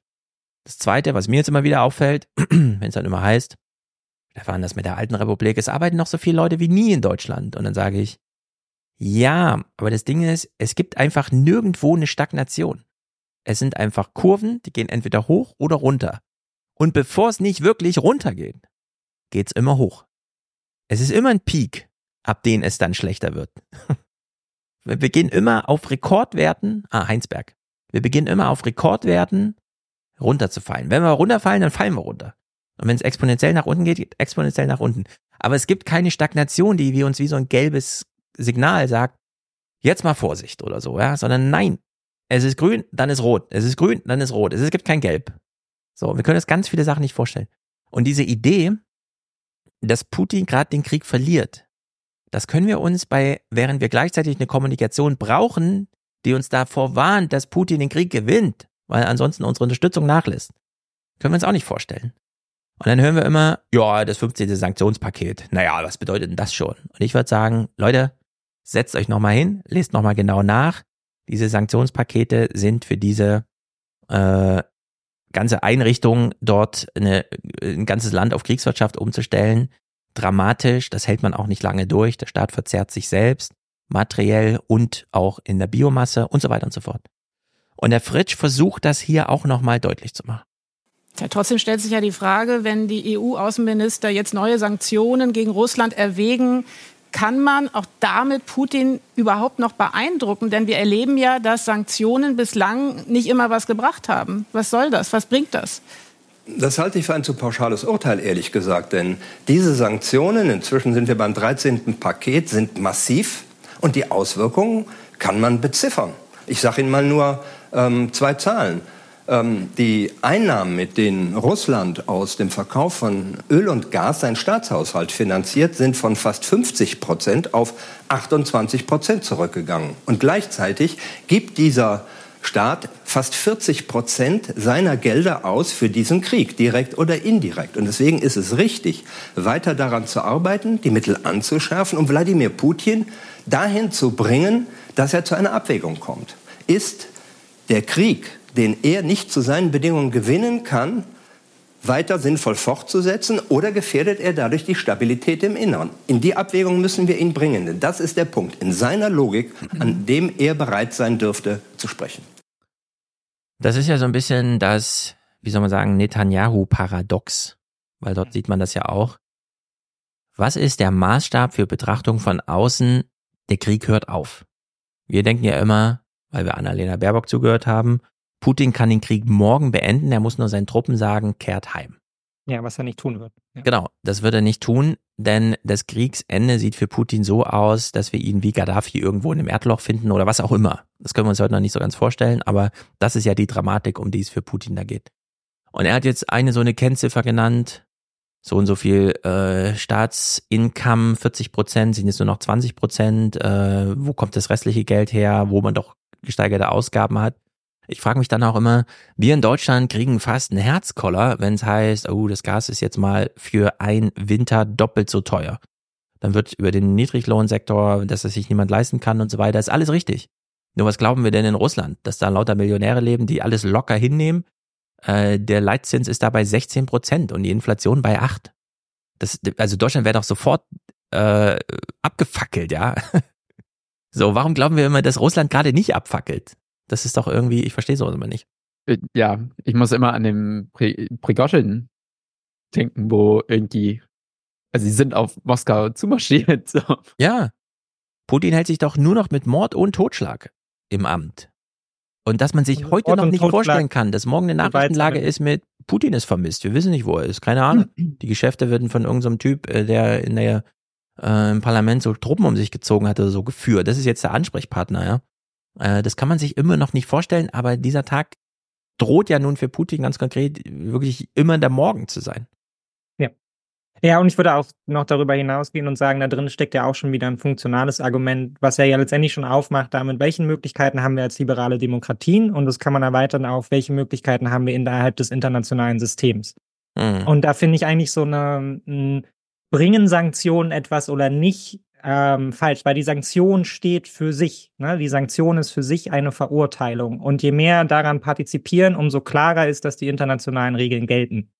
Ja. Und das hat einen Wert in sich. So, wenn es darum geht, dass wir Freiheit und Sicherheit global verteidigen und das im Sinne unserer Werte, Interessen, ja, ist dabei gleichgesetzt, ähm, dann bedeutet das auch, dass wir das internationale System, die internationale Ordnung verteidigen und im, im Rahmen ihrer Möglichkeiten Einfluss nehmen. So. Und ähm, das tun wir und im Bestfall ringt man damit das Regime nieder. Oder man schafft vielleicht auch nur ähm, eine Verständigungsebene, wo für alle klar ist, wie im Zweifelsfall reagiert wird bei Übertreten von Linien und das sowohl an die, pa an die Partner, ja, dass mhm. klar ist, okay, das ist unsere gemeinsame Handlungsdevise, an die wir uns hier halten und die wir gemeinsam etabliert haben, genauso wie an Feinde dieser Ordnung. Ähm, und daran liegt ein, ein Wert in sich, zumindest wenn man an diese internationale Ordnung dann in irgendeiner Weise glauben will. Oh. Und ähm, das ist das ist durchaus relevant und wir haben halt eben darüber hinaus ganz praktisch ja auch nicht wirklich andere, andere Handlungsdevisen. Ne? Also wir haben ja nur die Option, ähm, in einem sehr, sehr schwierigen Umfeld dafür zu sorgen, dass wir zu einer Aushandlung in welcher Form auch immer kommen. Und mhm. das ist jetzt vielleicht auch so ein bisschen konterintuitiv, aber natürlich ist in jeder Aushandlung jetzt konträr mal zu dem, was ja auch viele Linke sagen, ja, wir müssen nur aufhören, der Ukraine Waffen zu liefern, ja, dann müssen die schon einknicken. Ähm, das unterschätzt aber die Ukraine als und die ukrainische Regierung als souveräne Player, ja. Also und man darf ja dann gerne mal auf die anderen Konflikte historisch Bezug nehmen, wie Vietnam und Co. Ja, nur weil da keine Waffen kamen, heißt das noch lange nicht, dass da aufgehört wurde zu kämpfen. Und ja, wir müssen weiterhin davon die ausgehen. dann plötzlich eine Besatzung oder was? Also ja, genau. Wir müssen davon ausgehen, dass es einen signifikanten Teil in der ukrainischen Gesellschaft gibt und auch die ukrainische Regierung, die weiter kämpfen werden, so oder so, und sich versuchen werden, in eine Position zu bringen, in der sie im Zweifelsfall die beste Verhandlungsposition haben. Allein auch schon, um sie zu vermitteln, ja, wenn es zu einem Punkt der Verhandlung kommen muss. Es muss ein Mehrwert in der Verhandlung liegen. Sonst mhm. geht man nicht in Verhandlungen. Insofern ist es konträr anzunehmen, dass je schwächer die Ukraine ist, sie umso bereitwilliger ist, in Verhandlungen zu gehen. Ja, nein, du versuchst deine Verhandlungsposition so gut auszubauen wie möglich. Du versuchst dich selbst in die stärkstmöglichste Verhandlungsposition zu bringen, während du die Verhandlungsposition des Gegenübers schwächst. Was im Umkehrschluss bedeutet, du bist dann am ehesten bereit zu Verhandlungen, wenn deine Position in Verhandlungen besonders gut ist und halt nicht, wenn du mit dem Rücken zur Wand stehst. So, das heißt, die Verhandlungsposition für die Ukraine ist dann am besten, wenn es Sicherheitsgarantien gibt, kurz vor einer Offensive zum Beispiel, wenn klar ist, hier ist so viel Potenzial angestaut, hier besteht ein tatsächliches Risiko für Russland, deshalb sollte man vielleicht lieber verhandeln und nicht zum Beispiel nach einer Offensive, wo die Ukraine am Boden liegt und sich Russland denkt, naja, jetzt haben wir ja leichtes Spiel. So, ne? Mhm. Also das muss man, muss man in solche Überlegungen immer mit einbauen, dass es halt eben nicht so einfach ist in einem internationalen System, was keine größere Einheit als halt den souveränen Staat kennt. Ja. Und das ist hochkomplex und wir steigen in diese, in diese Verhandlung jetzt erst rein und ich, ich warne sehr davor, das jetzt auf die leichte Schulter zu nehmen, so nach dem Motto, naja, gerade jetzt, ja, wo sich das irgendwie anbahnt, dass die Ukraine erschöpft ist, wäre man an einem Punkt, der optimal ist, um einen Verhandlungseinstieg zu schaffen, mhm. sondern ich glaube, jetzt sind die Widerstandskräfte, die Beharrungskräfte innerhalb des ukrainischen Regimes dagegen besonders hoch, während die auch die Wahrscheinlichkeit bei Putin, dass er jetzt gerade nicht verhandelt, weil er das Gefühl hat, er kann dann mehr Wert rausziehen, ja, indem er eben sich in eine bessere Verhandlungsposition bringt, indem er noch ein Stück mehr erobert. Ja, da muss er wieder ja keine weniger zurückgeben. Ja, ja, also es ist genau. Also wer jetzt irgendwie erwartet, dass Putin so Vorschläge macht, jetzt doch mal zu verhandeln oder so, nee, also das haben wir doch jetzt gesehen. Er führt einfach diesen Krieg, bis er, wie Fritsche sagt, ihn nicht mehr führen kann. Und jetzt äh, habe ich ja ein paar Kennziffern genannt, von denen Diet fragt, wo liest man das nach? Und da sage ich, das liest man in der Zeit nach. Das habe ich auch, glaube ich, im Neue Zwanziger äh, getan, also direkt zitiert. Äh, was bedeutet, Diet einfach ein bisschen mehr Podcast hören? Und dann schreibt er, ähm, will er sozusagen eigene äh, Kennziffern reinwerfen und schreibt, Russland hat so zehn Prozent Schuldenquote. Und dann zwei Minuten später, oder 20 Prozent? Keine Ahnung. Und ich sage, ja genau, ist doch egal. 100, 200, 10, 20 Prozent, wen interessiert's? Die haben ihre eigene Währung, die bezahlen den Krieg mit ihrem eigenen Geld. Ob die dann äh, irgendwo verbuchen, dass sie gerade Geld hergestellt haben und dann sagen, das ist unsere Schuldenquote, das ist doch egal. Also wenn's, was ich mir ja immer so ein bisschen wünsche, ja, dass mal die Ansage kommt, liebe EZB, wir wissen, es steht in deiner Bilanz, aber nimm doch mal die Null raus. so, ja jedes europäische Land ist bei dir mit 30 Prozent verschuldet, mach doch mal drei draus. So. Das ist ja äh, der Kontext, in dem es stattfindet. Es ist einfach, es gibt Kennziffern, die sind egal und dann gibt es welche, die sind nicht egal. So, und dann äh, schreibt ihr Alexander, was wir hier unterschätzen, ist das kulturrevisionistische Argument in Russland, die den Westen auf dem absteigenden Ast darstellen. Das verfängt bei wenig, äh, nicht bei nicht wenigen Russen. Und da würde ich sagen, ja, ganz genau. Das ist äh, Grundtenor Tenor und äh, für mich Anlass dieser ganzen, äh, wir machen Fernsehpodcast, wir machen Aufwach, was auch immer, um zu sagen, was die öffentlich diskutieren, ist doch total Nuppe. Wo etwas verfängt, das ist doch nur Semantik. Die Frage ist doch, gibt es eine strukturelle Unterfütterung von irgendetwas, egal ob es ausgesprochen wurde oder nicht. Greifen die Kennziffern ja oder nein? So. Und hier sagt der Fritsche, bevor er überhaupt das Argument macht, es gibt hier strukturelle Kennziffern, schlägt er ihr ja das, die Frage erstmal aus der Hand. Das ist ja eine der besten Moves bei Fritsche. Wir können das, äh, bei Fritsch, wir können das ja hier nochmal hören. Und ich finde, da kann dann auch jeder drauf achten, wie beginnt er seine Antworten. Und da kann man hier einfach jede nehmen. Wir fangen nochmal mit dieser an. Herr von Fritsch, es sind jetzt drei Tage vergangen, seit der Tod von Alexei Nawalny bekannt geworden ist. Westliche Staaten haben reagiert, Botschafter werden einbestellt. Aber wirkt das nicht alles einigermaßen hilflos? Das halte ich für den falschen Ausdruck, ehrlich gesagt. Denn natürlich. So, ich halte das erstmal für einen falschen Ausdruck, ehrlich gesagt. Es gibt hier was anderes. Bei der nächsten Frage genauso. Ja, trotzdem stellt sich ja die Frage, wenn die EU-Außenminister jetzt neue Sanktionen gegen Russland erwägen, kann man auch damit Putin überhaupt noch beeindrucken? Denn wir erleben ja, dass Sanktionen bislang nicht immer was gebracht haben. Was soll das? Was bringt das? Das halte ich für ein zu pauschales Urteil, ehrlich gesagt, denn. So, jedes Mal reingehen und sagen, ich weiß, wie Sie denken. Aber wir schlüsseln jetzt hier nicht die russische Propaganda auf und ich gehe auch nicht Ihren Weg mit. Ich bin Diplomat. Nicht ohne Grund sitzt der Botschafter immer in dem Land und nicht das würde ich halt auch sagen. beobachten das ist, von halt, außen. Ich, auch ein ganz, ganz wichtiger Teil. Und man darf das ja auch durchaus kritisch sehen, aber Fritsch ist halt eben Diplomat. Ne? Also er redet im Rahmen der Möglichkeiten, die er als im Rahmen seiner Handlungsdevisen sieht. So. Mhm. Ne? Also wir reden jetzt hier nicht über irgendwelche Wunschveranstaltungen und so und dass wir uns, äh, dass wir uns wünschen würden, dass die Russen aufstehen und Putin irgendwie vertreiben oder dass wir vielleicht auch davor Sorge haben, weil was darauf folgt, sondern es geht um den Rahmen der Möglichkeiten, die er sieht, diplomatisch Mhm. darauf Einfluss zu nehmen. Ja, und im internationalen hier System darauf Einfluss Mal nehmen. beispielhaft sehen bei Heusgen. Der eröffnet nämlich die Münchner Sicherheitskonferenz mit diesem kleinen Hinweis. Irgendwo hier soll sie sein. Hier, auch auf den Gängen, in den vielen Gesprächen soll sie entstehen, wachsen. Die Hoffnung, dass es doch eine bessere Welt geben kann, auch wenn sie zurzeit aus den Fugen scheint. Der Chef der Münchner Sicherheitskonferenz beschreibt das in seiner Auftaktrede so. Irgendwo ist immer ein Silberstreifen am Horizont. Wir wissen nur noch nicht wo. Für diese Konferenz haben wir alle unsere Moderatoren gebeten, in ihren Diskussionen nach diesem Silberstreifen zu suchen. So, es gibt dieses Spiel Quirkel. Kennt das jemand von euch? Na klar. Mhm. Also man hat, ich erkläre es nur kurz. Unterschiedliche Formen, Farben. Kleine Steinchen, genau, die haben entweder ähnliche Farben, also gleiche Farben, gleiche Form oder wie auch immer. Und dann muss man die so zusammenlegen, dass sie auch nur in diesem, sie passen zusammen, zusammenliegen, obwohl man so ein Spielfeld aufbaut, wo die sich auch gerne mal berühren können, obwohl man ja Linien baut.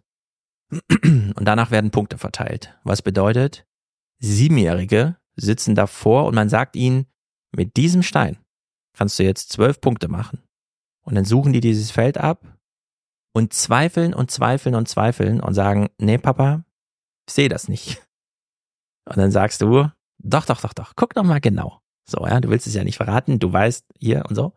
Und dann so nach zehn Minuten fällt irgendwann der Groschen, gefühlt. Das sind natürlich nur eine Minute oder so.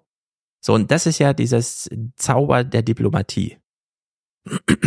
Auch wenn niemand versteht, wie eine exponentielle Kurve funktioniert, auch wenn niemand den Abfall einer Sinuskurve schon fühlen kann, wo man noch gerade noch nach oben steigt und so weiter und so fort, sitzt einfach der Diplomat da und sagt, also was mich mal gar nicht interessiert ist, was Sie dazu denken. Sie stellen mir eine Frage, ich bin leider kein Journalist, ich hau Ihnen erstmal die Frage weg, ich sage Ihnen, ich gebe Ihnen mal eine diplomatische Antwort.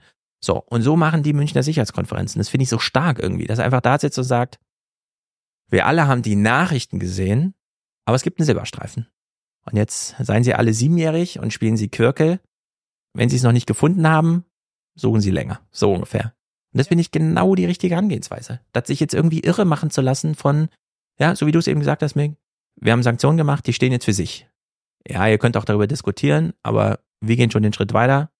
Ihr könnt über diese, ja, den, den langsam verglühenden Supernova-Stern, den wir da gestern entschieden haben, gerne noch reden, aber ist für uns schon antike Geschichte. Die stehen für sich. So. Und er sucht hier Silberstreifen.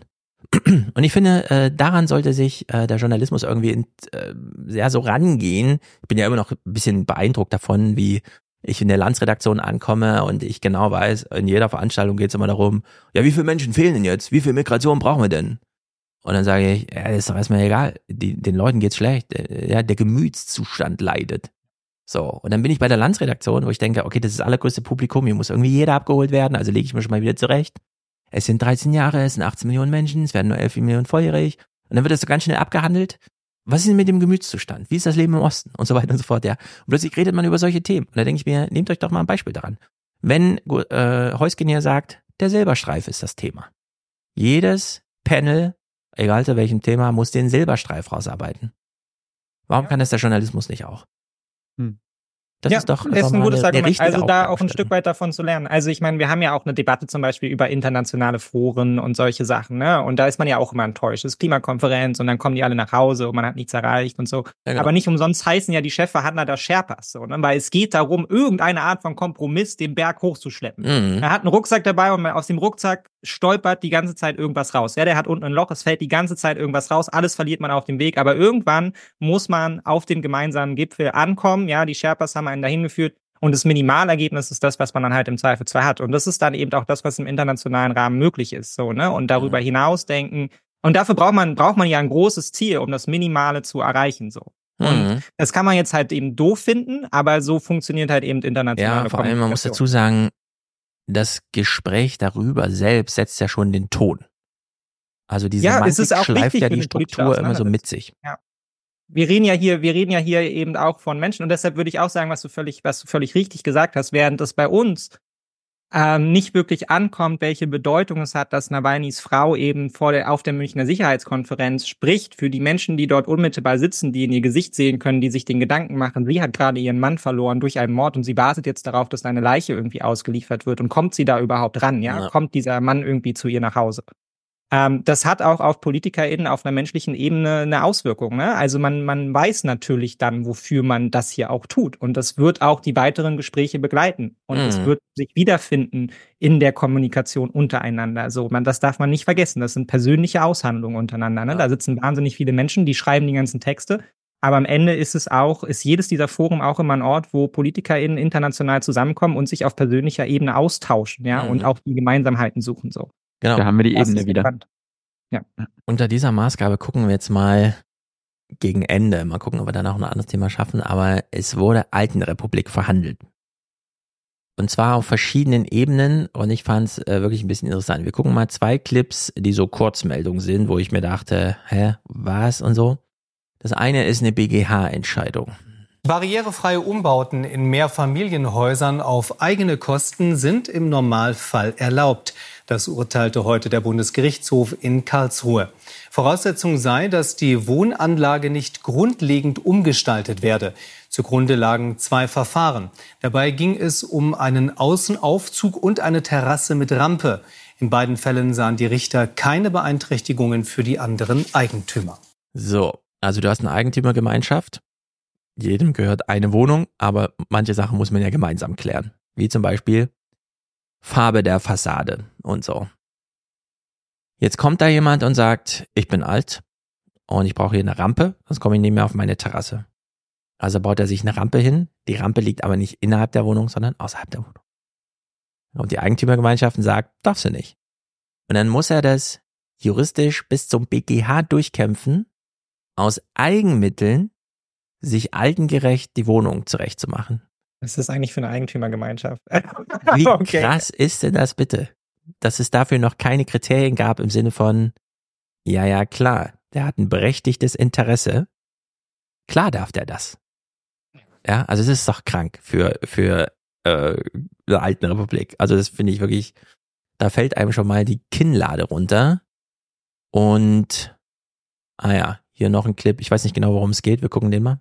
Was damals der moderne Weg war, sich fit zu halten, sind heutzutage Gesundheits-Apps, die vom Arzt verschrieben. Ah, das ist auch geil. Sie machen Tele-Gym-Vergleich.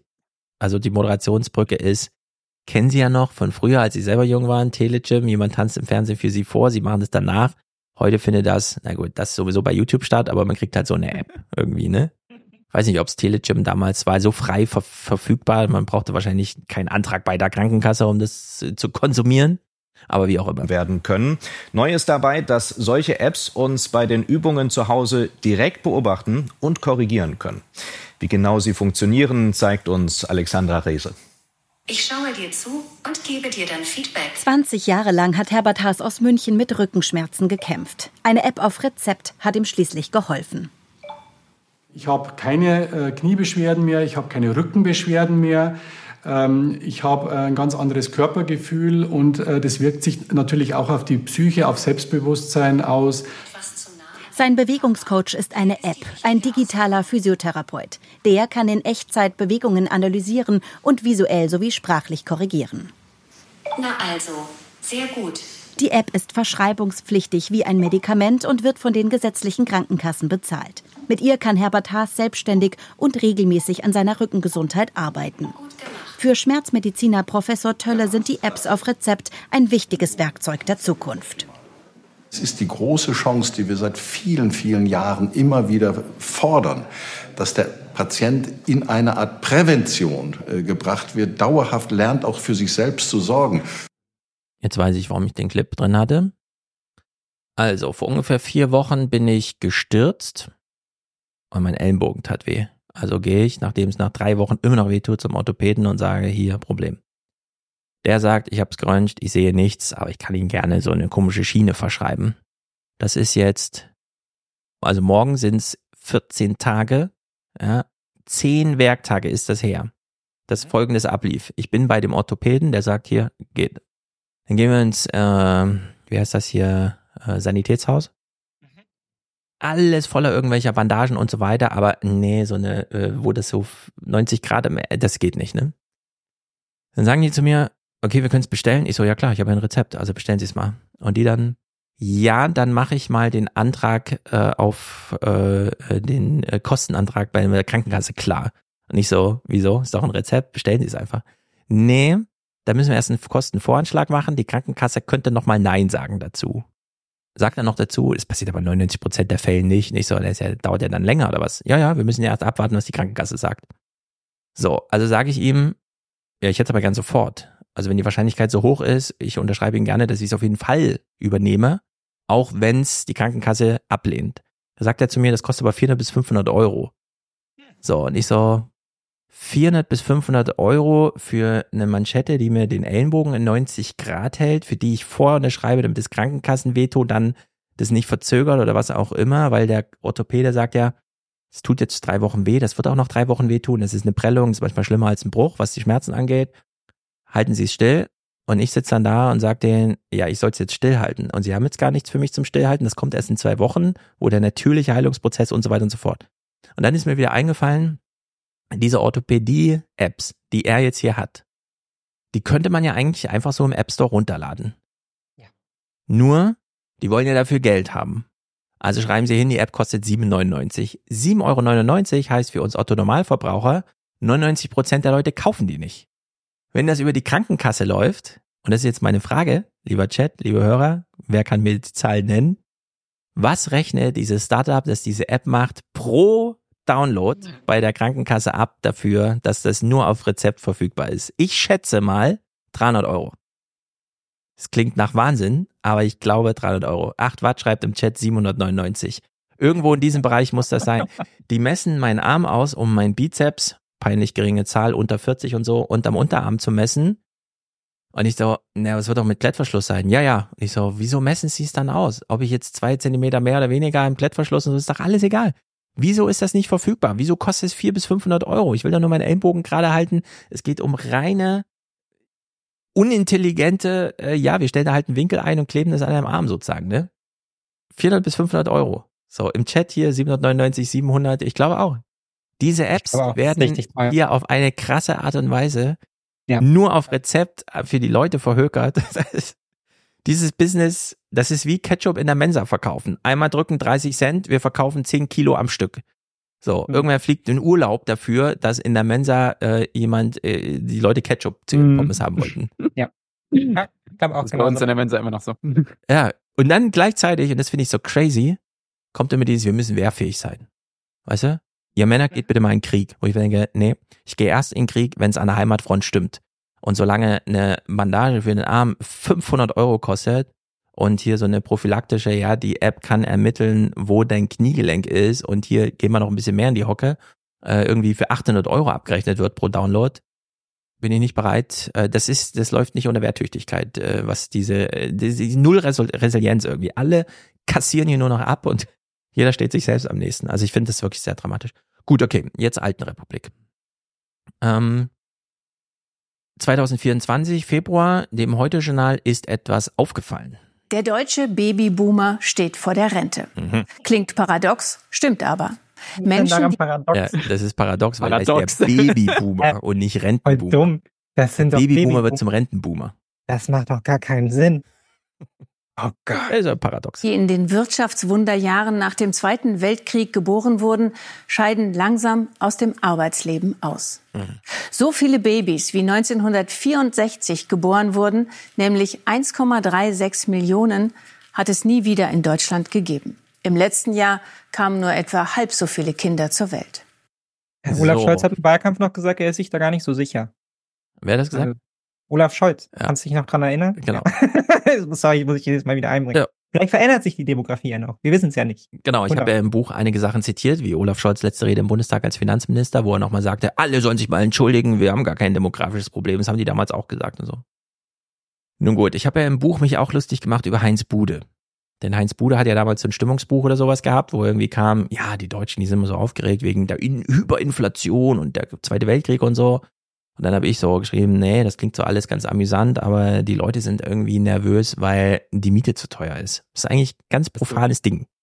So. Hat er jetzt auch noch ein Boomer-Buch? Ja, und jetzt hat Heinz Bude ein Boomer-Buch geschrieben und die im Heute-Journal denken sich, wir nehmen mal den Heinz Bude und sein Buch zum Thema.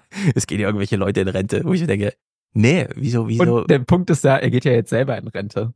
ja, eben, so das ist ja, er ist ja ja. selber Boomer, schreibt über sich selber und schreibt dann irgendwie das Standardwerk über die Boomer, wo ich finde, nee, wir haben uns doch völlig zu Recht, und zwar nicht nur in meinem Buch, sondern vorher schon auch in dem Podcast und so weiter, darüber lustig gemacht, wie Heinz Bude mit den Rentnern in Rente geht. Und so. Aber das heute Journal denkt sich so, nee, unsere Zuschauer sind auch Boomer, also müssen wir hier Heinz Boomer Bude irgendwie unterbringen. Und das ist wirklich, naja. Das Original von den Babyboomern, die geburtenstarken Jahrgänge der Nachkriegszeit. Mehr als 20 Millionen Deutsche in Ost und West. Viele gescholten, aber unglaublich aktiv und viele. Bald gehen sie in den Ruhestand oder sind es schon. Das ist ja doch die tragende Generation der gegenwärtigen Bundesrepublik. Nicht nur, weil es so viele sind, Naja, allein weil es so viele sind. sondern weil es auch viele gibt, die in Positionen gekommen sind, die von ihrem Elternhaus nicht unbedingt vorgesehen waren. Ja, das wird bei der jetzigen Generation auch so sein. Ich dachte, du wirst Zahnarzt, ich dachte, du wirst Anwalt, ich dachte, du wirst, und jetzt musst du dich hier durchkämpfen, Stellt weil sich raus, alte Menschen sterben, Jobs werden frei. Ja. es ist wirklich, ach, ich weiß auch nicht. Budes Boomer-Buch ist eine der wichtigsten Neuerscheinungen Ja. zur Generation. Na sicher. Ich fühle mich ein bisschen gekränkt, ehrlich gesagt. Kann man denn ausgerechnet Heinz Budes Boomer-Buch als eines der wichtigsten zum Thema jetzt nehmen? Meinst du da, also meinst du, da drin werden dann einfach hauptsächlich, also ich stelle es mir jetzt so vor, darin werden hauptsächlich so hübsche Anekdoten erzählt, oder? Man bereitet es nochmal auf. Wie war das damals im Wirtschaftsaufschwung Ja. und so, als wir auf einmal alles hatten? Dann kamen die 70er, es gab total viel Plastik. Dann haben wir gelernt, Plastik ist nicht gut. Heute haben sich die Boomer verändert. Viele wählen auch die Grünen. Ökologisch Ja. sein ist wichtig. Bla, bla, bla, bla. Genau, irgendwie so. Also ich, Das äh, Buch ist halb so gro dick wie dein, Stefan. Ah ja, das Stimmungsbuch war auch nicht so groß. Ich werde irgendwann noch mal reingucken, aber es liegt nicht ganz oben auf der Liste, denn derzeit wird so viel krasses, cooles Zeug geschrieben. Nun gut, drei letzte Clips zu diesem Thema. Ich denke danach gucken wir noch kurz drei Clips FDP. Aber nur, weil wir hier nicht heiter aus dem Podcast gehen wollen. Es gibt jetzt einen Film im Kino. Ich bin immer mal wieder in Gesprächen, wo so Fragen aufkommen wie, warum wehrt sich denn da niemand? Was ist denn da los? Äh, So viel fürs Wohnen ist doch bescheuert. Wieso gibt's da nicht einen großen Volksaufstand? Und so weiter und so fort. Und dann versuche ich immer an so einem Punkt rum zu doktern, wo es irgendwie so dieser schwarze Schwan. Man weiß immer nicht vorher, was den großen Stimmungswandel bringt, aber wenn er dann einmal da ist, denkt man sich, naja, klar. So. Klar ist Taylor Swift die größte Pop-Ikone der Welt, die pro Konzert irgendwie 35 Millionen umsetzt. Na klar und so, ne? Und ich vorher dachte, nee, ist irgendwie, eigentlich hieß es, äh, es funktioniert alles nicht mehr und auch Live-Musik funktioniert nicht mehr richtig und das Ja, Ticketsystem ist keine Weltstars so. mehr. Die Differenzierung Genau. sorgt dafür, dass sie nicht mehr geben dann. Genau, und plötzlich ist aber alles so ganz anders so, ne? Wie auch bei dem Krieg. Ja, klar ist die NATO obsolet, klar traut sich der französische Präsident das zu sagen. Außer wir hätten jetzt so einen Angriffskrieg vor Europas Toren und dann ist es die wichtigste Einrichtung der Welt und wir machen im Grundgesetz klar, dass wir da zwei Prozent für zahlen und so, ne? Also man weiß immer nicht genau, was die Anlässe sind, aber es kann sich plötzlich alles verändern. So, und bei diesem Thema Alten Republik, sage ich ja, Ja, die Zahlen, also wenn es der Wirtschaft nicht gut geht und so weiter, das kümmert eigentlich niemanden. Es ist so dieses persönliche Schicksal, der Gemütszustand, wie leide ich denn und wer leidet mit mir und wie auch immer. So, und was ja heißen könnte, dass ein Kinofilm plötzlich die Stimmung verändert. Also jemand stürzt im Kino die Treppe runter, man denkt sich so, krass, eigentlich gucke ich gerne Krimi, weil das so ganz weit weg von meinem Alltag ist, aber ich, eigentlich habe ich genau diese Angst vor meinem, bei meinem Vater immer, dass der morgens genauso die Treppe runterfällt, wie ich das hier auf der Leinwand sehe. Jetzt bin ich erregt. So. Und tatsächlich gibt's jetzt einen Kinofilm, der heißt einfach Sterben. Große Nummer auf der Berlinale und der Film heißt einfach Sterben und damit ihn auch alle gucken, haben sie Lars Eidinger eingekauft. Und ich bin jetzt hin und her gerissen zwischen, das könnte der Film sein, der ganz Deutschland in so einen neuen Mut versetzt. Oder ist es wieder so ein urdeutsches, Heinz Bude hat ein Buch über die Boomer geschrieben, obwohl wir uns vorher schon darüber lustig machten, dass er nicht so richtig die Triggerpunkte trifft, um ja, die es jetzt ich kann es schon vorwegnehmen, ich find's scheiße. ja, wir gucken uns das mal in drei Clips an. Also es ist, ich, ich tendiere auch eher dazu, dass es wieder so diese urdeutsche, ja, die Deutschen haben einen Film gemacht. Und das ist dieses ganze Gefühlige eigentlich nur so unter, ach, Lars Eidinger, ah ja, den wollte ich schon immer mal sehen und so. Also, äh, wir können es ja mal anhand des Materials entscheiden. Die Aufregung des Teams vor der Weltpremiere groß. Ich bin sehr stolz auf diesen Film und ich kann mir vorstellen, dass das äh, viele Menschen bewegt. Und Jetzt mal ohne Quatsch, ne? Wir sehen hier Corinna Herfurch. Sieht die nicht ein bisschen aus wie ein verkleideter Lars Eidinger? Dazu äußere ich mich jetzt nicht. Aber ernsthaft jetzt. Aber ja, ich verstehe, was du meinst. Hat Aber die sind genau ja, sie Blick. sind ja auch Mutter und Sohn. Also es macht ja tatsächlich Sinn. Also ja, ich glaube, es ist Nase, Gesichtspartie ist es sich schon sehr ähnlich, ja. Ist es tatsächlich seine, ihre, seine Mutter? In dem Film, ja. Also ich glaube, Ja, aber ich meine auch in natürlich- echt, weil das sieht ja Nee, in wirklich echt nicht, aus. nein, aber sie wurden ja wahrscheinlich auch ein bisschen. Ja, ja, genau. Also im Film sind sie sich nicht gut verstehende intergenerationales Pärchen, aber äh, ich finde, wenn hier so eine KI drüber liefe und sage, so müsste ein Gesicht aussehen, um in Deutschland einfach ein Superstar zu werden, käme, glaube ich, dieses äh, Corinna Lars Gesicht raus. Ich, so diesen, und das ist äh, kleine Maskenbildnerei und die wären unverwechselbar auf der Bühne. Charaktergesicht. Ja, Es ist gut. nicht gerade eher dass äh, die, die Verwechselbarkeit. Also, dass sie eben nicht, also, dass sich Lars Eidinger eben durch sein Gesicht, was, woran man sich immer schwer erinnern kann, dann eben in jede Rolle einbringen kann, ist das nicht das, was Schauspieltalent am Ende ausmacht. Dass man halt Oder- nicht immer George Clooney sieht, sondern die Rolle sieht und Ja, das George kann Clooney sein. Wobei ich eigentlich so, wenn, also ich habe noch nie einen Film von ihm so richtig gesehen, aber immer wenn ich ihn sehe, denke ich mir, ah ja, Lars Eidinger. Ja, das stimmt, aber es liegt vielleicht auch an Lars Eidinger. Oder also dass es nur einen Person gibt außerhalb der Filme, so dass man. Üblicherweise hat man ja ein bisschen Eidinger, Variation. In Deutschland kann man ja nur Lars Eidinger buchen, wenn man was hermachen will. Na gut, wir gucken Ja, mal. Daniel Brühl. Also sie ist sehr stolz auf diesen Film, ist natürlich klar. das ist eigentlich das, woran ich zutiefst glaube. Gefühl und Herz und dieser Film bietet das. Sag ihm bitte mal, dass er sich was Wärmeres anziehen soll, wenn er rausgeht. Auf dich hört er mehr als auf mich. Papa, zieh dich mal was Wärmeres an, wenn du rausgehst, ja? Ist saukalt draußen. Im Film ist Tom, großartig gespielt von Lars Eidinger, mit dem langsamen Sterben seines dementen Vaters konfrontiert und der abweisenden Art seiner Mutter. Er verliert ja auch immer alles.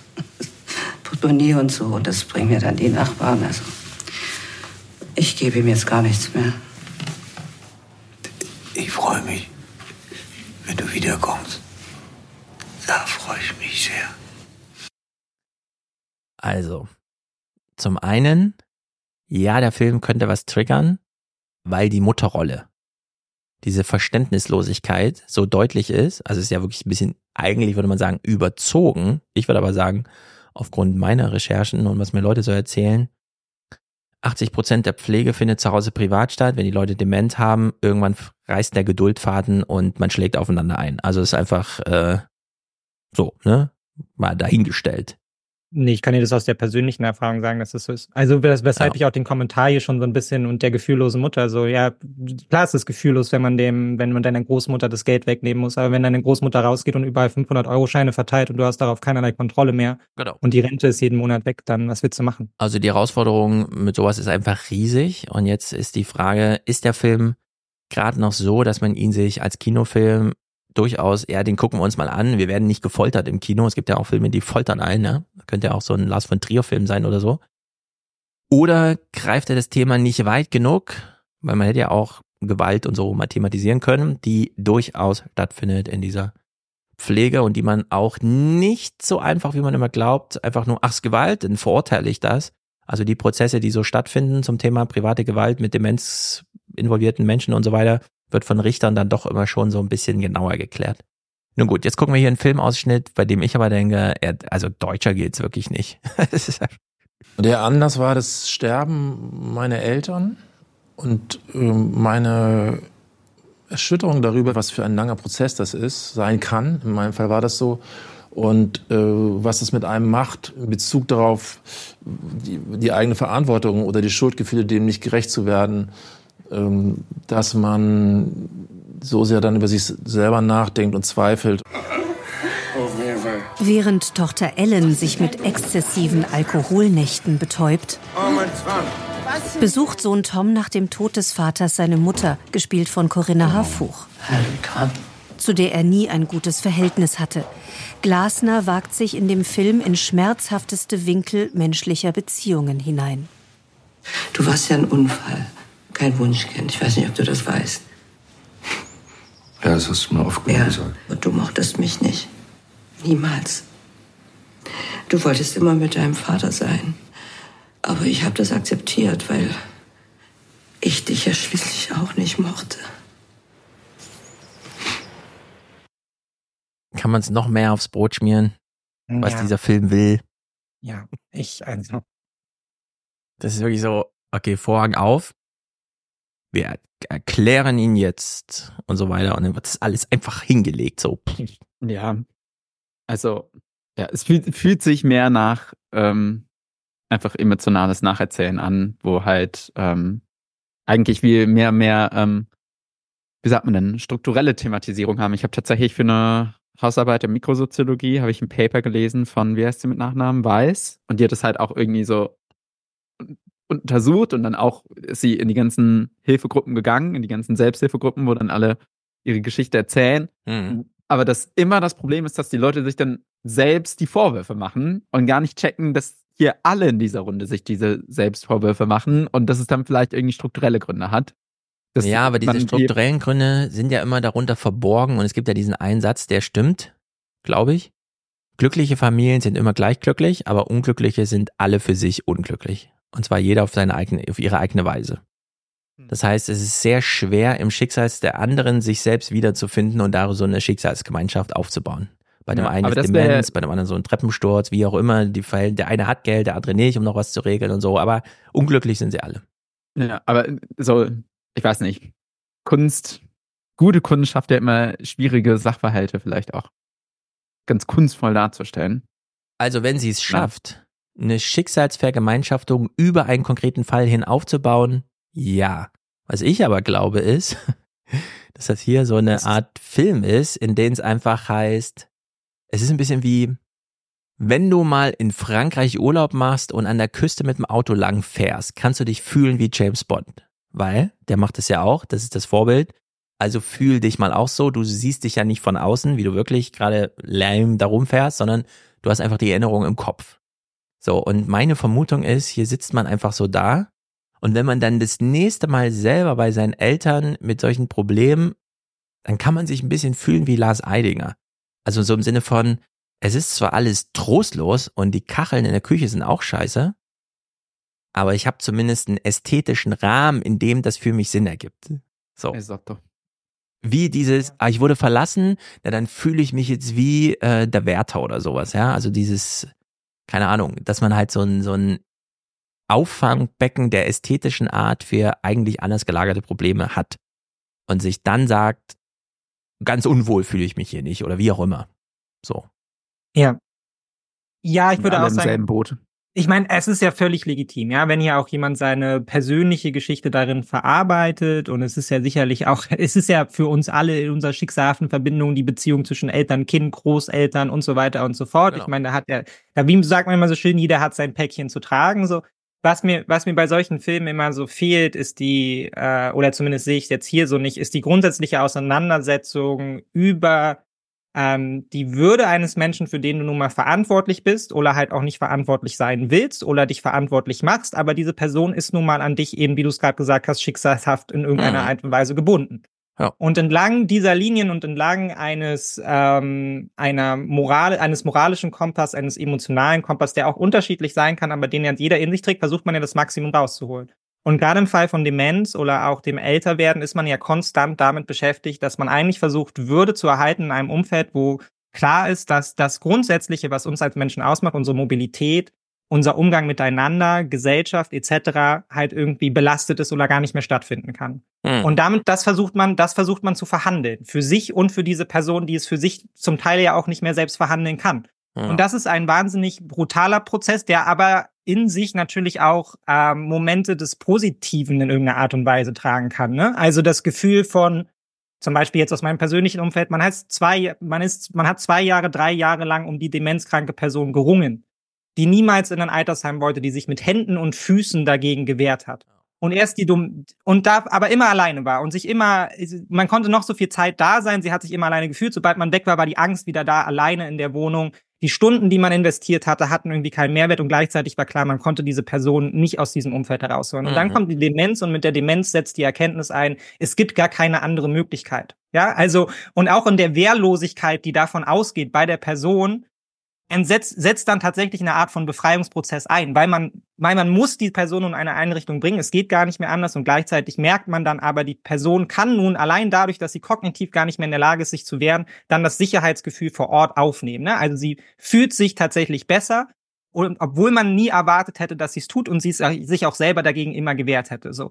Und das sind ja die Ambivalenzen, die da in all diesen Prozessen drinstecken. Genauso wie im Prozess des Sterbens oder im Altern ja auch eine Versöhnungs also eine Versöhnung liegen kann, zum Beispiel für familiäre, äh, familiäre Dinge, die da aufbrechen, ja, weil man sich eben verantwortlich fühlt. Es ist auf einmal irrelevant, wenn deine Großmutter selber drauf ist wie eine Siebenjährige, weil sie zu kognitiv zu nichts anderem Mhm, mehr in der Lage genau. ist, dann, ver dann vergisst du alles andere, ja, was mit deiner persönlichen, äh, was mit persönlichen Differenzen zu tun hat oder so, sondern du versuchst dann diesem Kind, was da vor dir sitzt, nun als verantwortliche Person halt irgendwie Würde zu ermöglichen und irgendwie auch eine, auch noch am Leben in irgendeiner Art und Weise an irgendeiner Art und Weise teilzunehmen. Was dann halt eben bedeutet, du gehst einfach nur raus. Du setzt dich mit deiner Großmutter im Rollstuhl in die Sonne für eine Stunde und du siehst, dass sie das wahrnimmt und dass sie es aufnimmt und dass es für sie schön ist und am Ende bleibt vielleicht das übrig, ja, von eurer gemeinsamen Beziehung und gar nicht das davor. Und ich finde, das, es liegt eine wahnsinnige Gefahr da drin, dass halt wieder mit so einer schweren Melodramatik und wie du sagst, so einer Ästhetisierung auch von Leid, Elend und Tristesse irgendwie aufzuladen.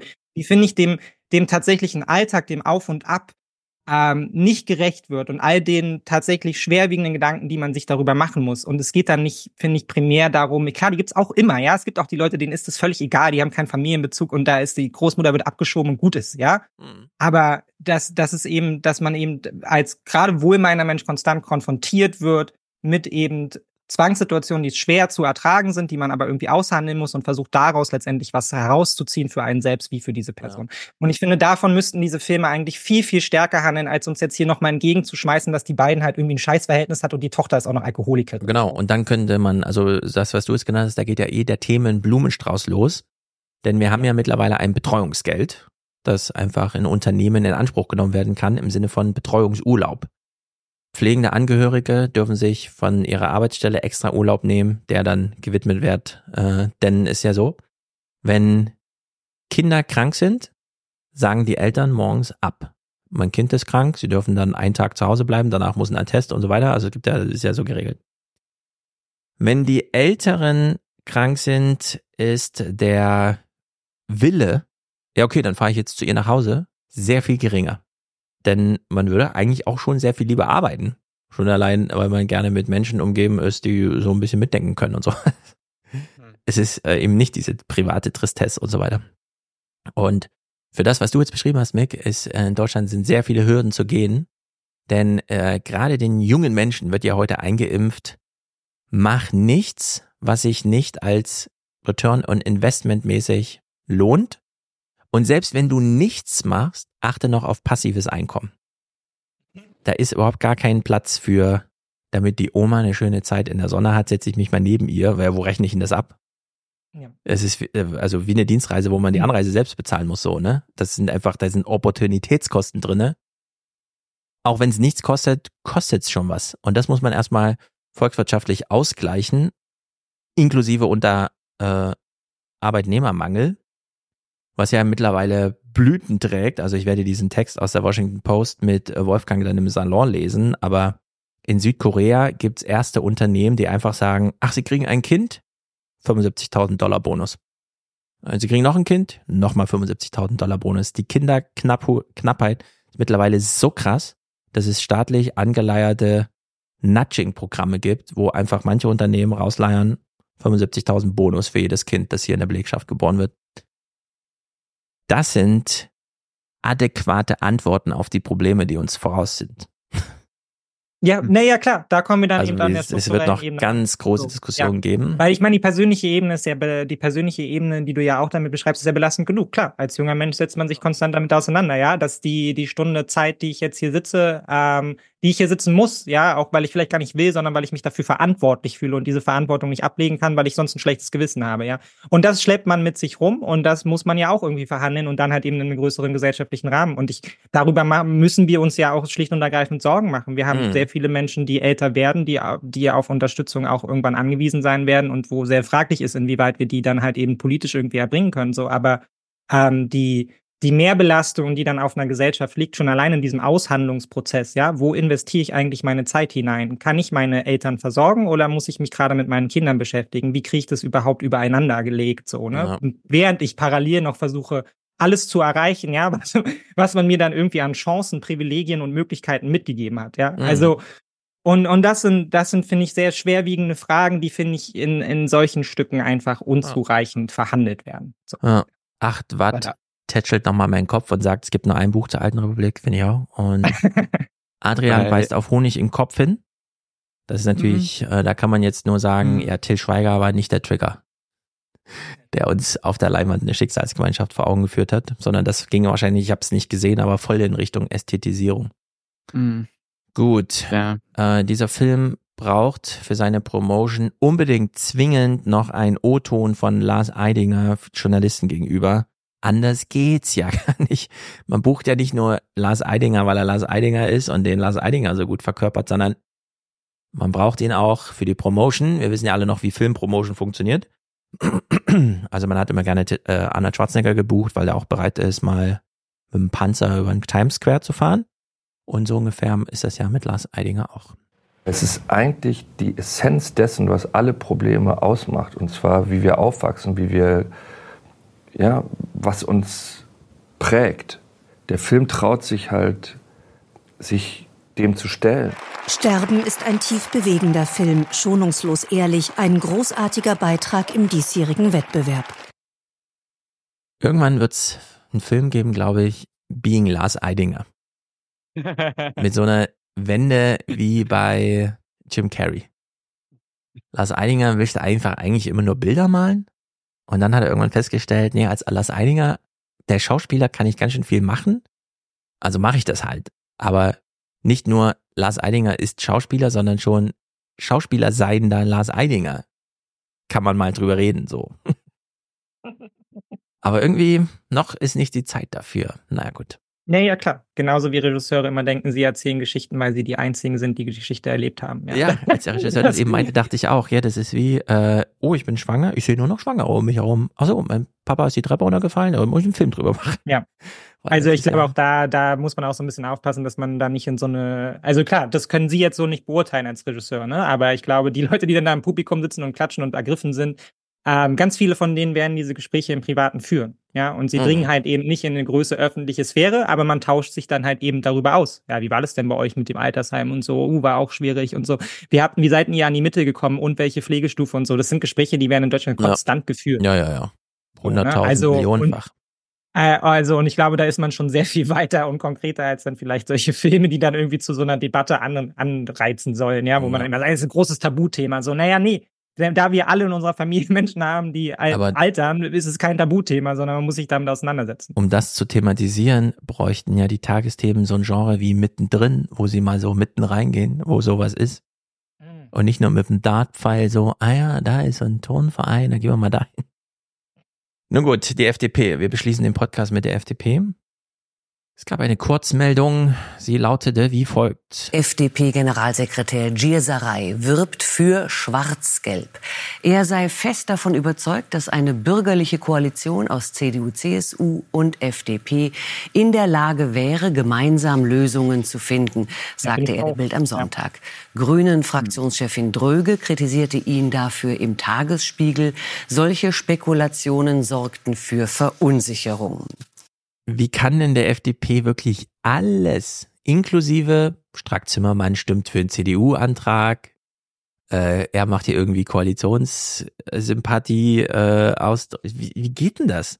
Naja, Strack-Zimmermann ist ja schon aus der Tür. Deshalb durfte die das. Die zählt ja gar nicht mehr. Die ist ja schon Meinst mit dem Flieger Richtung Europa unterwegs. Den Ja, aber- Freiraum hat man ihr ja damit quasi erkämpft, dass man jetzt sagen kann, ja, die zählt ja gar nicht mehr so richtig zur FDP. Die ist ja schon in Europa. Aber hier wird doch wirklich die Koalition aufgekündigt. Das ist doch, das sind doch Ansagen, die nicht hintergehbar sind.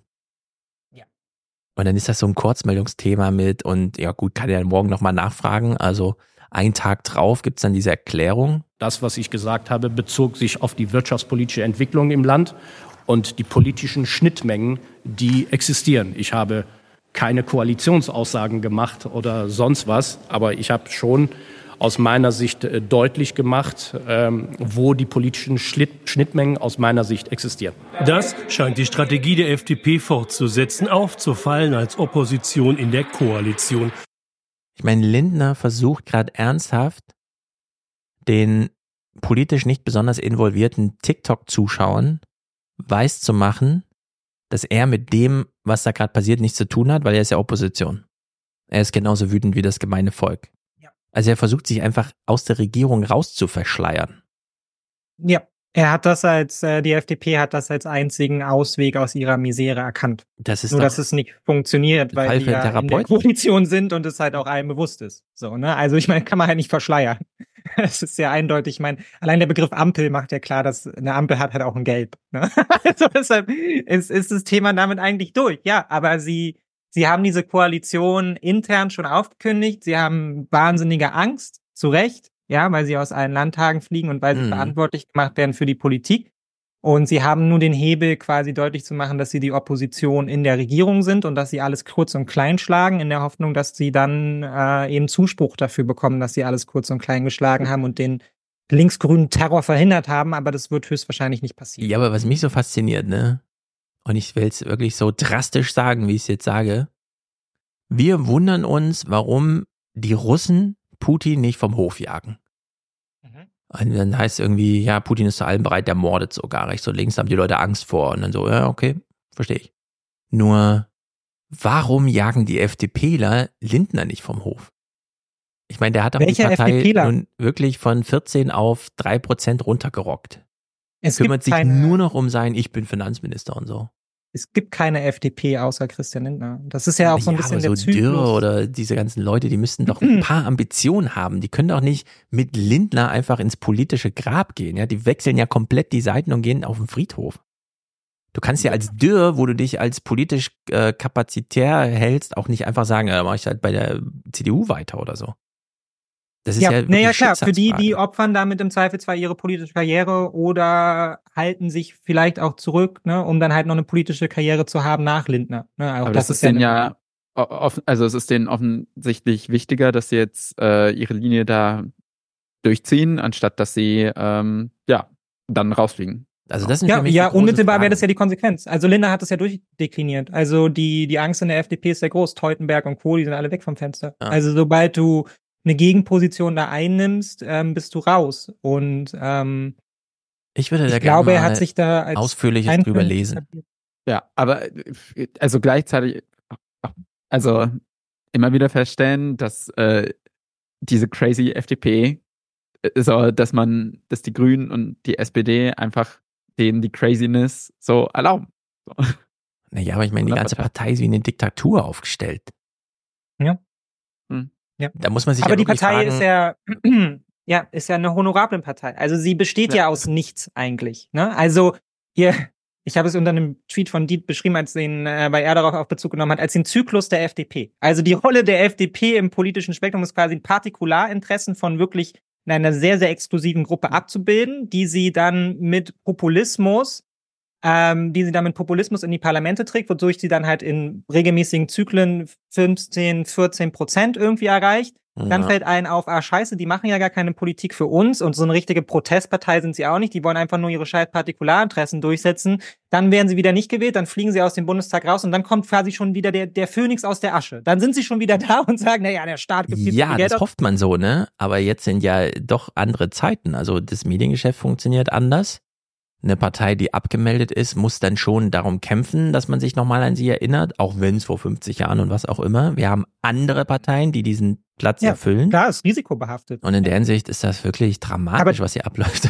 Aber ich glaube, sie kann halt auch nicht so richtig anders, weil der FDP, weil sie hat ja in dem Sinne keine, keine gesellschaftliche Basis. Also, oder diese Basis ist so, so klein, dass sie sich ja dann eben auch immer speisen muss, um politisch erfolgreich zu sein, eigentlich von Gruppen anderer, ne? Also man zieht von der CDU, man zieht von der AfD, Ja, man stimmt. zieht irgendwie aus dem Protest, ja, damit man auf diese Werte kommt, weil realistischerweise ist die FDP, wenn sie nicht auf diesen Populismus in jeglicher Form, ja, sei es Kapitalpopulismus oder Fremdenfeindlichkeit etc. aufbaut, Mhm. eine 4, 5 Prozent Partei.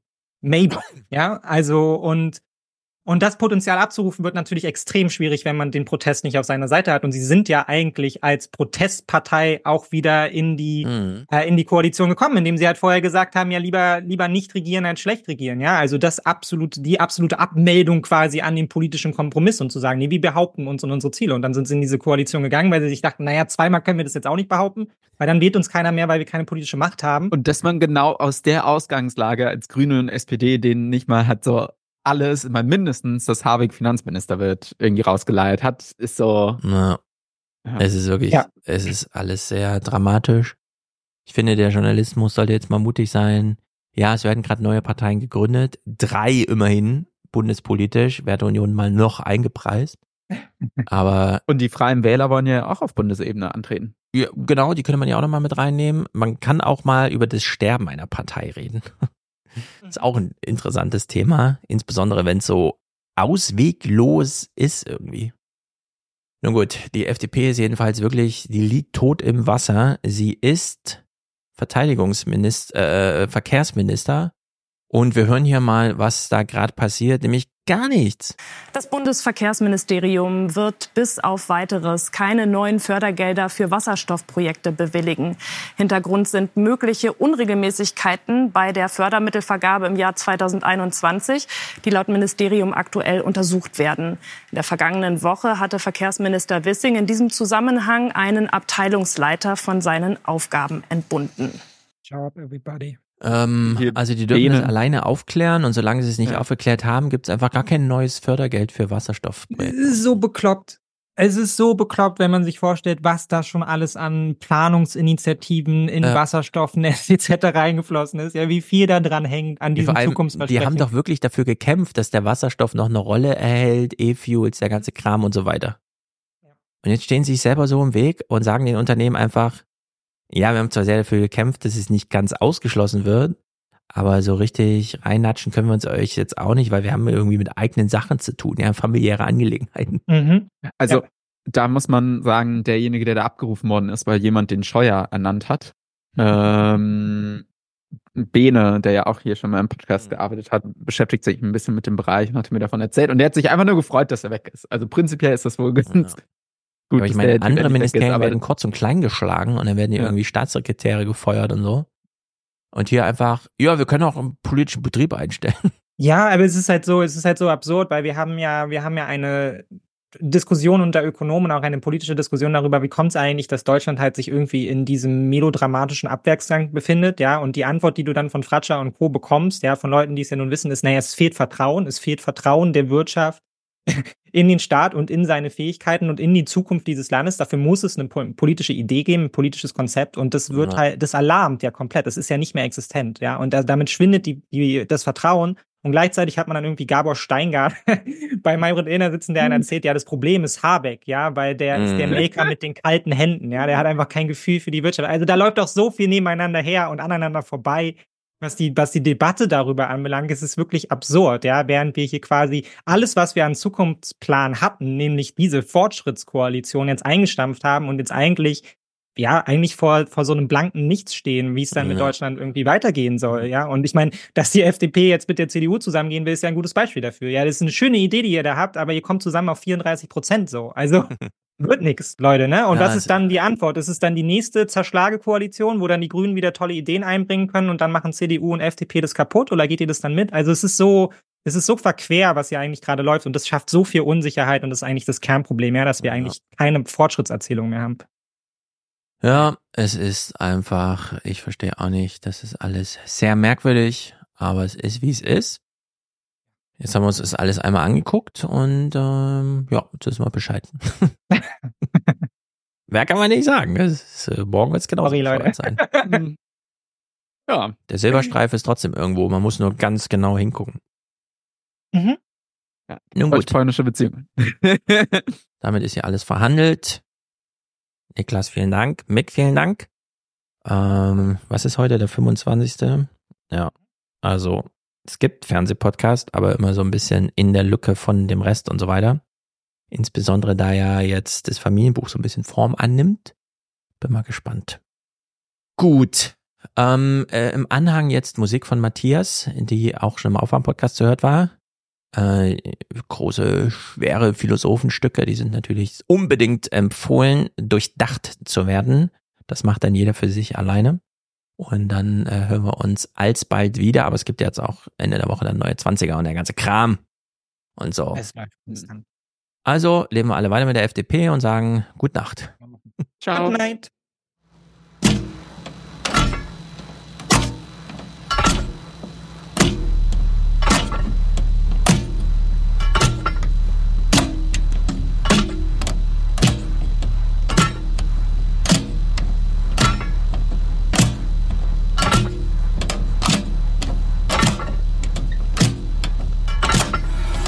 Wenn man nötig hat, aus der Vernunft einen Tyrannen zu machen, wie Sokrates es tat, so muss die Gefahr nicht klein sein, dass etwas anderes den Tyrannen macht.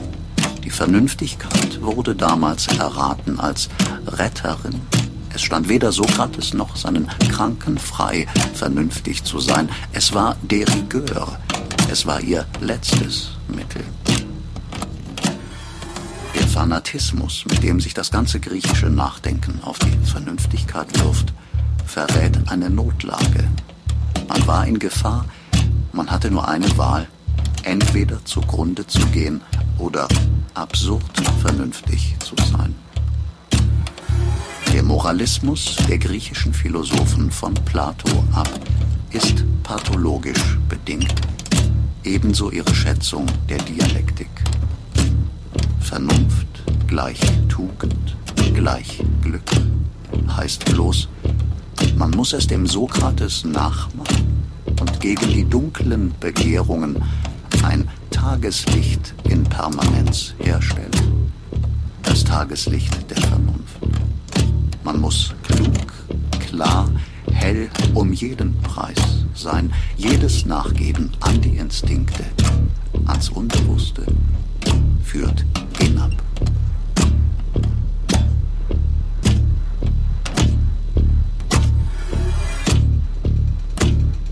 Ich habe zu verstehen gegeben, womit Sokrates faszinierte. Er schien ein Arzt, ein Heiland zu sein. Ist es nötig, noch den Irrtum aufzuzeigen, der in seinem Glauben an die Vernünftigkeit um jeden Preis plant? Es ist ein Selbstbetrug seitens der Philosophen und Moralisten, damit schon aus der Dekadence herauszutreten, dass sie gegen dieselbe Krieg machen.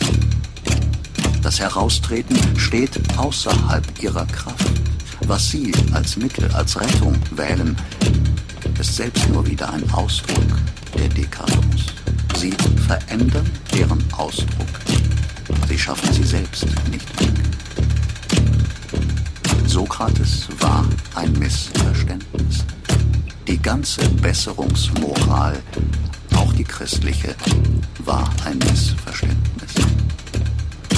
Das grellste Tageslicht, die Vernünftigkeit um jeden Preis, das Leben hell, kalt, vorsichtig, bewusst, ohne Instinkt, im Widerstand gegen Instinkte, war selbst nur eine Krankheit, eine andere Krankheit und durchaus kein Rückweg zur Tugend, zur Gesundheit, zum Glück. Die Instinkte bekämpfen müssen, das ist die Formel für Dekadence. Solange das Leben aufsteigt, ist Glück gleich Instinkt.